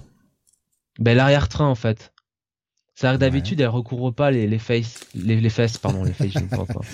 Bah, Et en fait, pour gagner ici, il faut qu'elle recouvre les faces, elle a pas le choix, vu qu'elle est heal. Mais en fait, quand oui, t'as raison. Oh. Mais en fait, si tu veux, quand euh, je rattrape le truc. Non mais quand elle, en fait c'est con, mais quand elle recouvre, euh, quand elle recouvre pas les fesses, enfin quand elle, les fesses, pardon, je vais pas y arriver, quand elle montre vraiment, euh, vraiment ses, ses fesses, en fait elle fait vraiment plus stock, tu sais vraiment euh, plus baraque, enfin vraiment, euh, vraiment une grosse, euh, enfin une grosse, un, un, gros temps quoi, tu vois, mm. dans le bon sens du terme quoi, tu vois, enfin vraiment quelqu'un de, enfin vraiment quelqu'un de, enfin de musclé quoi. Et là avec les fesses, enfin les fesses donc un peu plus recouvertes elle faisait plus élancée, tu vois, plus euh, bah, plus babyface du coup en fait. Alors je sais pas si c'est euh, si c'est anodin ou si c'est un, tu vois, ou si c'est elle, euh, tu vois, qui a fait ça sciemment, mais ça m'a, je sais pas. Je me suis dit quand elle est arrivée, quand j'ai vu quand elle a enlevé son, son manteau, tout ça, je me dis putain, elle a un peu, elle un peu fondu ou quoi, la mère qu'est-ce qui s'est passé? Puis elle a montré ses gros bras, je me suis dit ah bah non. Ouais, c'est ça. Quand je parlais qu'elle a le physique, c'est qu'elle a vraiment la carrure. elle est, elle, elle est on va pas dire big guy, tu vois, euh, c'est c'est pas une Wardlow quoi, euh, à son échelle par rapport à la division féminine. C'est pas une Nyla Rose par exemple, hein, euh, pour pour rester dans la division féminine, mais elle a quand même un sacré physique, un peu comme Chris Atlander en fait. Elle a un physique imposant, un physique de lutteuse quoi, vraiment. et, et ça c'est c'est important. Tu tu parlais de Rio tout à l'heure, Rio qui, est certes très bonne hein, aussi dans le ring, mais qui a elle un physique de de brindille comparé quand tu regardes face à une Jimmy Hater quoi. Donc ça aussi, c'est euh, euh, qui, est plus stiff que les trois quarts du roster, hein, par contre. Oui, hein. bien sûr. Ah oui, là, je parle vraiment que, que de l'aspect visuel, hein, oui, oui. Euh, vraiment en termes de, de, physique. Et ça, c'est pour le public aussi, ça, c'est impressionnant. Et tu, tu vois une meuf comme ça, tu dis putain, on va mettre des patates, quoi. Bon bah oui, oui. Et, elle en met. Ouais. Donc ouais voilà, super match, euh, super super défense de titre, euh, nouvelle championne par intérim, euh, Jamie Hater. Euh, et qu'elle mérite mm. et, qu'elle mérite de, de donner de l'intrigue sur la suite de la storyline quoi entre entre entre Jamie Jamie Hater et Britt Baker quoi. Encore une fois, c'est ce que je considère personnellement comme une très bonne écriture où t'as envie d'y retourner pour voir comment les choses vont s'écrire. T'as des idées, mais tu sais que ça peut partir dans plein de directions différentes et il y a rien de, il y a rien de, de convenu en fait d'avance. Ça c'est parfait. Et puis ça ça ouvre la porte aussi à, Tony Storm pour dire bah j'ai pas euh, j'ai pas perdu de, manière clean et justement euh, faire un faire un rematch en weekly et, et là donner la victoire clean à, Jimmy pour bien montrer que bah non j'ai pas besoin de Brit quoi. On va continuer avec l'avant-dernier match pour cette carte de Full Gear. Euh, on avait donc la défense pour le titre euh, tag entre The Acclaimed, qui sont les champions, hein, Max Caster et Anthony Bowens, face à Swerve in Glory, euh, donc Swerve Strickland et Keith Lee. match qui a duré, putain j'ai plus les timings sous les yeux bien sûr, match qui a duré 19 minutes 40, ouais. 19 minutes 40. Ça m'a paru un peu long effectivement. Euh, bon, c'est pas un match pour lequel j'avais beaucoup d'intérêt. On s'attendait assez fortement euh, à ce que ce soit le, le, le gros break-up hein, euh, pour Swerve Inner Glory avec un Swerve Strickland qui allait euh, tourner il. Euh, et bah pas manquer. En même temps, il y a des moments aussi dans le catch, on sent les choses venir, on se dit bon bah là c'est le moment. Et à un moment, c'est bien de, de vouloir surprendre le public. Il y a des fois aussi, faut faire ce qui est attendu. On savait que ce, match ce serait comme ça, et ben ça n'a pas manqué. Hein. Euh, va conserver. On va avoir la rupture entre euh, Swerve Strickland et Kisly, avec un Kisly qui va se barrer euh, un petit peu avant la fin du match, qui en a marre des conneries de Swerve, et euh, qui décide de se barrer, d'abandonner le, match en cours, et donc un Swerve qui se retrouve à seul contre deux, et qui va pas pouvoir terminer le match, et va prendre le pin. Qu'est-ce que t'as pensé de ce match? Ouais, moi j'ai trouvé que c'était correct, franchement. C'était très, c'était un bon match tag team. Euh, j'ai trouvé que les, personnages étaient bien joués. Moi, franchement, Swerve, pour moi, c'est le MVP du match. Euh, je parlais de Pac et de son marteau qui m'a fait euh, hurler de rire. Swerve et son son sécateur là. Mais déjà Swerve qui va chercher une barricade. et il pouvait prendre celle qu'il avait devant lui. Non, le mec il va chercher celle au fond du au fond de la salle pour revenir avoir du mal à re-rentrer sur le ring parce qu'il y a deux barricades qui le gênent. Là déjà j'étais là, bon c'est bon, c'est pour moi. Et puis euh, ouais, le moment où il pète un câble avec Kisly, il me dit mais qu'est-ce que tu branles et tout ça. Et Kisly, ça c'était bien. Kisly qui au bout d'un moment en a marre des conneries et lui dit bon allez écoute tu sais quoi, euh, il jette le sécateur, il dit tu sais quoi, moi j'en ai marre de tes, délires, je me casse. Voilà, il le frappe même pas. C'est pas un sécateur en fait, hein, c'est une pince. Euh, ouais, une, une, une pince, voilà. C'est parce que j'ai coupé des hortensias C'est une pince euh. plate, je crois, d'ailleurs. Je sais pas ce qu'ils ont euh, avec les, les outils, euh, eux, hein, le, bricolage. une tag team, une tag team pack, Swerve qui arrive avec la, la caisse à outils de, de Seth Rollins, Eileen Ocel contre, contre The Fiend. J'achète. Tony Khan, il va avoir une dent contre les bricomarchés, je pense. Euh, dit putain, toutes les dissensions vont être à coups d'outils. Voilà. Allez à Castorama, bordel. Il y a le coup, il y a le marteau, il y a la pince. Euh. putain, mais euh, ouais, non, mais c'est c'est c'est assez. en fait, avec Jeff Hardy. Oh putain. Moi, c'était, euh, disons que ce qui, ce qui m'a fait rire, je me suis dit putain, mais c'est encore un outil, tu vois, ça aurait pu être plein d'autres choses, mais non, c'était encore un outil qui crée la dissension, quoi. C'est ça. Bon, après, c'est la répétition qui est pas forcément voulue non plus. Hein. donc bah ouais, le, match, le match, il y a de la bonne action, etc. Bon après, moi je suis pas fan de The Acclaim, hein, vous le savez, donc euh, toujours un peu de mal à rentrer dedans. J'ai trouvé Max Caster mieux euh, que ce que j'avais vu précédemment. Alors j'ai pas vu tous les matchs de The Acclaim, mais jusqu'à présent Max Caster m'avait jamais vraiment euh, intéressé dans le ring. Là, je l'ai trouvé un peu plus un peu plus sympathique avec des moves, etc. Voilà, ça fait le job, hein, ils sont efficaces. Est-ce que tu veux rajouter peut-être des, choses sur ce sur ce match? on arrive en fin de on arrive en fin de pay-per-view en plus quand tu t'es déjà flingué euh, les matchs de l'élite et compagnie euh, contre Death qui t'ont fait tout ce qui était possible de te faire dans le ring.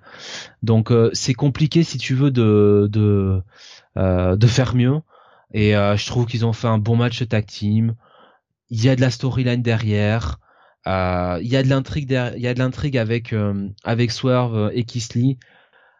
Moi, j'ai envie de voir un run, enfin, j'ai envie de voir une montée en puissance de Swerve en heal. De toute façon, je pense que ce mec-là, il y a pognon avec avec Shane Strickland. Il est fantastique dans le ring. Il a du charisme, il a de la présence, il est très fort au micro, il a une gueule. Voilà, ça fait partie de ces mecs, Swerve, où je me dis il y a pognon et et il faut tu vois, euh, alors je te dis, hein, Darby, tout ça, euh, c'est bien. Qu'est-ce qu'on en fait, Sami Guevara? En fait, euh, quand tu les mets à côté de mecs comme Shane Strickland, de la même génération, c'est là que tu vois quand même vite la différence, quoi. Ou Ricky Starks, quoi. Tu sens que il y a quelque chose en plus, quoi. Au niveau de l'aura, au niveau du charisme. Voilà. Il y a Nox qui nous disait sur Discord la rupture de la team classique, teasée depuis pas mal de semaines. Match assez classique. Oui, mais des fois il en faut pas plus, hein. C'est euh, euh, des fois, enfin c'est souvent ce qu'on dit, c'est que les euh, les bookings les plus les plus prévisibles et donc les plus logiques, bah c'est aussi les meilleurs bookings. Hein. tu sais, au late wrestling, en vrai, à chaque fois qu'on fait les prévisions, bah nous sur notre euh, sur notre Discord, rejoignez-nous sur Discord euh, de Comic City. À chaque fois qu'on fait notre nos, pronostics de sur les, les pay-per-view, en fait, on se trompe rarement quoi. Alors on a peut-être faux ah, sur deux trois matchs. Moi, je me plante plus souvent sur l'AEW que sur la WWE, hein, honnêtement. Ah, je le gaufre beaucoup plus souvent. Hein. Hmm. je crois pas. Le dernier, t'avais fait assez bon, hein, il me semble. Mais je trouve que en fait, quand même, on arrive plus, tu vois, à voir le le résultat logique quoi entre guillemets quoi. Il y a, y a peu souvent de de, de surprise quoi. Quoi que tu me diras, Jamie Hitter qui gagne, bon ok il y avait la, ah, moi, ok il y avait l'appui du public. Bah putain moi j'avais dit Tony Storm hein, parce que je voyais pas euh, Tony Storm euh, perdre euh, toujours en intérimaire. Je voyais Britt euh, la faire à l'envers euh, à Jimmy Hitter, surtout après avoir perdu plus tôt dans la soirée contre Saraya. Je voyais franchement pas Jimmy Hitter gagner. Je pensais pas que Tony Khan aurait les, je vais pas dire les couilles, mais aurait le le cran de dire merde, bah tant pis, j'ai filé le titre à, à, Tony, parce que Tony Storm, elle a gagné le titre à All Out, hein, simplement.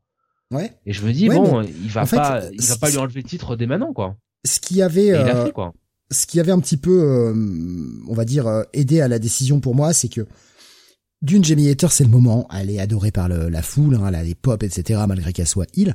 Et euh, bah, Tony Storm, j'ai pas l'impression que ça prenne des masses avec le public. Les gens l'aiment bien, mais ça pop pas. Écoute, autant Tony Storm, surtout dans un match face à la mère Hater, hein, qui est en mode grosse grosse grosse brute, grosse stiff, Stardom, tout ça autant Tony Storm c'est parfait parce qu'elle est dans son élément, elle peut elle peut envoyer euh, tout ça. Autant c'est vrai que sur d'autres matchs euh, face à d'autres adversaires, elle est un peu moins euh, un peu moins vivante, un peu moins présente, elle embarque moins le public. Et c'est vrai que son personnage de babyface c'est un peu un peu fade quand même. Tu vois, il y a moins de il y a quand même moins de flamboyance que que que Jimmy Hitter quoi, tu vois. Même dans le match hein.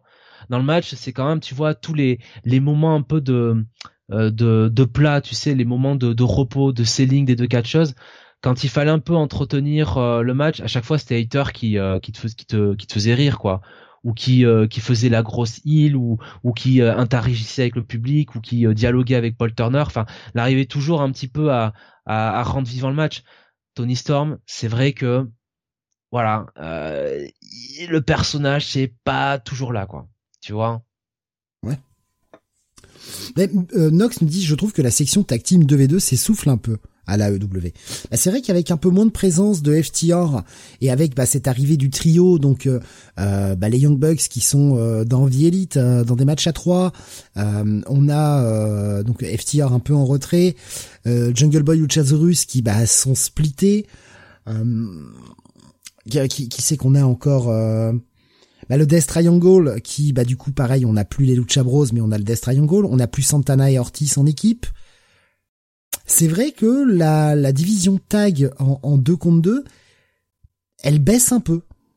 Parce que là actuellement on a qui comme grosse équipe en 2 contre 2 bah on avait Acclaim qui sont les champions évidemment. On avait Swerve Inner Glory mais on avait quoi? On avait le, le Gun Club. Ah c'est plutôt bof. Euh, et d'ailleurs, je commence à me demander qui est-ce qui reste en véritable équipe. Les Best Friends?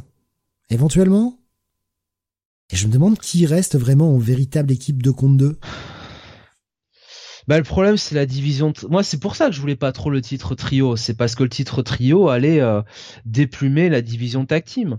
Euh, tu l'as dit, euh, Santana n'est plus là, donc Ortiz et Santana c'est fini.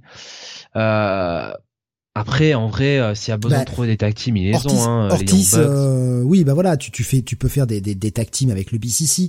Ortiz, il a tendance à accompagner Dick Kingston, donc on peut très bien faire une petite tag entre eux. on l'a dit tout à l'heure, il y avait l'approche Wardlow, Hobbs peut-être éventuellement pour potentiel tag team et encore c'est pas sûr c'était juste un jeu de regard et là c'est juste de la fabulation pour le moment mais ouais bah ils ont les tag teams en vrai ils ont FTR ils ont les Young Bucks ils ont les Lucha Bros déjà rien que dès que t'as ces trois là euh, qui sont près de du titre tag team t'es tranquille quoi hein, tu vois euh, maintenant The Acclaimed autant euh, au charisme micro le personnage le côté tout ce que tu dis entertainment ça va mais dans le in-ring J'aime beaucoup Anthony Bowens. Je trouve qu'il est talentueux. Ah oui, Max Caster, il, bon, il, a progressé, mais c'est pas non plus, euh, c'est pas non plus un génie. Mine de rien, ils vont quand même perdre hein, avec Swerving Glory qui se sépare, hein, parce que les deux ensemble, ça marchait bien. Hein. Hmm. C'est quand même une super tag team. Hein. Donc ouais, mais après, euh, t'as Top Flight qui va revenir, les frères Martin, par exemple, qui sont jeunes, qui vont être pushés. T'as encore Private Party qui est, euh, qui est, euh, qui est dans le, qui est dans le coin. Il y a du monde quand même. Et puis on peut faire des tag teams de toute façon. Je les avais oubliés Private Party, ouais, effectivement. Ils sont toujours là. Euh, T'as Silver et euh, Reynolds. Euh, John Silver, Alex Reynolds, par exemple. Hmm. Ouais, c'est clair. Et, et rien n'empêche quand t'as des stars où t'as pas trop de trajectoire, tu vois, euh, tu sais pas trop quoi leur faire faire, tu les mets en équipe. Pendant six mois, tu leur fais un run, quoi, tu vois. Par exemple, je sais pas, je te donne un exemple, un exemple à la con, mais c'est un exemple qui a déjà été fait. Omega Youngman, tu vois. Tu sais pas trop quoi faire avec eux, boum, tu les mets en tag team. Ouais, bon bah là le problème c'est qu'Hangman est pour le moment un peu out, même si apparemment il va mieux et euh, voilà. Mais non non mais ça ça a déjà été fait, tu vois. C'est c'est c'est je te donne deux exemples de catcheurs, tu vois, euh, top quoi. Tu vois. Ouais ouais ouais. Bon il y a toujours les Hardy Boys hein. ouais, genre une petite couche. Non, mais t'as les, les potes à, t'as les potes à Jericho, là. Je, je viens de manger leur nom comme un gros connard que je suis, putain. Euh, oui, euh, euh, euh, euh Alex, euh, non, euh, non, non. Ménard, euh, Matt Ménard et, Matt Ménard, et, et Angelo, et Angelo, Parker. Angelo Parker, ouais.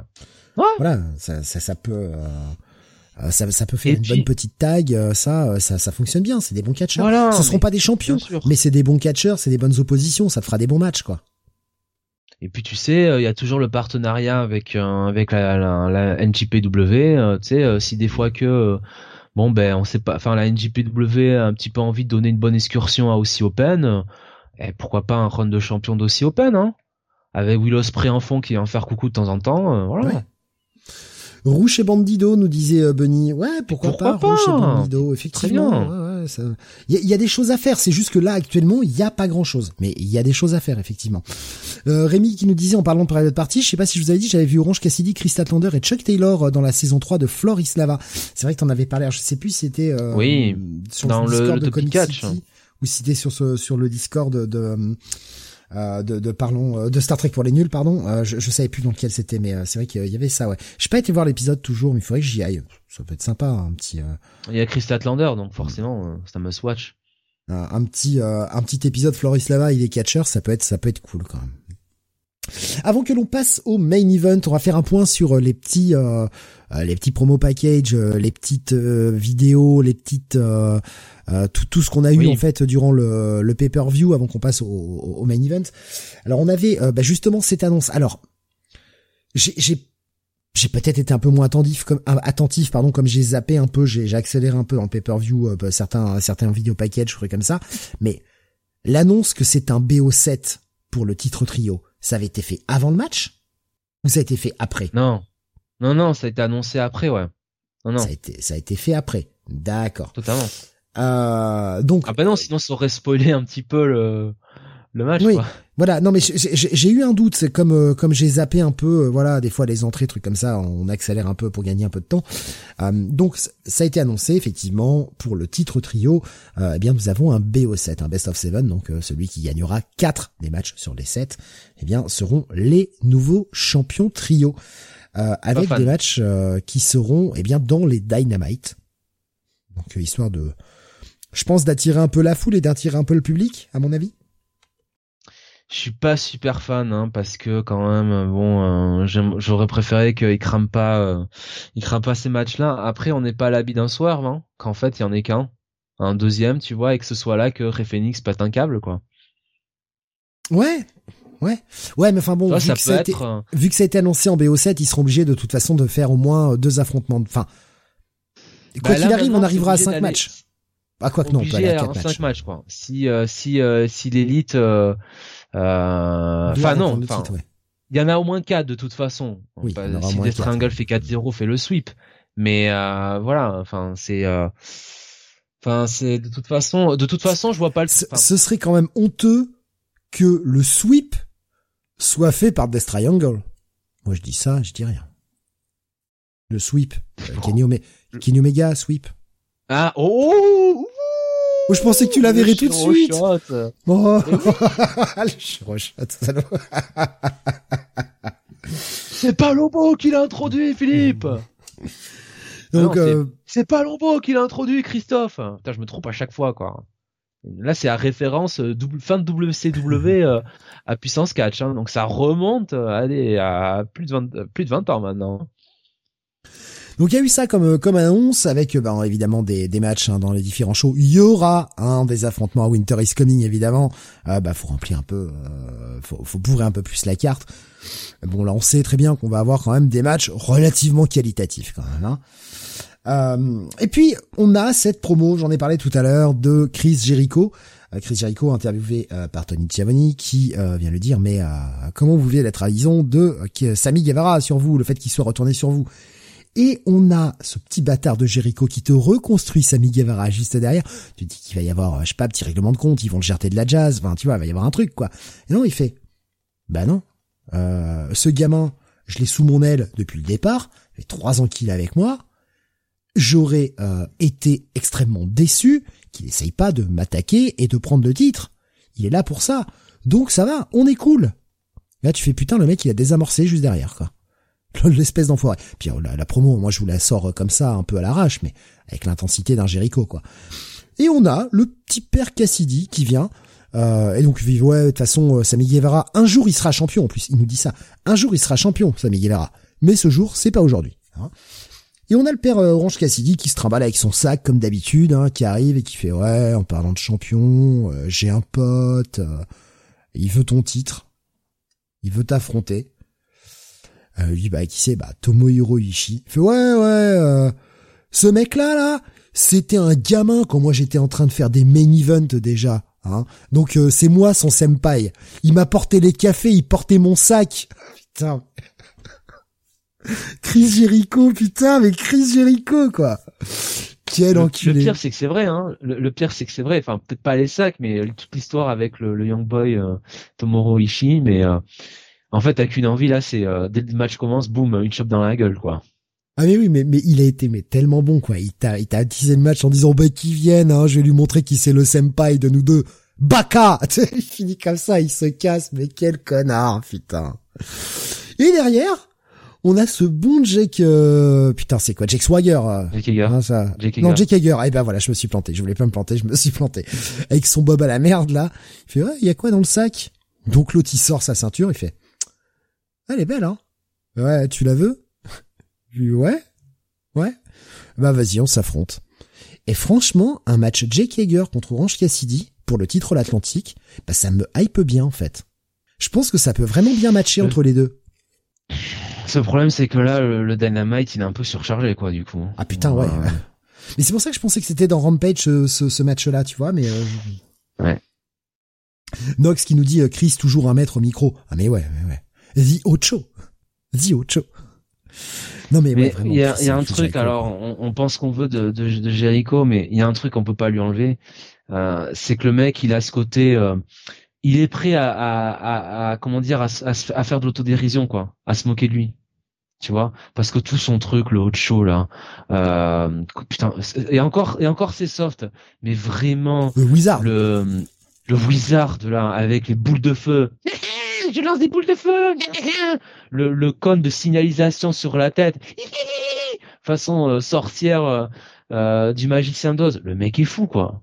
Voilà, mais le mec est prêt à c'est un heal. Mais même avec son bubblet quand t'es heal, il...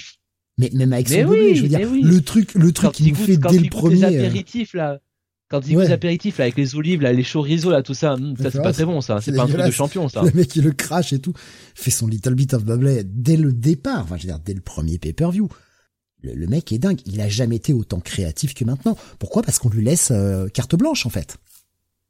Je pense qu'il doit quand même y avoir un, un, petit peu de guidelines parce que bah il peut pas faire non plus n'importe quoi. Mais euh, mais le mec, il, il, est, sans cesse en train de se réinventer.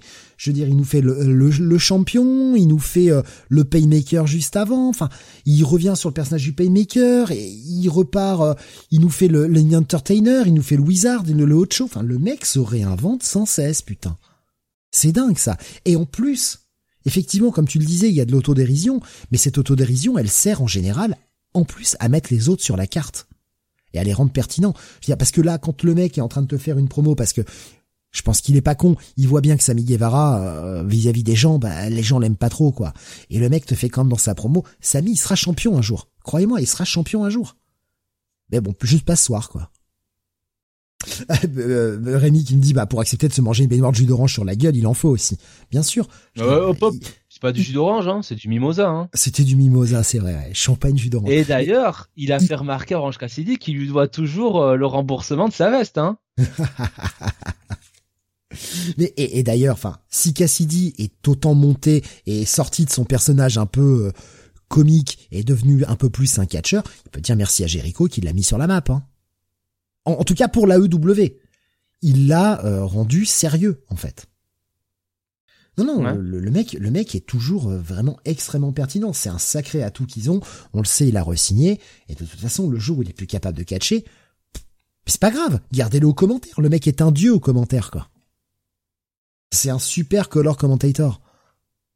Le mec, il a un job à jamais, quoi. Puis en plus, avec euh, son expérience, il pourra très bien euh, aider les jeunes en backstage et, et rendre la promotion que meilleure. Hein. Donc de toute façon, voilà, le, le, mec est, le mec est vraiment très bon, quoi. Euh, est-ce que tu avais vu peut-être une autre euh, vidéo, un autre promo package, un autre truc euh, intéressant à annoncer avant ce, ce, main event? Non. Bon, on va aller sur main event parce qu'on est quand même putain, on est à deux heures et demie déjà quasiment sur ce, juste ce pay-per-view. C'est marrant comme les pay-per-view WWE, on met beaucoup plus de temps à les débriefer que les pay-per-view WWE. C'est bah, il y en a que 4 5 par an déjà. Ouais, et, et puis il y, a 13 matchs en comptant le la Zero Hour, il y a 13 matchs sur la carte alors que sur les autres, bah il y a 6 7 matchs quoi, pas plus et que les matchs qu'il y a dans le Zero Hour, euh, c'est pas non plus, euh, enfin, des matchs euh, pour la blague, quoi. C'est des matchs qui comptent. Nox nous dit c'est il est indispensable pour la EW, c'est leur petit triple H. Ouais, je pense. Ouais, ouais, je suis assez d'accord sur la comparaison. donc le main event, hein, on l'attendait. Je le trouve quand même plus à même, enfin plus comment dire, à même de mettre over les autres oui. que Triple H. Hein. Oui, mais pour le côté, le côté créatif, le côté, euh, le côté, il est là devant, derrière en même temps. Euh, n'y voyait rien de sexuel. Euh, Moi, je le trouve plus créatif que Triple H, hein, en vrai. Hein. Ah, Triple H, elle a, quand il s'occupait vraiment de la NXT, il était quand même assez créatif. Non, mais dans les idées, vraiment, les, euh, les gimmicks, tout ça. Euh, ah oui, oui. Pour, pour lui-même, ouais, clairement. Pour lui-même, il est bien, bien au-dessus. De toute façon, il le montrait déjà à la WWE, hein, qu'il savait oh s'inventer. Hein. Euh, bah, Nox qui confirmait hein, surtout le côté in et off du show euh, à The List. Bah oui, The List, évidemment, c'était énorme ça. Euh, donc voilà, ce main event, hein, le champion euh, John Moxley face à MJF pour donc le titre, euh, le titre World AEW.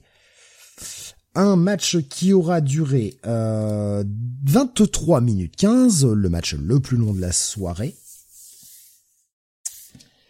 Et je dois bien avouer que c'est un match qui ne m'a pas des masses séduit. Euh, moi, je trouvais que c'était un bon main event, euh, très sincèrement. Je m'attendais un peu à cette euh, à cette storyline en fait, c'est-à-dire euh, bah, finalement MJF avec son arrogance habituelle qui pense qu'il va battre comme si de rien n'était en sifflant l'adversaire. Euh, tu vois, et euh, finalement en face il tombe sur un mur euh, qui lui en fait bouffer plein la gueule. Et MJF se retrouve au fil du match à se rendre compte que rien ne passe contre John Moxley et il y a rien à faire. Il est obligé de revenir à ce qu'il est, à son ADN, à ce qu'il est au, plus profond de lui, c'est-à-dire un salopard qui gagne quel que soit le moyen et il finit par tricher. Voilà, donc j'ai bien aimé aussi le fait que Mox change un peu la manière de catcher, donc et un catch beaucoup plus brutal, beaucoup plus de heal hein, finalement, en dominant tout le match parce qu'il s'est adapté aux réactions de la foule, puisque la foule était entièrement derrière MJF et MJF qui jouait euh, de facto un petit peu le, le face en péril. Moi, j'ai trouvé que c'était un match, même dans le overbooking à la fin, qui. Ah non, euh, alors la euh, fin, la fin, j'ai aimé. Moi, c'est vraiment le. bien construit, quoi. C'est le déroulé du match où, ben, je trouvais ça un peu mou et un peu chiant, en fait. Mais, mais après, par contre, la fin du match, ce côté overbooking, etc. Moi, ça m'a plu. Ça m'a plu cette construction. je trouvais ça, je trouvais ça cool puisque on va finir par avoir un, William Regal qui va arriver euh, au ring au moment où MJF est prêt à utiliser euh, sa bague, hein, qui sort de son slob. Et euh, on a un, William Regal qui, qui lui dit non non mais mec, vas-y bah-le à la régulière quoi. Bah-le à la régulière, vas-y, tu, peux, le faire quoi. Et donc finalement, on a MJF qui va balancer sa, sa bague et va essayer de, bah de, de, de, vaincre John Moxley comme ça. Bon, va y avoir des ref bumps, deux ref bumps d'ailleurs, hein, deux arbitres qui se font mettre KO hein, comme ça. Et euh, à un moment, eh bien John Moxley euh, met euh, MJF dans prise de soumission, MJF tape comme un taré, sauf que l'arbitre il est dans les choux, donc il peut pas, il peut pas donner la victoire à, John Moxley. Et on a Rigol qui est là, qui est en train de dire mais putain mais va réveiller l'arbitre quoi, vas-y va secouer l'arbitre. Et pendant qu'il va secouer l'arbitre, eh bien, Rigol sort le point américain, le glisse à MJF, qui se retourne, couche John Moxley avec le point américain, le rentre gentiment dans son slip et bah, nous fait le tomber. 1, 2, 3, et voilà.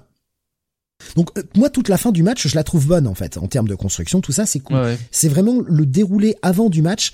Tu vois sur ces 23 minutes 15 là on en aurait coupé bien 3 ou 4 minutes j'aurais pas dit non je trouvais que c'était un peu lent, un peu mou. Euh, je comprends ce qu'ils ont voulu faire. Hein. Euh, attention, je, je dis pas qu'ils ont mal fait. Je, comprends ce qu'ils ont voulu faire. C'est juste que ça rentre pas dans mes goûts. Ça m'a, ça m'a un peu ennuyé. Peut-être aussi la surdose.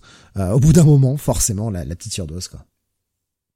Nox qui nous disait pour moi MJF top top il mais je suis pas objectif j'adore le mec. Et puis l'attitude de sale gosse c'est tellement bon. Bah déjà ça c'est bien que alors je sais que il y avait cette théorie de Brian Alvarez qui disait que euh, quand tu as une promotion de catch, tout ce que tu cherches avant tout, c'est trouver le top babyface qui va un peu euh, rentrer du pognon dans les caisses, hein, qui va attirer les gens au show, euh, parce que c'est comme ça qu'a fonctionné le, business depuis euh, depuis ses débuts. et donc son idée c'était que MGF, bah, tout, voyons ce que ça donne en face. Si ça marche pas, si finalement c'est pas si bien que ça, ben on aura tout le loisir de le retourner il dans dans deux trois mois ou comme ça moi je trouve quand même que c'est bien qu'il gagne comme un salopard hein, parce qu'en vrai c'est un heal depuis le début. Il n'y a pas vraiment eu d'histoire euh, qui a amorcé euh, son face turn, une espèce de rédemption. Le mec il s'est barré quand même après All Out, euh, Double or Nothing sur une promo où il insulte tout le monde, Tony Khan le premier, une promo de heal hein, en vrai. donc il, a, il, a, il, gagne le, le casino ladder match comme un total heal grâce à la firme. je trouve que non, je trouve que le mec, euh, le mec, c'est un heal pour l'instant, c'est un heal. Et, euh, et le premier règne de champion de MJF, qui marque un peu la fin de son ascension, euh, sa première ascension à Light Wrestling, la logique ce, ce soit que ce soit en heal, pas pas en face. et il y a tout le loisir. Le mec est jeune, le mec a 26 ans. Il y a tout le loisir derrière de construire une histoire de rédemption et, et de le faire tourner face. Là, il y a un truc qui est bien en plus avec cet alignement avec William Regal c'est qu'on sait qu'MGF joue beaucoup sur le côté méta de euh, janvier 2024, il est en fin de contrat. Et euh, il menace tout le monde de partir à la WWE, c'est son rêve, signer à WWE, tout ça. Euh, ça va être, tu vois, la, la lutte entre Let Wrestling et WWE pour qui va mettre le plus de pognon sur la table. Imagine-toi dans la storyline, t'as MGF champion Hill toute l'année avec William Regal derrière et William Regal qui lui dit, tu vois, à chaque fois, tu sais, Maxwell, c'était pas trop content moi, j'ai le numéro de quelqu'un euh, à la WWE assez bien placé, qui est un peu mon ami de 30 ans là, avec qui j'ai bossé euh, du côté de la NXT d'ailleurs. Euh, si tu veux, je te trouve un spot pas mal hein, à la WWE, il y a pas de problème, tu vois. Et tu joues là-dessus. Et le mec, en fait, le face turn de MGF, c'est quand il dit, bah non, finalement, je re-signe à la WWE. Tu vois, euh, à Ray Tracing, lapsus révélateur. Tu vois, je re-signe à Ray Tracing. Et ce serait ça son face turn. Il y a un truc intéressant à raconter là-dessus. Puisqu'en plus, sa première promo dans le ring avec euh, William Regal, c'était pour montrer tout son ressentiment par rapport à Regal, parce qu'il n'avait pas gardé à la NXT. Donc toujours ce côté-là de, de et la WWE. Voilà, il y a un truc, euh, il y a un truc sympatoche, euh, il y a un truc sympatoche à, à, raconter. Et puis le gros problème, en vrai, d'une manière totalement objective, c'est qu'il n'y a pas de heal en fait à lui mettre en face pour l'instant, ou en tout cas de heal qu'il a pas affronté. T'as Jericho qui est très fort en heal, mais après, enfin, dans le main event, le gros de de Light Racing, c'est surtout des faces. C'est Danielson, c'est Hangman, c'est Omega. Danielson euh, est, toujours face?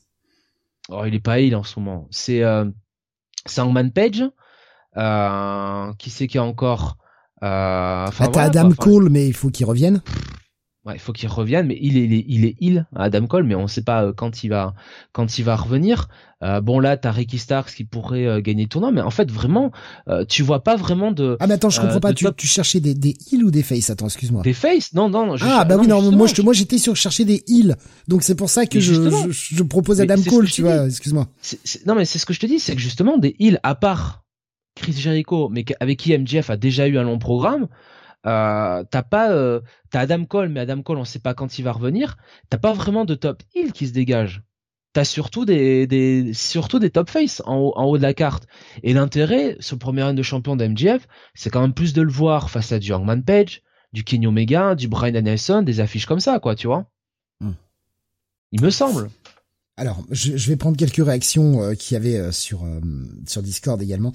il y avait Bunny qui disait bah, pour ton top babyface, il, il faut un top heal. Et Nox disait ben non, pas pas face pour MJF. Justement, il faut lui trouver un pas oui pas de face pour MJF. Il faut lui trouver un top face à sa hauteur. il a pas encore les épaules, je trouve ce qui me fait chier, c'est alors ce qui me fait chier, façon de parler. Hein. Euh, moi, je, je, reste sur mon idée de, de storyline que j'avais proposée. Alors encore une fois, je ne sais plus si c'est dans l'émission de la dernière fois ou si c'était euh, en off qu'on en avait parlé. C'était dans l'émission aussi. Ouais, c'était dans l'émission, d'accord. Euh, sur le fait que euh, bah, j'aurais aimé qu'il qu gagne en face, qu'il fasse juste semblant d'être face pendant euh, pendant un petit mois, tu vois, qu'il work la foule, etc. Que Ricky Stark gagne le tournoi qu'on ait donc un espèce d'affrontement face contre face et qu'en fait euh, MJF retourne comme un gros sac à merde sur euh, sur Ricky Starks En, en, mode mais je vous ai trollé les gars bien sûr que je suis un connard J'aurais aimé cette euh, cette storyline là. Bon maintenant ça se fait pas, c'est pas grave. Et encore une fois, les programmes sont tellement bien écrits que putain c'est intéressant. Là le fait qu'on ait un Regal qui qui, qui s'aligne avec MJF et évidemment on le voyait venir un peu dans, lors des dernières semaines, mais en tout cas ça, ça en prenait un peu le chemin. La question c'est aussi quid du BCC Qu'est-ce qui va se passer? On le sait, Mox voulait prendre une pause un petit peu, il avait besoin de prendre un petit time off. Donc là, je pense que ça va être euh, le moment tout trouvé pour pouvoir euh, faire ce, prendre ce time off. Et finalement, on a un, Brian Danielson qui est un peu fringe en ce moment. On a un Claudio Castagnoli qui est plutôt face, un Wheeler Utah qui est plutôt face, mais ils ont plus Rigol qui, qui les manage. Qu'est-ce qui va devenir d'eux en fait? Je trouve ça intéressant euh, l'alignement de Rigol avec avec MJF Est-ce qu'il va vouloir faire rentrer MJF dans le BCC Qu'est-ce, enfin, qu'est-ce qui va se passer? Et, je trouve ça cool, en fait. En termes de, potentiel de storyline, encore une fois, on a des, choses qui sont ouvertes, qui sont assez intéressantes. Bah, là, déjà, on va voir qui MJF va affronter parce que on peut, pas, on peut pas y échapper, mais ils ont quand même largement teasé le bif avec la firme. Il a trahi la firme. Euh, Isan Page a un historique avec MJF euh, sur la scène indé, donc euh, voilà. Le problème, c'en est clairement sur une feud qui serait il contre il.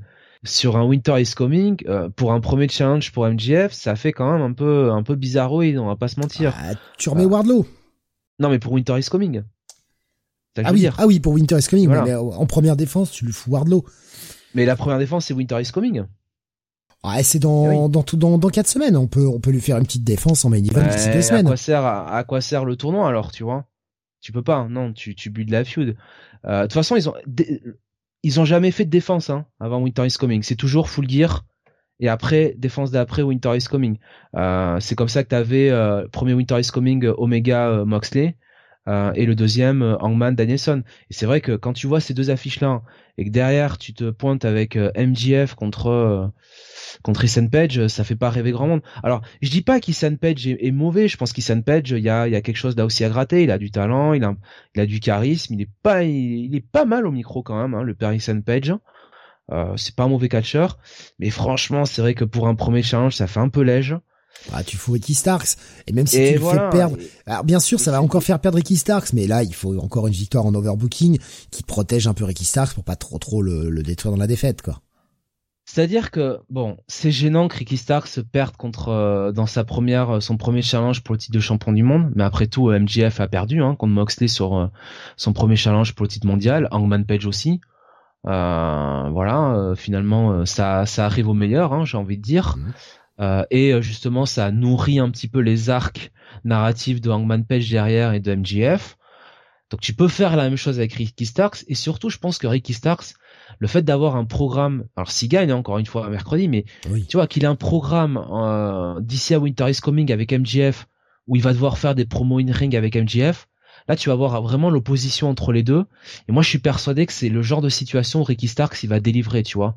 Il va se mettre encore plus over avec le public parce que le, public est conditionné maintenant pour comprendre, ok, MGF c'est une star, il est incroyable au micro, euh, il délivre toujours. Mais si tu montres qu'à côté de lui, t'as un mec comme Ricky Starks qui en babyface fait la même chose, tu vas conditionner le public pour montrer que t'as l'opposé un petit peu de MJF sans babyface quoi. Tu l'as finalement ton ton MJF face, c'est Ricky Starks. Le mec pas envoyé en promo, le mec est charismatique.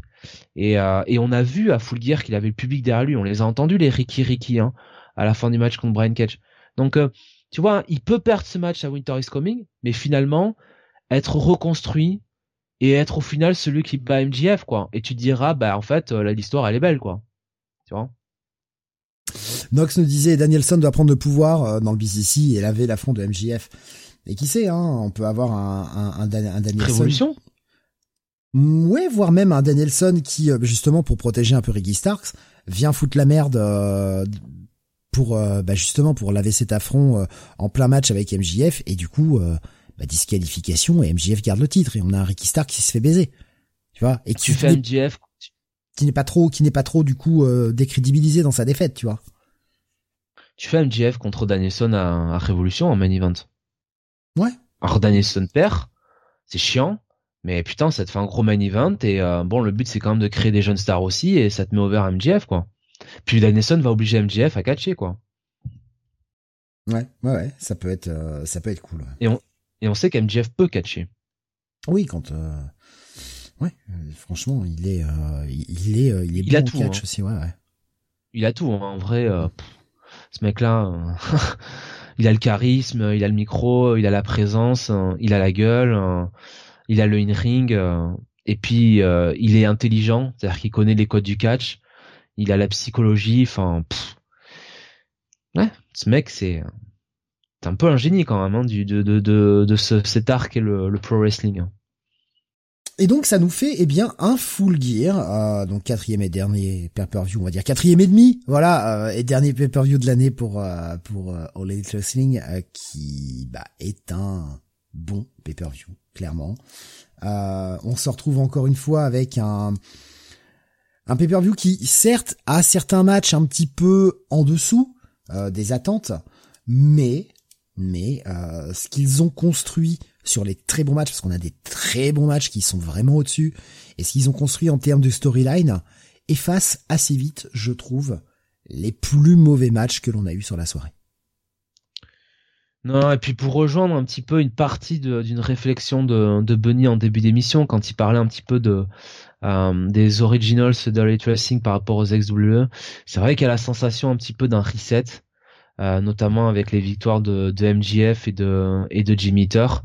Euh, deux jeunes talents euh, qui ont le même âge, qui sont jeunes, qui qui montent depuis plusieurs, enfin depuis plusieurs mois à All Wrestling, et on sent qu'on repart vraiment sur voilà sur une nouvelle dynamique quoi, et que finalement il y a comment dire il y a pas de il y a enfin c'est pas que, que Wrestling paupérisé mais euh, il y, a, il y a encore de la vie quoi tu vois. Il y a toujours des solutions. Il y a, il y a toujours des gens qui montent. Il y a toujours des gens qui sont poussés il y a toujours des gens qui se mettent over. euh, voilà donc euh, donc ça c'est bien quoi. Et, je vais prendre la réflexion de Nox là qui nous partage sur Discord et euh, avec laquelle je suis on ne peut plus d'accord. Vraiment 100% d'accord avec ça. Pay-per-view qui redore le blason de la EW qui était dans le post marasme CM Punk. Et je l'ai je l'ai pas caché hein, moi ces, ces derniers mois j'étais un peu dans l'interrogative vis-à-vis de AEW, je comprenais pas trop les directions, et c'est vrai que le dernier gros coup sur la tête que j'ai pris vis-à-vis de la AEW, c'est euh, l'affaire CM Punk. Alors l'AEW n'y est pour rien, clairement. C'est l'affaire d'un connard qui a décidé de, un peu partir en live. Parce que ben, ça aurait pu être mieux géré en backstage avant, mais c'est vrai que je suis d'accord avec sûr. toi. Bon après. Hein. Mais je veux dire, c'est lui, c'est c'est le, c'est ce connard qui a décidé de partir en live tout seul. Voilà, il a décidé de faire son show, il a décidé de pourrir tout le monde euh, c'est une personne qui a foutu un peu tout le monde dans la merde. Et euh, c'est pour ça que la faute lui incombe principalement. Attention, je dis pas qu'il est euh, seul responsable. Il y a eu aussi des choses qui sont sûrement mal passées. clairement, on va pas trop revenir dessus, mais hein, tous les problèmes avec Hangman Page, etc., n'ont pas, n'ont clairement pas aidé. Ces différentes blessures, je pense que le mec a dû se sentir un peu plus vieux, enfin, il un peu plus agressif, un peu plus mordant. Peu importe les raisons. En tout cas, on a quand même une personne qui a fait un peu tanker le truc. Moi, ça a été un peu le, dernier coup derrière la tête que j'ai pris vis-à-vis WWE. Et euh, bah, depuis All Out, AOW, je m'en suis relativement éloigné. Je regardais un peu les résumés de très loin. Déjà que j'avais du mal avec la direction euh, avant All Out, mais c'est vrai que passer ça, ça m'a, ça m'a un peu bloqué, si tu veux. J'avais un peu de mal à retourner à l'AEW. Et mmh. là, ce pay-per-view m'a donné hyper envie d'y retourner ça m'a donné envie d'aller voir les storylines. Il y a le retour de The Elite que, j'aime beaucoup. Euh, il y a, j'ai eu du très bon catch, j'ai eu des, idées, j'ai eu des, storylines, des potentiels storylines qui se qui se développent, des directions, des différentes directions possibles, qui me donnent envie d'en savoir plus. Bah ouais, pour moi c'est une totale et une franche réussite ce pay-per-view là ça m'a alors effectivement c'est un aspect très personnel et ça peut pas forcément s'appliquer à tout le monde ce ressenti là mais moi ça m'a redonné envie de aller bouffer de la de la, la AEW weekly ce que je ne faisais plus. Donc pour moi c'est une franche réussite tu vois. Ouais c'est vrai que bon euh, je suis d'accord avec toi hein, il y avait un peu un manque de direction euh, avant euh, avant l'autre je trouve quand même que depuis l'autre globalement pour avoir vu les shows euh, les shows étaient de bonne qualité euh, depuis Olot. Il y a eu quand même un bon un bon build euh, vers Full Gear globalement. ils ont su bien recentrer le show. De toute façon, on a bien senti que MGF là prenait le lead de Late Racing, hein, que le show était était centré autour de lui. Et et, et voilà, je trouve que finalement ce pay-per-view bah, montre, enfin récompense un peu les, le bon travail qu'ils ont fait sur les, les globalement, hein, encore une fois sur les précédents shows. Et euh, effectivement, je pense que le le fantôme entre guillemets de CM Punk euh, a quand même bien pesé pendant quelques semaines. Et puis toute l'investigation, quand c'est que l'élite allait revenir, tout ça. Là, le fait de voir déjà l'annonce que l'élite était de retour, bon, officiel, officieuse, mais euh, on savait qu'ils allaient de retour. Là, les voir de retour comme ça euh, en grande pompe euh, à ce niveau-là, c'est vrai que ça, tu te dis ah c'est Wallet Racing quoi. Ils ont rendu un peu, tu, tu récupères un peu l'âme euh, de cette de cette promotion quoi. Et, et, ça change ça change pas mal de choses. Ça permet de passer de passer à autre chose quoi. Puis il faut pas oublier qu'ils ont une période difficile où ils ont eu tous ces blessés quoi à un moment donné ah oui, quoi. mais oui oui. Ah, c'est ça moi tout ça hein. qui qui on en parle hein, depuis. En fait c'est depuis cet été depuis depuis le Blood and Guts où j'ai senti une baisse d'intérêt, une baisse et une baisse d'intérêt de ma part. Attention, encore une fois, je, ne fais pas de mon cas une généralité.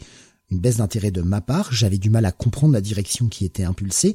Je me retrouvais pas dans, dans ce que dans ce qu'il me proposait par rapport à avant. Et c'est vrai que je me suis un peu un peu retiré. Et puis bah l'affaire CM Punk tout ça. Mais euh, toi, j'ai l'impression que pour toi, ça confirme la, la bonne direction qu'ils ont repris post All Out. Et moi, ça me donne envie d'y revenir. Donc, de toute façon, dans un cas comme dans un autre, on en ressort assez positif de ce full gear. Oui, non, et puis euh, et puis il y a du talent, quoi, de toute façon, dans cette promotion. Parce euh, que on l'a, on l'a pas dit, mais tout de suite, euh, la transition incroyable. On a quand même eu l'annonce vendredi à Rampage que Konosuke Takashita était All Elite. Ouais. Donc 100% Light Racing. Alors certes, Takeshita, il y a toujours le problème de la barrière de la langue, du fait qu'il soit japonais et forcément, bah, quand tu vas aller, son, son, anglais est pas dégueulasse, hein, je trouve. Hein. Non, mais si tu veux un mec comme ça, un talent comme ça, euh, on parle quand même de l'ex Ace de la DDT. Beaucoup dont moi euh, pensaient qu'il ferait un parfait Ace de la NJPW euh, après euh, Katsushika Okada. Ce mec-là, c'est un talent incroyable dans le ring. Et il arrive ah avec son in-ring, son charisme, sa présence à créer quoi qu'il arrive, une connexion avec la foule, qui peut rien faire que d'autre que se mettre derrière lui. Le mec, il faisait pas une promo à Dynamite ou à Rampage quand il avait fait son excursion là au mois de mai ou au mois de juin, je sais plus. Il avait tout le public derrière lui. Mais le problème, c'est toujours le même. Je l'avais découvert dans cette espèce de double battle royale là. Euh, ouais. Euh, putain, le mec, il est arrivé sur le ring et tout. Pour Blood and juste, Ouais, j'ai juste vu là, j'ai fait putain, ce mec, waouh. J'ai envie d'en voir plus, quoi. Tu vois, juste en une seule fois et en plus dans, dans dans un espèce de rumble, quoi, tu vois. Donc, euh, pas forcément le truc où il peut briller le plus. Le mec assume captiver direct, quoi. J'ai vu le mec, j'ai fait, waouh, lui, putain, c'est qui, quoi? C'est qui, lui, je veux en voir plus, quoi. Il a un catch hyper explosif, hein. C'est vraiment, ah euh, enfin, ça ressemble beaucoup à, ça ressemble beaucoup à Kenny Omega, quoi, dans l'idée. Donc c'est un talent, c'est un talent hors norme. Mais il, a fait, tu vois, un petit bout d'interview. Franchement, son anglais était pas si crade quoi. On a entendu bien pire en, de la part de japonais euh, qui, qui essayent de parler anglais. Je trouve que franchement il se débrouillait. Moi je l'ai trouvé très compréhensible. Mais moi tu vois je pense toujours au plafond quoi, tu vois. Le plafond et euh, tu dis un mec comme ça c'est c'est champion du monde. Et le problème c'est que pour arriver euh, au titre de champion du monde faut lutter en promo avec des des MGF, des Moxley, des Danielson, des des Hangman, d'Omega tout ça quoi. Donc est-ce qu'il est capable quoi? en, en termes de promo, c'est sûr qu'il n'arrive pas à mettre parce que c'est pas forcément sa langue et ça c'est normal à mettre la même intensité qu'un intensité qu'un NGF qu'un Chris Jericho voilà bon là en même temps je prends les top promo guys de, la de la Fédé mais c'est sûr qu'il peut pas mettre forcément la même intensité parce que ce n'est pas sa langue natale. Mais déjà je trouve que la langue en elle-même il a l'air de la maîtriser relativement bien. Tu vois on n'est pas sur un Shinsuke quoi. En tout cas lui c'était vraiment son rêve hein, d'aller euh, sur le, territoire hein, le territoire US euh, et franchement euh, sacrée prise hein, pour euh, pour Light Wrestling parce qu'on sait que euh, quand il est reparti à la DDT, on savait qu'il arrivait en fin de contrat hein, de toute façon à la DDT. Euh, après avoir fait son passage au Light Wrestling, il est reparti à la DDT et il y avait déjà des rumeurs comme quoi la WWE bon bah était était très intéressée, on les comprend, on les comprend totalement. et l'avantage là pour Takeshita, c'est que la DDT est partenaire de Light Wrestling. donc il peut aller rendre visite à la DDT de temps en temps, euh, il peut aussi aller de temps en temps faire des matchs à la NJPW. Hein. Bah, avec Strong, hein, euh, notamment, qui est sur le, territoire US. Hein, donc, euh. Voilà, donc c'est franchement c'est pas un talent banal quoi. Honnêtement, il est il est quand même il est quand même très très fort quoi. Le mec le mec ça fait quand même depuis qu'il a 17 ans hein, que qu'il catch hein, donc en, en, pro donc il y avait Enox qui nous disait hein, la EW ne doit pas refaire les mêmes erreurs que la WCW, la TNA ne pousser que des ex-WWE au lieu de leurs jeunes talents. Je pense qu'ils ont pris un tant soit peu cette direction, notamment sur toute l'année dernière. Si on, prend à partir de maintenant, on va dire toute la, la dernière année, ils ont peut-être eu cette espèce de péché euh, de d'avarice parce que finalement ça leur amenait un peu de blé parce que c'est des noms connus qui amènent des spectateurs et, peut-être des, des, nouveaux spectateurs à découvrir cette fédé euh, à côté de laquelle ils étaient passés, à côté de laquelle ils étaient passés, excusez-moi, ou euh, peut-être à bah, laquelle ils ne s'étaient pas encore intéressés, mais là avec des anciens noms qu'ils connaissent, bah ouais, ah bah tiens, il y a ce mec-là, j'ai envie d'aller voir. Donc ils ont peut-être un peu pêché par par avidité, en tout cas peut-être pas par avarice, mais plutôt par avidité euh, pour essayer de grappiller un peu de blé. Et je pense que Pertonican il a dû se rendre compte que bah ça marche pas forcément et pousser les mecs qu'il avait euh, déjà dès le départ. C'est peut-être ça la solution. Encore une fois, tout dépend du talent, quoi. Si c'est Brian Danielson, bien sûr que tu le pushes, quoi. Bien, et bien sûr que tu le signes. Dix fois, Adam Cole, pareil. Un punk, bon, même si c'est mal passé à la fin, pareil. Euh, un Shane Strickland pareil. Par contre, euh, il y en a, moi je suis désolé, qui, qui n'apportait pas de, de valeur ajoutée. Jeff Hardy n'apportait pas de, euh, de valeur ajoutée. Rubisso, hein, que nous citait également tout à l'heure Benny, j'avais même oublié qu'elle était à EW. Mais, oui. mais Rubisso, c'était moyennasse quoi. Enfin, Ruby. elle est où? J'aime bien la fille. Quoi, Elle est à Dark? Mais non, mais Rubisso, clairement, c'est de la mi-carde, quoi. Enfin, c'est pas. Euh, si tu veux, si c'est pour signer quelqu'un comme ça, là, par contre, ça vaut pas le coup, quoi. Vaut mieux pousser un jeune talent que t'as déjà chez toi.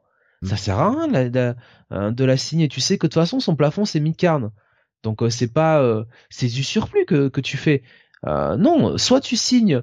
Encore une fois, soit tu signes vraiment des top méga stars comme Danielson, soit tu signes des types qui, comme, comme Shane Strickland, qui ont été virés euh, un peu par circonstance, parce que Vince, euh, mais qui ont le qui ont le talent pour pour exploser. Sinon, oui, tu fais avec ce que t'as. Mmh. Voilà, bien sûr. Mais ils le font aussi. Regarde, Nick Wayne, euh, ils l'ont déjà signé, hein. Donc bah, bien, sûr, bien sûr. Lui, vivement qu'il arrive hein, dans le roster. Putain. Ouais, mais déjà le retour de Takeshita aussi. Non, mais euh, il y a du bon. Hein.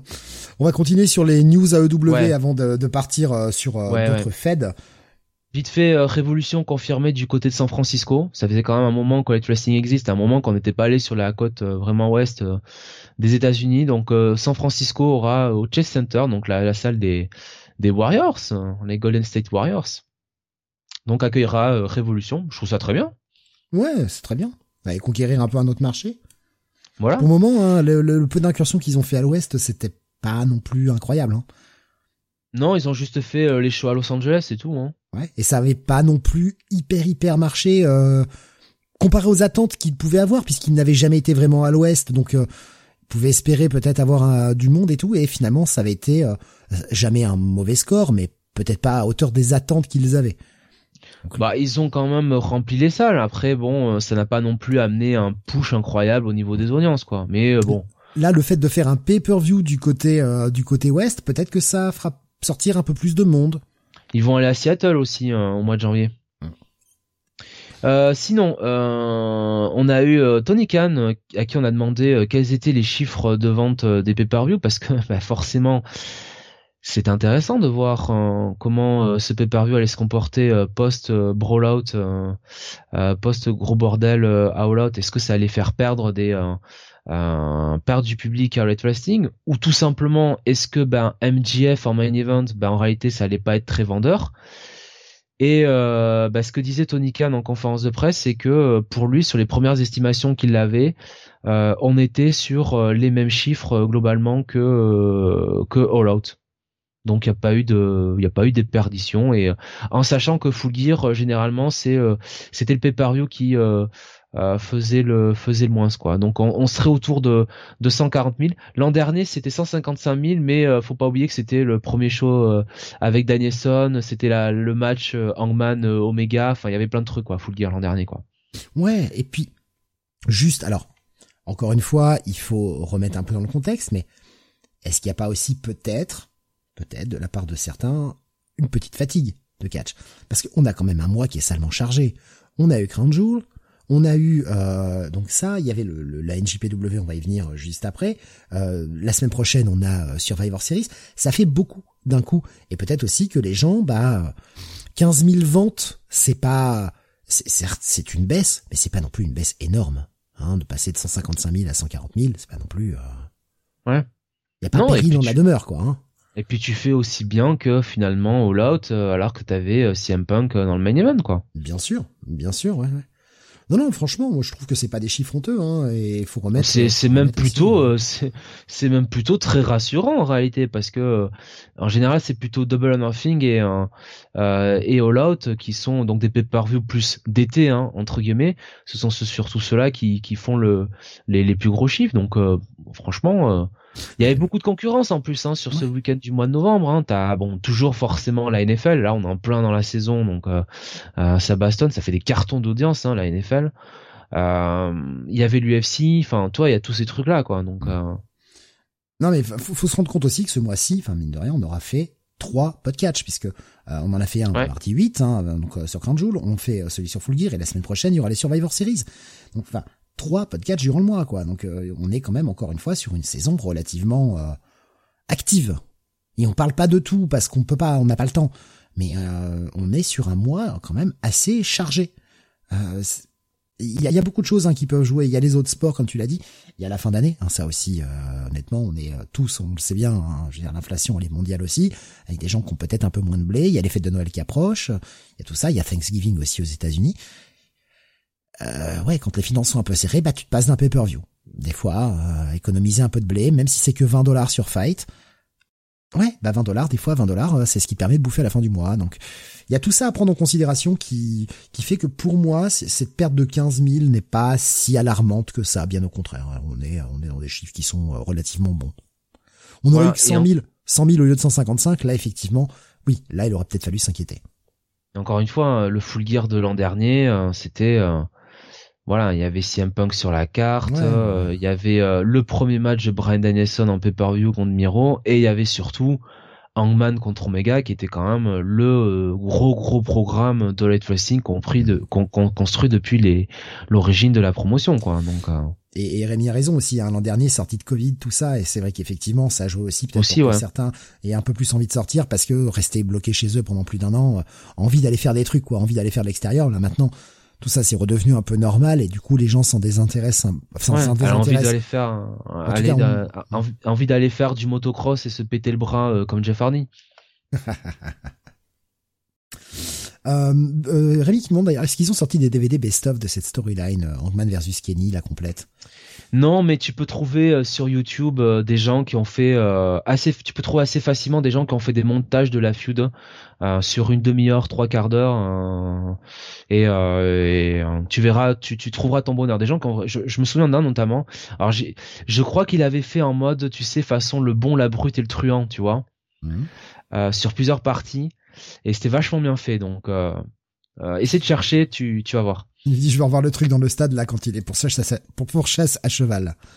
Putain, j'ai du mal ce soir. la, fin de soirée est difficile. Ah bah oui, oui.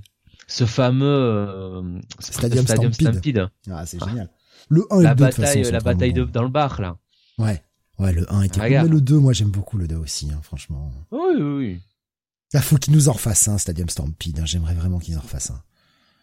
Euh, dernière news concernant la AEW avant qu'on passe à la NJP.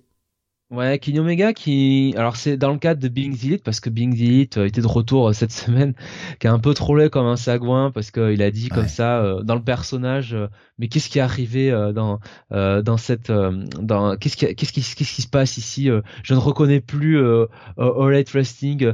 C'est c'est ce que nous avions construit et c'est devenu ça. Même quelqu'un comme Phoenix s'en remet à tricher. je pensais qu'il avait plus de fierté que ça.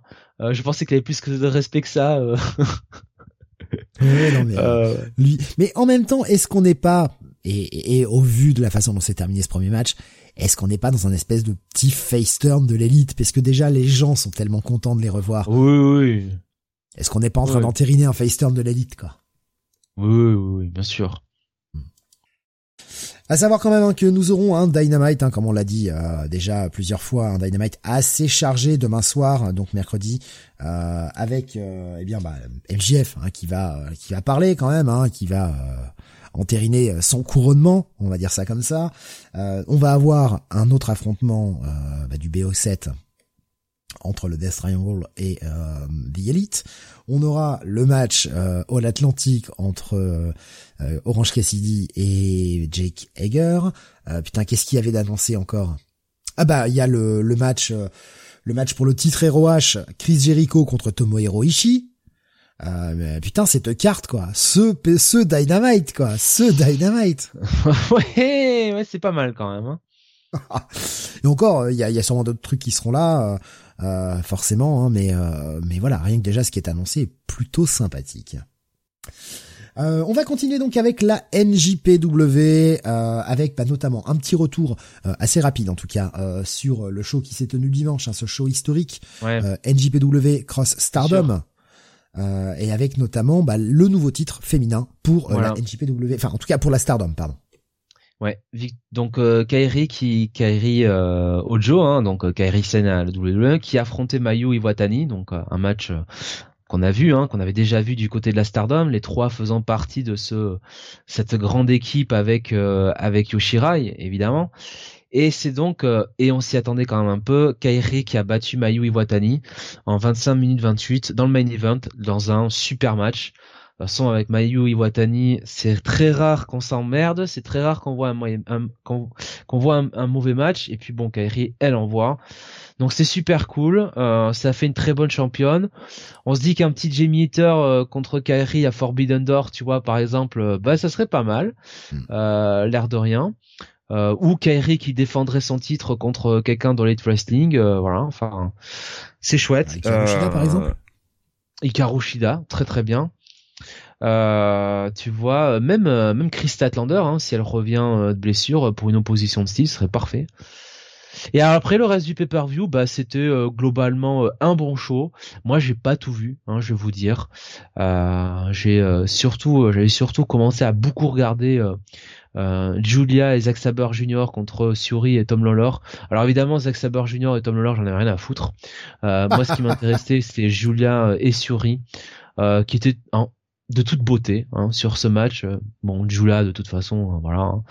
Euh, et, elles s'en sont mis plein la gueule hein, parce que euh, elles s'affrontent bientôt pour le show du 26, je crois, 26 décembre, le grand show de l'année à la Stardom pour le titre, le titre rouge, le titre World of Stardom. Hein, donc bah, le titre de champion du monde. Hein, et Suri contre Julia, bah voilà, c'est c'est euh, c'est un match entre euh, deux rivales, enfin plutôt deux filles qui se respectent, qui étaient ensemble dans Dona del Mundo. C'est euh, elles ont démarré l'équipe ensemble. c'est deux amis, voilà. Et ça va être la guerre, quoi. Voilà. Donc c'est cool. Et, puis après, bon, ouais. Et comme un con, j'ai oublié déjà parce que c'est vrai que j'ai pas réagi. Attends, mais j'ai entendu qui serait la prochaine challengeuse hein, pour le titre de, de Kairi. et j'ai complètement mangé son. Oh bah merci, j'avais complètement mangé son nom. Alors Tam Nakano, peut-être pas forcément la meilleure in-ring euh, du côté de la Stardom. Euh, en vrai, elle est super forte. Par contre, Tam Nakano, excellente sur tout le storytelling, quoi. Sur tout le côté, tu vois, raconter une histoire dans le match, porter une feud en promo, tout ça, et te nourrir de la feud pour créer, enfin faire ton match. Vraiment, Tam Nakano, elle est super forte. Et face à Kairi, ça, ça, ça, c'est un, ça, ça va être un chouette match, quoi.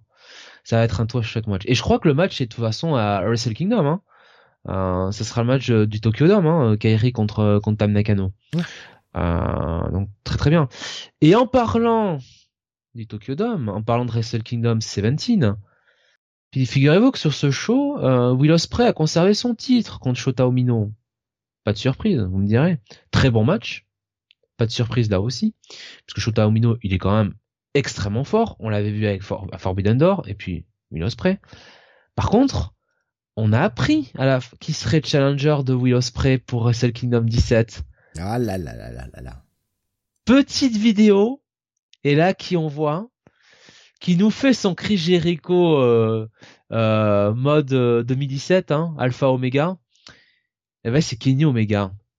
Kenny Omega et on s'en doutait un peu parce qu'avant qu'il euh, y ait l'histoire de All Out, euh, il nous avait quand même largement teasé euh, dans le titre trio la rivalité entre Omega et Osprey avec souviens-toi ces promos à Dynamite de Don Callis qui allait voir Osprey dans les vestiaires pour lui dire qu'il admirait beaucoup. donc Will Osprey contre Kenny Omega, ça sera à Wrestle Kingdom. Voilà, quel match quoi. Rémi qui nous dit Omega contre Spray. Ok, je reprends le catch en 2023. Non mais ouais, mais mais quel match de Barjo. En sachant quand même qu'à Wrestle Kingdom 17, on a déjà une carte qui s'annonçait pas euh, pas piquer des, des du nez parce que bon, le main event c'est quand même euh, Kazushika Okada, euh, donc le Ace légendaire, l'année du cinquantenaire de, de la, la New Japan Pro Wrestling face à Mr Troll Jay White. Donc euh, voilà, avec Gedo au milieu, hein, évidemment. En déjà, déjà, déjà, on sait que ce sera un bon match. Ah putain, Jay White qui va en faire des cases encore, moi qui va encore me buter. Euh, Kairi donc contre Tam Nakano, ça, ça va être génial. On a Zack Saber Jr. contre Ren Narita pour le titre euh, télévision, ça va être bien. Euh, Fatal Four Way pour le titre junior entre Taiji Shimori, Hiromu Takashi, El Desperado et Master Wato. Bon, Master Wato c'est un peu moins bien, mais les trois autres par contre. Les trois autres, ouais, ça devrait plutôt bien donner dans le ring. Et puis donc Will Ospreay contre Kenny Omega, en sachant qu'on a encore à mettre sur la carte du euh, Naito, du Tanahashi euh, et euh, et puis euh, du FTR, voilà, et qui aurait d'autres euh, mecs de Head Listening apparemment qui feraient coucou. Donc rappelons hein, que ce sera le 4 janvier. voilà. Ouais, À ne pas manquer comme tous les ans, mais là franchement, le double header là, Kenny Omega, Osprey et Okada, euh, J White, euh...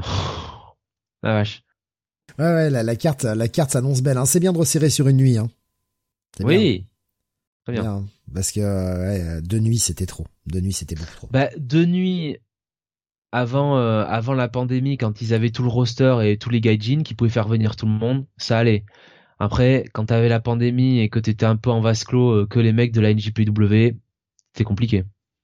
Là, là, on va avoir une carte qui, je pense, va être assez stacked et va être assez euh, assez ah euh, époustouflante. Hein. Franchement, on va on va ressortir de ce de, de ce show là complètement vidé à mon avis. Bon, ça va être le show de l'année euh, le 4 janvier quoi. Ça va être le show de l'année 2023 le 4 janvier. N'ayons pas parlé. Alors attends, on, on, avait dit ce genre de choses déjà en début d'année 2022 et on a vu l'année comment elle s'est barrée en couille.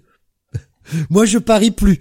Là, c'est terminé. Je non, mais c'est vrai que par contre, tu vois, Révolution, c'était un super pay-per-view parce qu'on dit que Elite Wrestling a eu des des soubresauts, mais euh, mine de rien, Révolution euh, avec euh, MJF, enfin le Doc Collar, hein, MJF, CM Punk, Danielson. Danielson contre contre Moxley, la naissance du BCC, Hangman Adam Cole en main event, Chris Jericho, Eddie Kingston opener, enfin il y avait plein de bons trucs. Et puis il y a eu Forbidden Door quoi, tu vois. Il y a eu Forbidden Door hein, qui, qui, qui reste quand même vraiment vraiment en haut hein, cette année.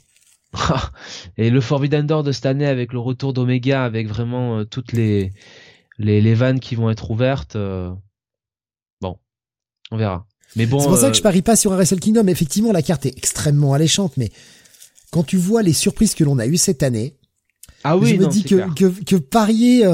Alors effectivement, hein, ça a le potentiel d'être le show de l'année, le, le Wrestle Kingdom 17, mais mais au vu des surprises de l'année 2022, si on est sur le même modèle d'année en 2023, ah, ça va être encore dur. Hein. Déjà rien que cette année, faire les podcasts awards, ça va être compliqué. Mais euh, rien que l'événement de l'année, euh, pour faire les pour faire les nominations. Putain ouais, oh là là, oh là là. Et après ça dépend, événement in catch ou hors catch. Alors, euh, quel est l'événement de l'année CM Punk qui pète un câble, la bagarre en backstage ou, Vince qui dessert trop le, pantalon et la braguette hein? Bah, Vince euh, Vince qui euh, Vince qui se sert dans la caisse quoi tu vois tout ça c'est euh... ah ouais, mais franchement l'événement de l'année est-ce que c'est pas la collaboration NJP euh, AOW qui qui réouvre tout ça tu vois? Il y a tellement de potentiel. Bon on va pas le faire maintenant le, podcast award mais rien que pour nous déjà à préparer les bah, catégories. il hein, le podcast award hein, mais oui hein. mais oui je sais je sais. Et là en plus en ce moment je bosse tellement j'ai pas le temps de m'en occuper mais putain ça, ça va être compliqué. Il va falloir que je me mette la tête dedans et ça va être fou ça va être dur ça va être dur. Hein. Euh, je sais même pas quand on va le placer en plus. Mais on, en reparle, vous inquiétez pas, on vous, tiendra au courant. On pourra toujours virer un Comic City, hein. après tout c'est pas une émission importante hein, sur comiccity.fr. Ouais c'est clair. ça vaut pas le podcast quoi, on le sait, on le sait bien. Exactement. Allez, on va terminer cette émission euh, assez rapidement parce qu'on est quand même déjà à 3h15, quasiment 3h10, 3h15 oui. d'émission. Et puis qu'on on se retrouve la semaine prochaine surtout. Donc et euh, voilà. voilà. on aura le temps de. De petites news WWE, donc euh, Miaim qui change de nom, qui devient euh, Michin, donc qui je crois un nom à consonance sud-coréenne, il me semble, par rapport à ses, ses, origines. Ouais, et en fait apparemment ça voulait dire, c'est comme ça que l'appelait l'appelait J Style, ça voudrait dire petite chose énervée, un truc dans le genre. Ah, c'est très quali hein, en fait. Hein. Euh, voilà. Euh, et, euh, et puis le retour de, voilà, C'est utilisé apparemment pour pour décrire quelqu'un d'un peu dérangé ou dans ou un événement insensé. Bon, ok. Michin, non mais sérieux, Michin, ça pue. Un petit peu ouais quand même. Mais sérieusement quoi. je veux dire, à, l'heure où on est en train de redonner leur prénom aux catcheurs, etc., on l'appelle Michin quoi. Pourquoi? Parce que bah Miaim c'était son nom et que euh, bah, quand elle a catché en sur l'indé, euh, bah elle s'appelait Miaim aussi. Oh. Et toujours le, le marketing euh, WWE, enfin bref, je comprends pas. Euh, et, puis surtout on a Rémi, Rémi qui nous dit AJ Styles il parle couramment le japonais. Bah, je pense qu'il doit avoir quand même pas mal de notions pour le. Je suis pas sûr. Hein. Oh, il y a quand même pas mal traîné. Je pense qu'il doit avoir des notions couramment, je sais pas, mais il doit avoir quand même des bonnes notions de japonais, un minimum. Autant Finn Balor, je dis pas, autant lui. Il, a, il est passé que deux ans, hein. C'est ça vite, hein. Que deux ans? Et puis là, on parle. Ouais, ouais, bah 2014, 2016. Hein. Et puis bon, euh, Michin, euh, c'est bon, bref. Euh, passons à la dernière news. Euh, on a la dernière participante euh, de l'équipe de Bianca Belair à Wargames et ce sera bah, Becky Lynch qui fait son retour. Eh. Alors, ce sera annoncé vendredi officiellement, mais bon, c'est les rumeurs qui traînent. Hein. Ouais, puis de toute façon, on le sentait venir. En vrai, c'était plus ou moins, plus ou moins déjà connu quoi. c'est euh, c'est Fightful hein, euh, qui a qui a révélé un peu euh, la news. Bon. Après honnêtement, j'aurais pas mis le retour de Becky maintenant, j'aurais peut-être mis plus sa chance à Candice dans le dans le clan Face. Mais bon après hein, pour le moment c'est vrai n'a pas fait grand-chose. Mais justement, enfin Candice aussi, je crois un peu. Elle est blessée Ah, d'accord. Parce que bah, on l'avait vu, hein, Candice, euh, Candice dans le Wargames, euh, ça donne bien quoi. Bon, euh, voilà un peu pour les news. Sur le road d'hier, très rapidement, qu'est-ce que tu as pu retenir du road d'hier? Bon, À part qu'on a vu un retour de Kevin Owens déjà vendredi ouais, dans le SmackDown. qui était déjà à SmackDown. Enfin, franchement, je trouve que c'est pas un build-up sans sas pour pour Wargames. La, la brawl de fin là entre Judgment Day et, et le groupe d'AJ Styles, c'était un peu c'était un peu lame. Euh, en fait, moi, ce qui, m'emmerde un peu, c'est qu'on a eu euh, cet affrontement euh, euh, Brawling Brutes face à Judgment Day, avec un Brawling Brutes qui est sorti vainqueur. Alors certes, aussi est venu un petit peu interférer, mais putain, ça fait passer encore plus aussi pour des merdes, quoi. Les mecs, ils essayent de les bah battre constamment, ils font que de perdre. C'est vrai, j'avais même, j'avais même pas fait cette réflexion, ce, comment dire, ce, ce rapport-là, mais t'as tellement raison, quoi. Mais ouais, Totalement. Alors oui, Brawling Brutes a eu à bénéficier un peu d'une distraction de la part de Z aussi, mais putain, aussi, euh, même quand il gagnait, il perdait parce qu'il se faisait tabasser après. Donc il sortait toujours vraiment affaibli du truc. Là, on a Brawling Brutes qui sort vainqueur. Euh, Judgment Day qui passe pour des pins à la fin. Ben ouais, je vraiment, je, je trouve que Z aussi, on prend encore un coup derrière la tête. Bon, bref. Je, je, suis un, peu un peu déçu de cette façon de faire. Ouais, et puis surtout on a Omos qui a battu ou pratiquement squashé Johnny Gargano, donc ça par contre j'avoue j'ai du mal, hein. je sais pas, je sais pas, je sais pas qu'est-ce que fait qu'est-ce que veut faire Triple H avec Johnny Gargano. Je pense qu'il y avait quand même moyen de, de lui épargner euh, une défaite contre Omos. Hein. Il passe quand même pour un con. Le moment où il essaye de worker un peu la foule comme il a l'habitude de faire et ça marche pas.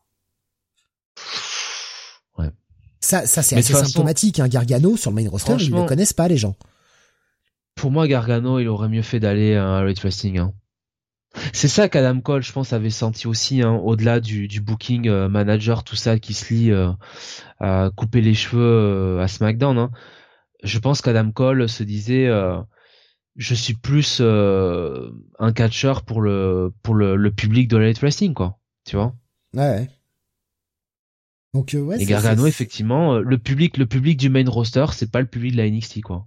Gargano on est la, on est la preuve quoi. Et puis c'est pas cette storyline à la merde avec euh, The Miz et Dexter Lumis bah qui va le faire apprécier du public. Et puis putain, il est où? Champa C'est surtout que ça fait passer le Miz pour un face quoi en fait cette storyline quoi. En vrai donc euh... Champa, bah je crois qu'il est blessé il me semble une connerie du genre. Ah, hein. Putain, il faut vraiment qu'il revienne. Hein. Je, pense que si tu veux construire les deux sur le main roster, oui, ça fait peut-être faire retour en arrière pour beaucoup de, fans qui ont suivi également la NXT, mais refoutez-les en équipe un bon coup, refaites-les, euh, refaites-les marcher, et là vous allez les, faire, euh, les faire remonter auprès de la foule. De toute façon, au niveau des équipes, on tourne un peu en rond là aussi à la WWE. Hein. Il n'y a pas qu'à les équipes, en tout cas par deux, euh, il n'y a pas qu'à la EW dont on parlait tout à l'heure où on tourne un peu en rond au niveau des équipes. On a quand même relativement souvent les mêmes affrontements. Euh, à, la à la WWE. Donc euh, ouais, une bonne une bonne équipe qui a bien l'habitude de travailler ensemble, qui marche super bien entre Champa et Gargano. Ah ouais, ouais, vivement que ça arrive quoi. Ça fera du bien, je pense. Ça va ça va amener un petit peu d'émulsion et ce sera cool. Voilà, bon, je, je, sais pas trop ce qu'il y a de plus à rajouter sur l'euro d'hier euh, qui, qui, mériterait vraiment d'être. Non, il y a rien de, y a rien de sensationnel quoi. Puis bon, toujours ce côté euh, là le brand split éclaté euh, les mecs de Raw qui vont à SmackDown les mecs de SmackDown qui vont à Raw bon euh, ouais ouais Euh, Nox nous disait de un des plus gros gâchis pour la WWE. Ce mec mérite tellement. Ouais, le mec est, le mec est bon. Hein. Eh euh, mais du coup, concernant Survivor Series, ben, on, peut vous annoncer la carte. Hein, on débriefera ça mardi prochain, bien évidemment. Mais euh, sur la carte, on a bien deux matchs War Games. Euh, cette fois-ci, on n'a pas l'affrontement d'équipe classique rouge et bleu, hein, comme on a pu avoir les années précédentes. Donc le Wargames féminin, on a donc l'équipe d'un côté de Bianca Belair, Alexa Bliss, Asuka, Mia et le To Be Announced, mais on le sait d'avance, c'est Becky Lynch qui revient en face turn, tout ça.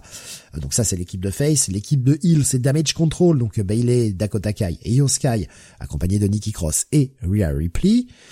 Euh, ce qui est très con, c'est pas de mettre Mia Ah bah si, elle est là, pardon, je suis con. Je, l'ai annoncé en plus et comme un connard. Bon, rien. Oubliez la dernière phrase.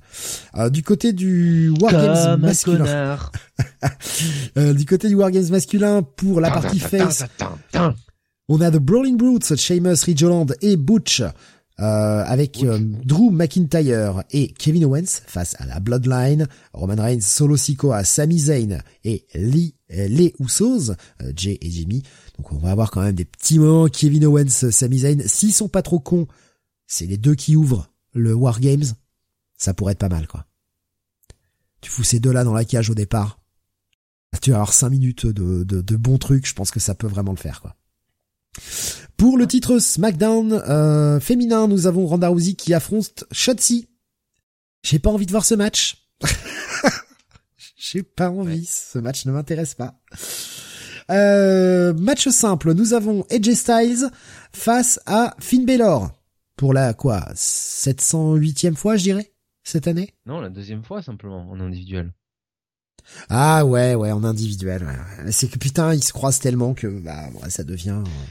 Euh, ouais, la deuxième fois simplement après euh, TLC 2017, match totalement impromptu qui avait été booké parce que Bray Wyatt avait les oreillons.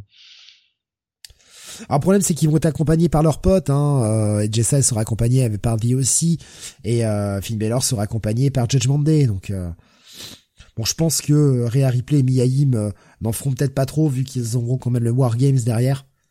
Quoique ça peut être de la storyline où les meufs, les meufs vont se défoncer et seront peut-être un peu des poids morts pour leur équipe dans le War Games. C'est pas trop à voir. Enfin, on aura un triple threat pour le titre US. Euh, euh, Seth Rollins qui défendra face à Bobby Lashley et Austin Theory. Ça devrait être pas mal, ça. Ouais, ouais.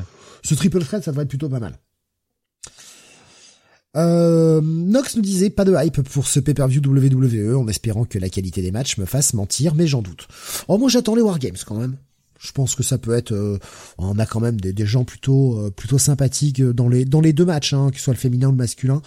Je pense qu'on devrait avoir de la bonne action. J'attends bien sûr plus le masculin. Euh, il y a plus de, de, noms qui me parlent mais ah, le, le Wargames eh Asuka dans un Wargames ah quand même. Quand même bah, oui mais bon je pense pas qu'elle soit vraiment la, la, fille mise en avant hein, du match hein, malgré tout. On oh, m'étonnerait pas qu'elle commence le match hein, vu son cardio. Tu pareil en vrai, tu lui fais tu fais commencer face à Yoskai. le match, hein. Tu fais, tu ah, fais bah, face à Yoskai. Tu nous fais cinq minutes de, tu nous fais cinq minutes de ça. Euh, putain, la foule, elle est prise dedans, quoi. Mais surtout, faut des, hein, faut des Warcraft Warrior, hein, pour ça, hein, pour ce match-là.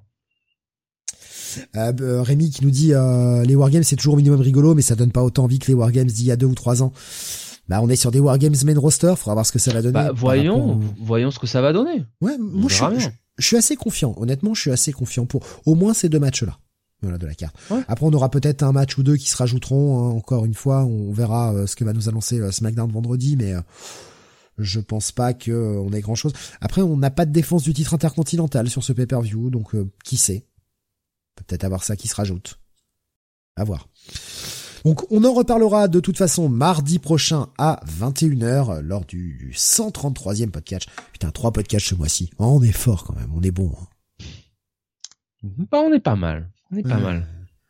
C'est quoi ces petites bites de catcheur là qui font des house shows? Regardez, nous on fait trois émissions dans le mois les enfants. Trois émissions. quoi J'en fais trop? Oh.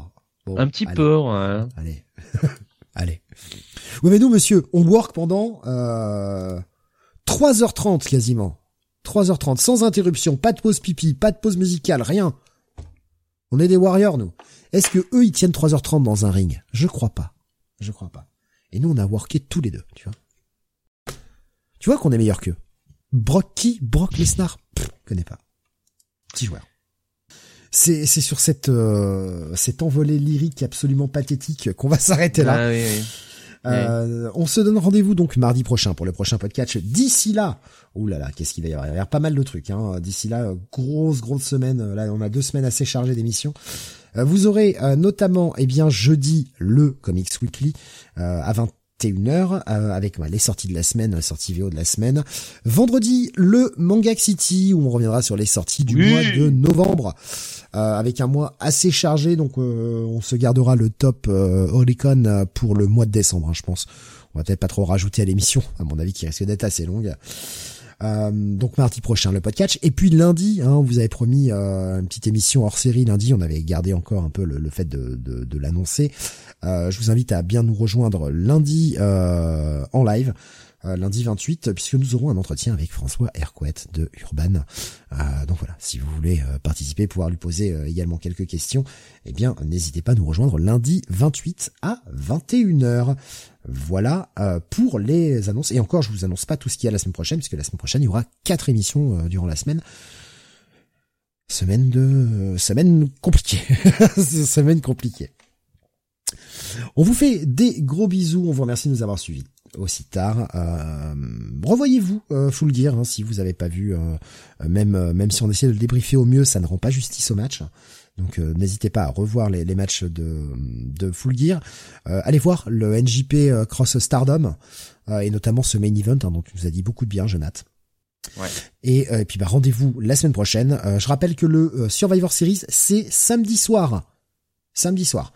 Euh, donc euh, samedi soir à 2h du mat, je crois, si je ne dis pas de bêtises.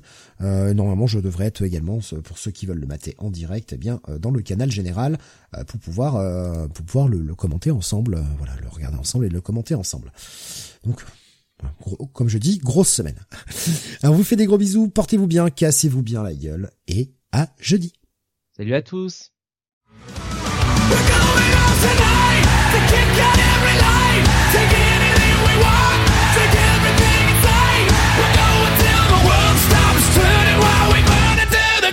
good night.